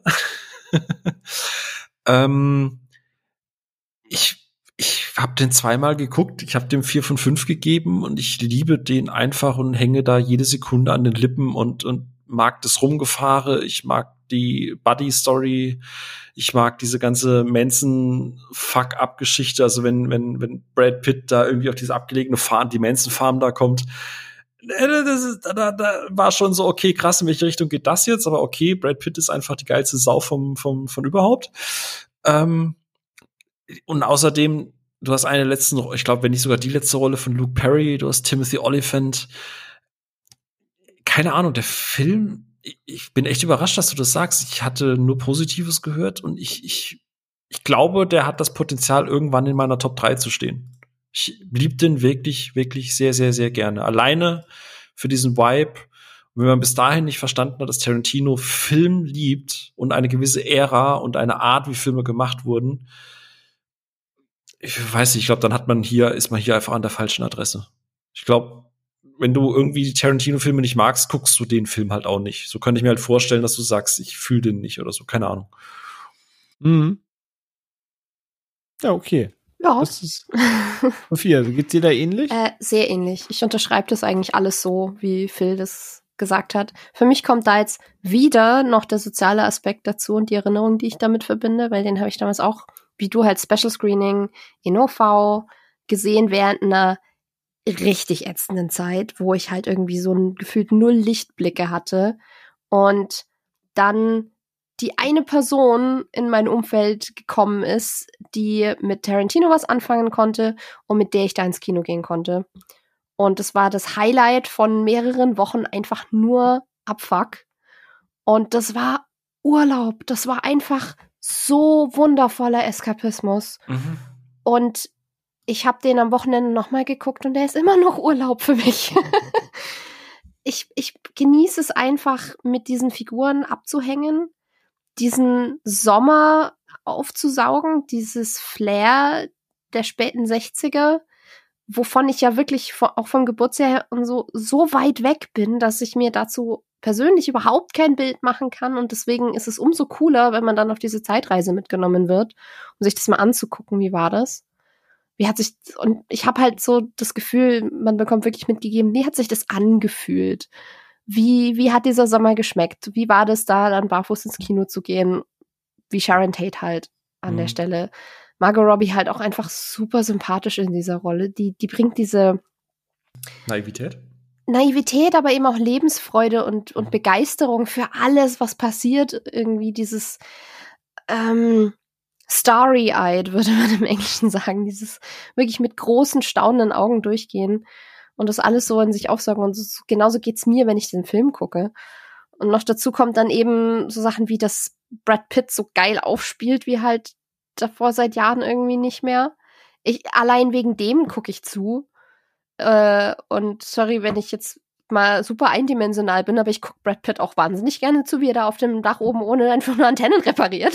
Dafür bin das ich kann, auch da. Das kann ich tatsächlich sogar relaten. Also das ist äh, ne? Kann man nicht in dem sagen, ne? Alter ne? noch, in dem Alter noch so eine Fitness, da sage ich nicht, äh, da, nein. Eben.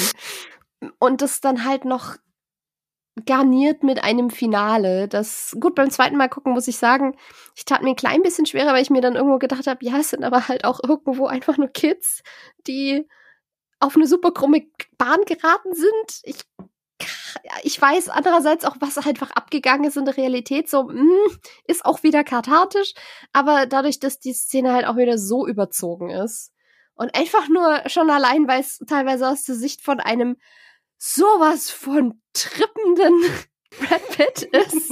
Die Dose. Es ist halt einfach, oh ja, diese Dose. Ach, es ist so schön. Es ist wundervoll. Und dann auch noch zwischendrin eine hysterische Italienerin, die alle auf Italienisch anpatzt. Das ist großartig. Und ich schreibe mir das, ich schreibe mir das für dieses Wochenende als äh, Leistung für mein Studium auf, weil ja ein paar Sätze Italienisch gefallen sind. Weißt du, was ich dem Film echt anrechne, weil du es gerade erwähnt hast? Ähm, ich mag, dass er also ich, ich, glaube, der ist auch für Tarantino sehr kathartisch, weil es ja der erste Film Post-Weinstein-Ära, äh, ne? Also deswegen, ich weiß, ich weiß nicht, ob es vielleicht Zufall ist, aber es räumt ja auch schon sehr, sehr viel mit diesem. Also du hast einerseits natürlich Sharon Tate, die, wie hast du es genannt, Starry Eye, also dieses, dieses, Starry Eye, oh, ja. genau, guck mal, ich bin da jetzt in diesem Film und guck mal, wie die Leute darauf reagieren. So, du hast einerseits dieses Verklärte, wie du dir das halt vorstellst, so in den 70ern. Aber ich finde es auch sehr, sehr schön, ganz viele Filme, die in dieser Zeit halt spielen, haben so dieses, dieses, es, es gab halt Probleme auch in dieser Zeit und zum Beispiel ein Last Night in Soho zeigt die ja sehr drastisch auf. Und ich finde, Once Upon a Time kriegt diesen Spagat hin zwischen, du zeigst, wie die Zeit damals war, du zeigst die Zeit, warum sie so faszinierend ist, eben durch die Sicht von, von Sharon, äh, Margaret Robbie in dem Fall. Aber du zeigst halt auch die andere Seite, wie es halt ist, wenn du auf, am Ende deiner Karriere stehst, wenn du vielleicht ein mittelloser Stuntman bist, der irgendwie einfach nur sich von Job zu Job hangelt und ansonsten bei Dächern, äh, bei Leuten irgendwie privat auf den Dächern irgendwie Antennen fixen muss. Also dass es halt auch neben, neben dem, was Sharon Tate erlebt, auch die andere Seite gibt, wenn du halt wirklich kämpfen musst, um relevant zu bleiben, weil dich das System halt sonst einfach ausschluckt. Und dass die Sharon Tate dann halt irgendwie auf eine Party kommt, wo relativ offen drüber gesprochen wird, so hey, die und die macht gerade den Gefallen für die und die Rolle es ist, es ist, man muss das schon ein bisschen danach fühlen, aber ich, ich finde, es ist nicht eine komplette Romantisierung dieser Zeit, sondern du hast auch wirklich oder äh, gerade durch äh, Pitt und DiCaprio, was ja äh, DiCaprio vielleicht auch so ein bisschen autobiografisch ist, ähm, dass du halt schon auch siehst, dass das kein Zuckerschlecken damals war. Wenn warst du wer, bist du wer, bist du halt niemand mehr, hast du halt Probleme. So und er hat halt Probleme. Ne? Also das mochte ich tatsächlich sehr, sehr gerne, dass es nicht nur romantisiert ist. Und ich finde, es ist auch eine gute Auseinandersetzung mit Star-Ego. Weil ich finde, oh, viel, ja. was, was DiCaprios Charakter halt mitbringt, ist auch einfach nur mega gekränktes Ego von jemandem, der so dieses, diese Nischen, dieses Nischenstardom sich erarbeitet hat und sich deswegen aus irgendeinem Grund für das Allergeilste hält. Und wenn er dann mal wieder auf den Hosenboden gesetzt wird und auf den, ja, der Boden der Tatsachen zurückgeholt wird, äh, dann plötzlich feststellt, hm, ein bisschen, vielleicht ist, vielleicht ist dieses Ego doch ein bisschen fragil und dann einen Ausraster im Trailer hat und sagt, ich trinke nie wieder und dann erstmal seinen Flachmann rausholt, um sich zu beruhigen und den dann auch aus dem Fenster schmeißt.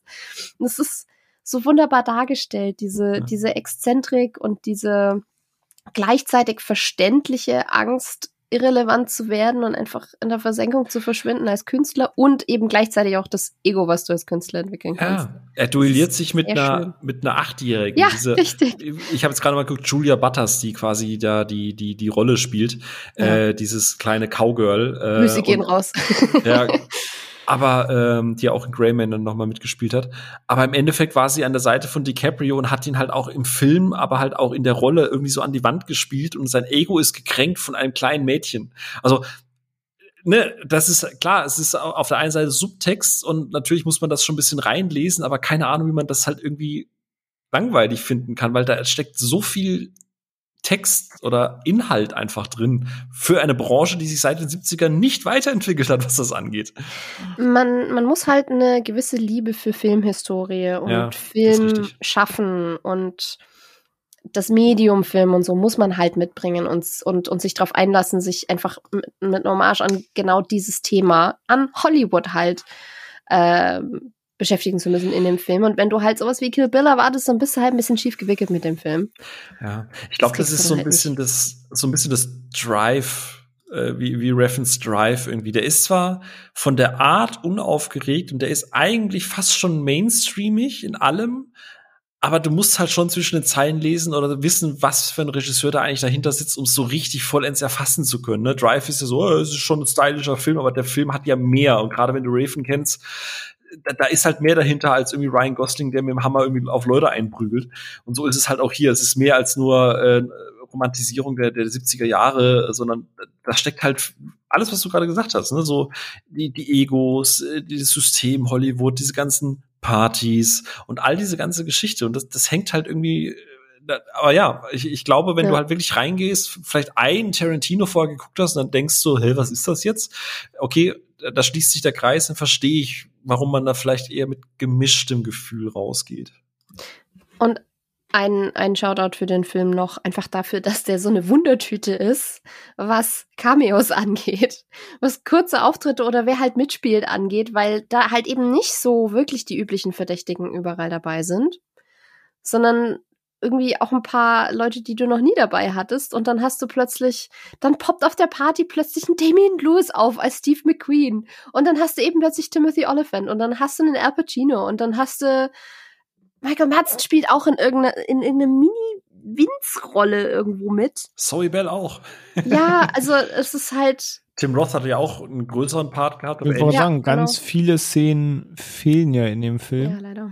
Und man diskutiert ja heute noch darüber, ob man das wie bei Hateful Eight macht. Der hat ja auch nochmal einen 20 Minuten längeren Cut bekommen, den es ja nie auf Disc oder so gab, der bei Netflix US erschienen ist. Da hat man ja Hateful Eight in der nochmal 25 Minuten längeren Version, wo dann 187 Minuten ging, ja einfach als vier Episoden auf Netflix hochgeladen, als quasi, ja, als Serie gestückelt. Und so war das ja mit äh, Once Upon a Time in Hollywood auch geplant, beziehungsweise 2020 hieß es, in dem nächsten Jahr sollte die ganze Arbeit an dem Release durch sein, aber Stand jetzt haben wir die Version immer noch nicht. Und die ist ja ein gutes Stück länger. Also der Film geht ja jetzt zwei Stunden 41 mit Abspann, glaube ich. Und die ursprüngliche Fassung von Once Upon a Time in Hollywood, über die wir sprechen, geht vier Stunden 22. Also wir sprechen über anderthalb Stunden mehr Film in dem Fall.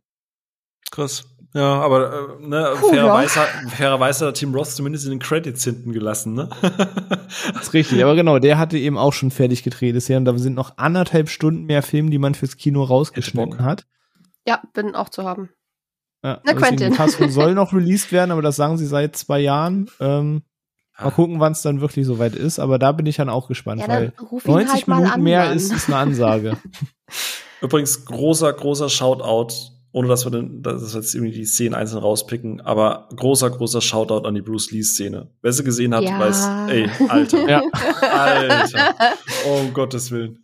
Wie gut war Mit das? Pitt gegen Bruce Lee. Ja. ja, ja. Ey, viel Liebe dafür. Auch die, die Eier zu haben, einfach so eine Figur mhm. wie Bruce Lee mal ganz kurz auf den Hosenboden. Äh, ne? Also, das, das ist schon ein ganz großes Kino. Und ich weiß Och, nicht, warum. Das hat zu der Zeit eine Rolle gespielt. ja, ich, li ich liebe die Frau von dem Regisseur in der Szene. Die ist so verdammt unterhaltsam. Aber ich glaube, ich, ich glaub, überlege jetzt, ob ich. Ne?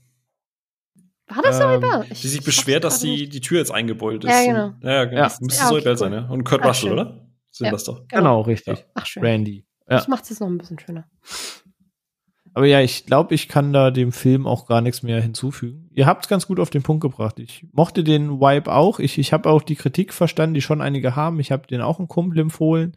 Und ich weiß, dass der eigentlich schon, ich sag jetzt mal, mehr Krach-Bumm-Kino guckt. Also, bevor der irgendeinen Reffen-Film anfassen würde, würde der halt sofort die Konsole anmachen oder sich irgendwie im nächsten Film so angucken. Also, wie hat er mal gesagt, wenn es nur noch Arthouse gäbe, würde ich halt mir einfach ein anderes Hobby suchen.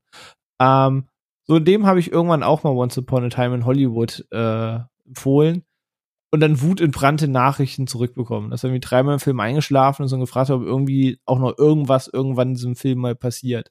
Ähm, also ist nicht für jedermann, ähm, aber ich mag ihn persönlich auch sehr gern und ich, ich mag einfach diesen ganzen Vibe und die Musik und die, das ganze Buddy-Ding zwischen DiCaprio und Brad Pitt als Cliff Booth. Ich, ich feiere das, aber äh, ja, ist auf jeden Fall nicht für jeden. Aber ich stimme euch in jedem Punkt auf jeden Fall voll zu. Ich, ich bin auch Fan. Scheiße, Aber, wir sind uns viel zu einig. Du Arsch. ja, ja. Nächste Woche bist du nicht dabei, oder? Äh, nee, ich äh, okay, habe aber auch sagen. nichts äh, anderweitiges zu sagen wie ihr, außer vielleicht für, okay. für einen Ich bin Zeit. da auch ziemlich unemotional. Also ich mag die ersten zwei Filme, der Rest mir eigentlich recht egal, aber da sind wir nächste Woche. Ähm, aber dann dachte ich, kommen wir, wir beide vielleicht da noch mal gegeneinander oder so. Aber dann auch nicht. Dann, dann müsst ihr warten. Im Lauf der Weihnachtszeit sind Phil und ich und so irgendwann und Sophia und irgendwann auch wieder uneinig, dass der Moment kommt. Ähm, wahrscheinlich eher eher schnell als langsam. Naja, spätestens unsere, unsere Jahreshighlights und so werden sich wahrscheinlich sehr voneinander unterscheiden. Ja. Ey, wir können auch über Trüffelpommes reden. Nee, ich, ich denke nicht. Aber auf Jahreshighlights freue ich mich auch, auch wenn ich schon mal spoilern kann. meine, ich muss eigentlich dafür noch Film X nachholen, Agenda. Ist gerade relativ lang. Man kann nie alles äh, sehen bis zum, bis zum Ende des Jahres. Aber ich habe schon noch so sechs, sieben Filme, die ich. Aber ist doch schön, ist bei dir wenigstens auch mal was lang. Kennst du ja sonst nicht. Uh, den auf den hast du gewartet, seit wir dich vor drei Minuten nach Start Ich wollte vorhin haben, bei Django schon einen Programmiersprachenwitz machen, weil Django ist ja auch eine Programmiersprache und Django Unchained dann quasi. Ne, aber ich habe mir gedacht, nee, ich heb mir lieber noch mal was für den Schluss auf. Okay. Am Schluss sind auch nicht nur wir, sondern auch Tarantino bald, wenn er sein Versprechen einlöst. Und zwar hat er gesagt, nach zehn Filmen ist Schluss und einer steht noch aus. Phil hat vorhin schon den Gag gebracht, weil ihm sich das Gerücht hartnäckig hält oder hielt, dass der zehnte Film ein Science-Fiction-Film wird und kurz danach kam raus, es soll ein, ein Beitrag im, im Star Trek-Franchise werden, was also es hat immer noch keiner, glaube ich, so richtig dementiert, aber ich halte es einfach für sehr nah an nicht möglich, dass das passiert. Ähm, aber who knows? Aber wenn Wunschkonzert ist und ihr sagt, okay, macht jetzt noch einen Film, habt ihr irgendeine Art, irgendein Genre, irgendein Setting? Hab, habt ihr irgendeinen Wunsch, wo ihr sagt, wir hatten jetzt Gangster, Western, Nazi-Film, Flow, Vibe, linear, Kammerspiel, nonlinear? Äh, gibt es irgendwas, was in dieser Vita fehlt, wo ihr sagt, das, das wäre für mich der letzte Film? Äh, muss der letzte Film nochmal richtig einschlagen oder ein Abgesang sein? Was ist für euch die, die Vorstellung des, des letzten Tarantino-Films? Puh, eine konkrete habe ich da, glaube ich, nicht. Ich glaube, was ich interessant fände, wäre, wenn der, wenn er nicht nur so Richtung Hongkong geht, sondern sich mal so klassischen Wusha widmen würde. Auch gerne mit so ein bisschen mm. Fantasy-Elementen oder so. Da hätte ich, glaube ich, Bock drauf. Dass er da mal so wirklich richtig in die Klassikerkiste greift dann irgendwie so die, die, die Version von, von Crouching Tiger, Hidden Dragon von Tarantino kommt. Das könnte, glaube ich, sehr stylisch werden. Da hätte ich Lust drauf. Hm. Ähm. Das Lustige war, ich war, also wenn ich kurz mal einen kleinen Shoutout machen kann, der Daniel, der ja auch schon mal bei uns zu Gast war, hat ja einen eigenen Podcast, den Let's Cast FM Podcast, wo ich äh, zu Gast sein durfte und wir haben über das Podcasten selber gesprochen. Und da habe hab ich äh, kurz diese Episode hier erwähnt und er meinte halt auch, äh, Tarantino, du schuldest mir noch einen Star Trek-Film und der wartet halt, erwartet wirklich einen Star Trek-Film. Ähm, ich muss gestehen, auch wenn ich den Gedanken reizvoll finde, sehe ich Tarantino nicht im Rahmen eines bestehenden, etablierten Franchises. Ich glaube, es könnte spannend werden. Ich glaube, er hätte auch viel freie Hand, aber es gibt halt nun mal Dinge, unter also die, die, an die er sich halten muss. Und ich gl glaube, ein Tarantino funktioniert nicht, wenn er sich an Regeln halten muss. Ähm, ich hätte gerne keinen Western mehr. also zwei reicht. Ähm, aber eigentlich hat er schon jedes Genre, das, das viel zu wenig Beachtung bekommt, schon irgendwie bedient. Ich bin wirklich komplett ratlos. Ähm, falls er irgendwie noch mal so eine Art Werksschau macht, weißt du, sowas wie er es in, in ähm, Once Upon a Time in Hollywood angedeutet hat, sondern einfach noch mal so ein mein Weg die letzten 30 Jahre durch durch Hollywood und das habe ich alles gemacht und das sind irgendwie die Einflüsse und das noch mal zu so einer Art Best-of zusammenmischt wo alles irgendwie durchkommt, wo richtig bonkers geht und irgendwie so Kill Bill mit Reservoir Dogs mischt und dann kommt eine Gangster-Story, die am Ende irgendwie in einem Kammerspiel endet oder so. Einfach noch mal so ein, so ein dass er sich selber anfängt zu kopieren. Ähm, aber dieser Wusha-Part, Sophia, der, der, der hat mich jetzt ins Grübeln gebracht. Da hätte ich schon Bock drauf, weil es gibt viel zu wenig Wusha. Und bitte kommt mir jetzt nicht mit Shang-Chi, weil die zwei Minuten, äh, die füllen meinen Bedarf nicht. Ähm, ja, keine Ahnung. Ich bin einfach komplett offen. Wenn ich mir was wünschen dürfte, wäre es vielleicht noch mal was mit Autos und Stunts. Ähm, jetzt kein Fury Road, aber gerne noch mal sowas wie Death Proof. Aber äh, ey, ich bin ich bin gespannt da drauf und egal, ob es ein guter oder ein schlechter Film wird, äh, es wird nie die neuen guten Filme davor irgendwie kaputt machen. Das ist das Schöne, das weiß man schon mal. Und wer weiß, vielleicht macht ihr danach im Serienformat weiter. Doch, die machen deine ganze Kindheit kaputt, ja, ja. wenn der zehnte Film. Und du kannst die anderen neun dann nie wieder gucken. Ja, natürlich. Ja. So will es das Internet gesetzt. Ja, ja, genau. Und das nur, weil Ariel hinten dran zeigt, dass sie nicht mehr rote Haare hat, sondern jetzt blaue. Ey, das geht gar nicht. Äh, ist, äh, ja. It's all fun and games. So. ja, wie ist bei dir?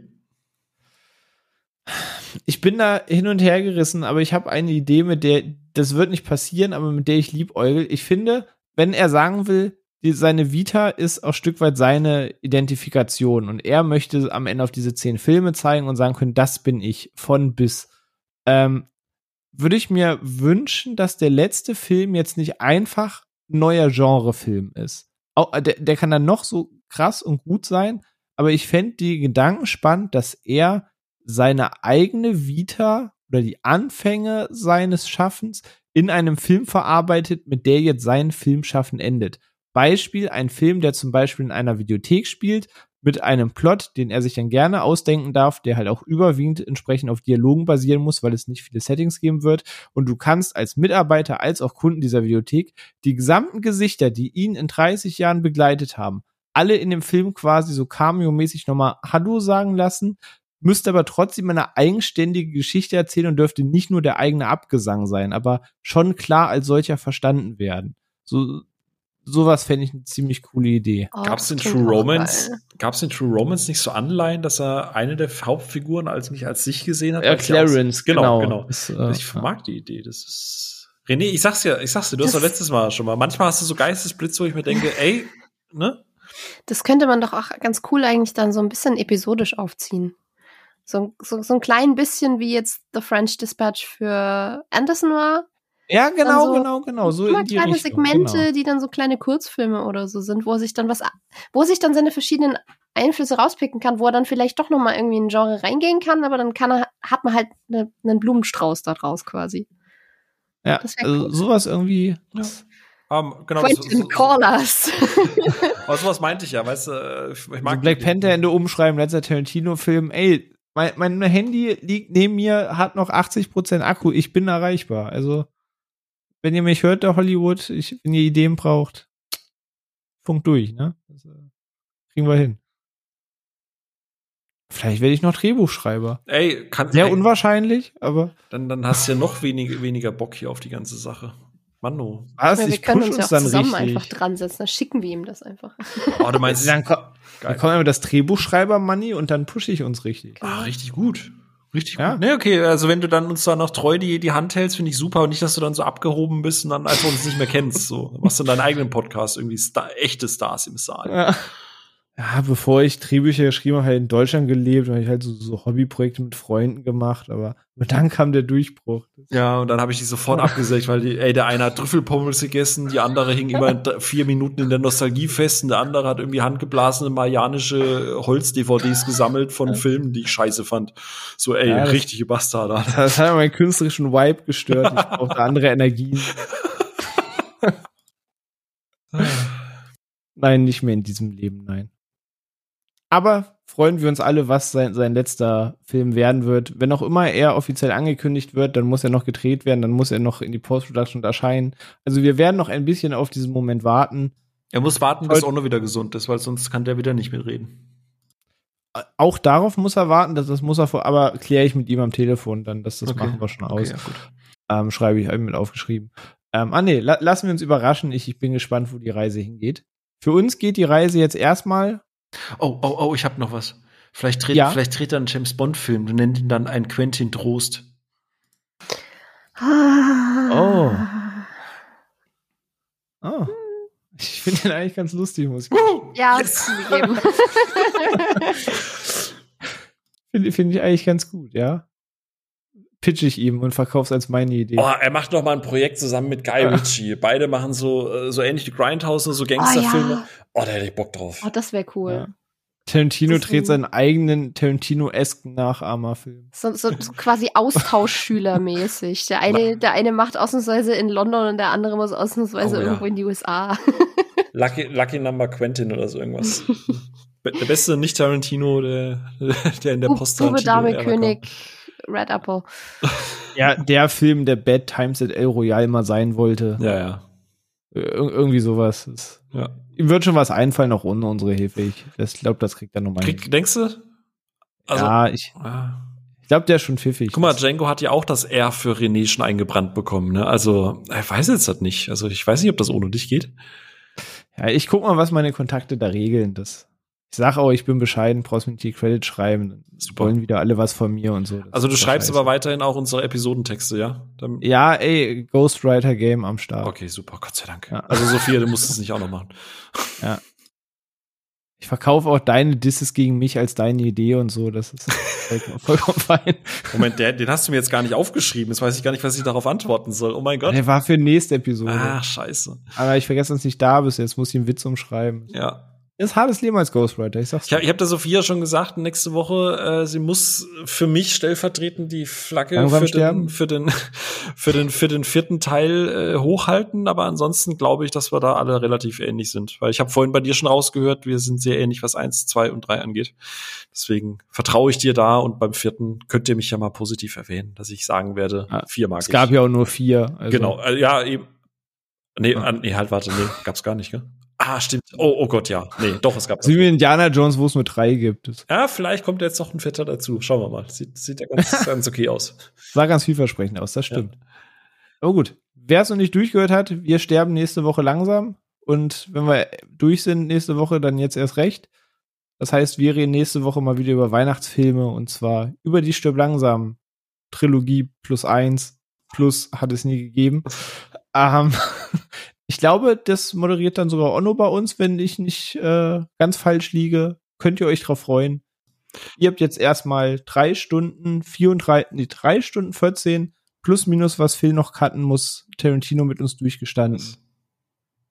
Also freut euch auf kommende Inhalte, auf mehr Weihnachtszeit. Schreibt uns, wie ihr über Tarantino denkt und wie euch die Episode gefallen hat. Ob ihr uns versteht, ob ihr ihn überhyped findet, ob ihr es auch feiert. Lasst uns teilhaben. Wir freuen uns, ihr wisst, immer über Feedback, sei es auf Social, sei es auf Discord. Wir, wir hören immer gern was, was ihr zu sagen habt. Bis nächste Solange es keine Kritik ist. Kein Spaß. Gra- Gerade Kritik, solange sie konstruktiv ist, ist immer fein.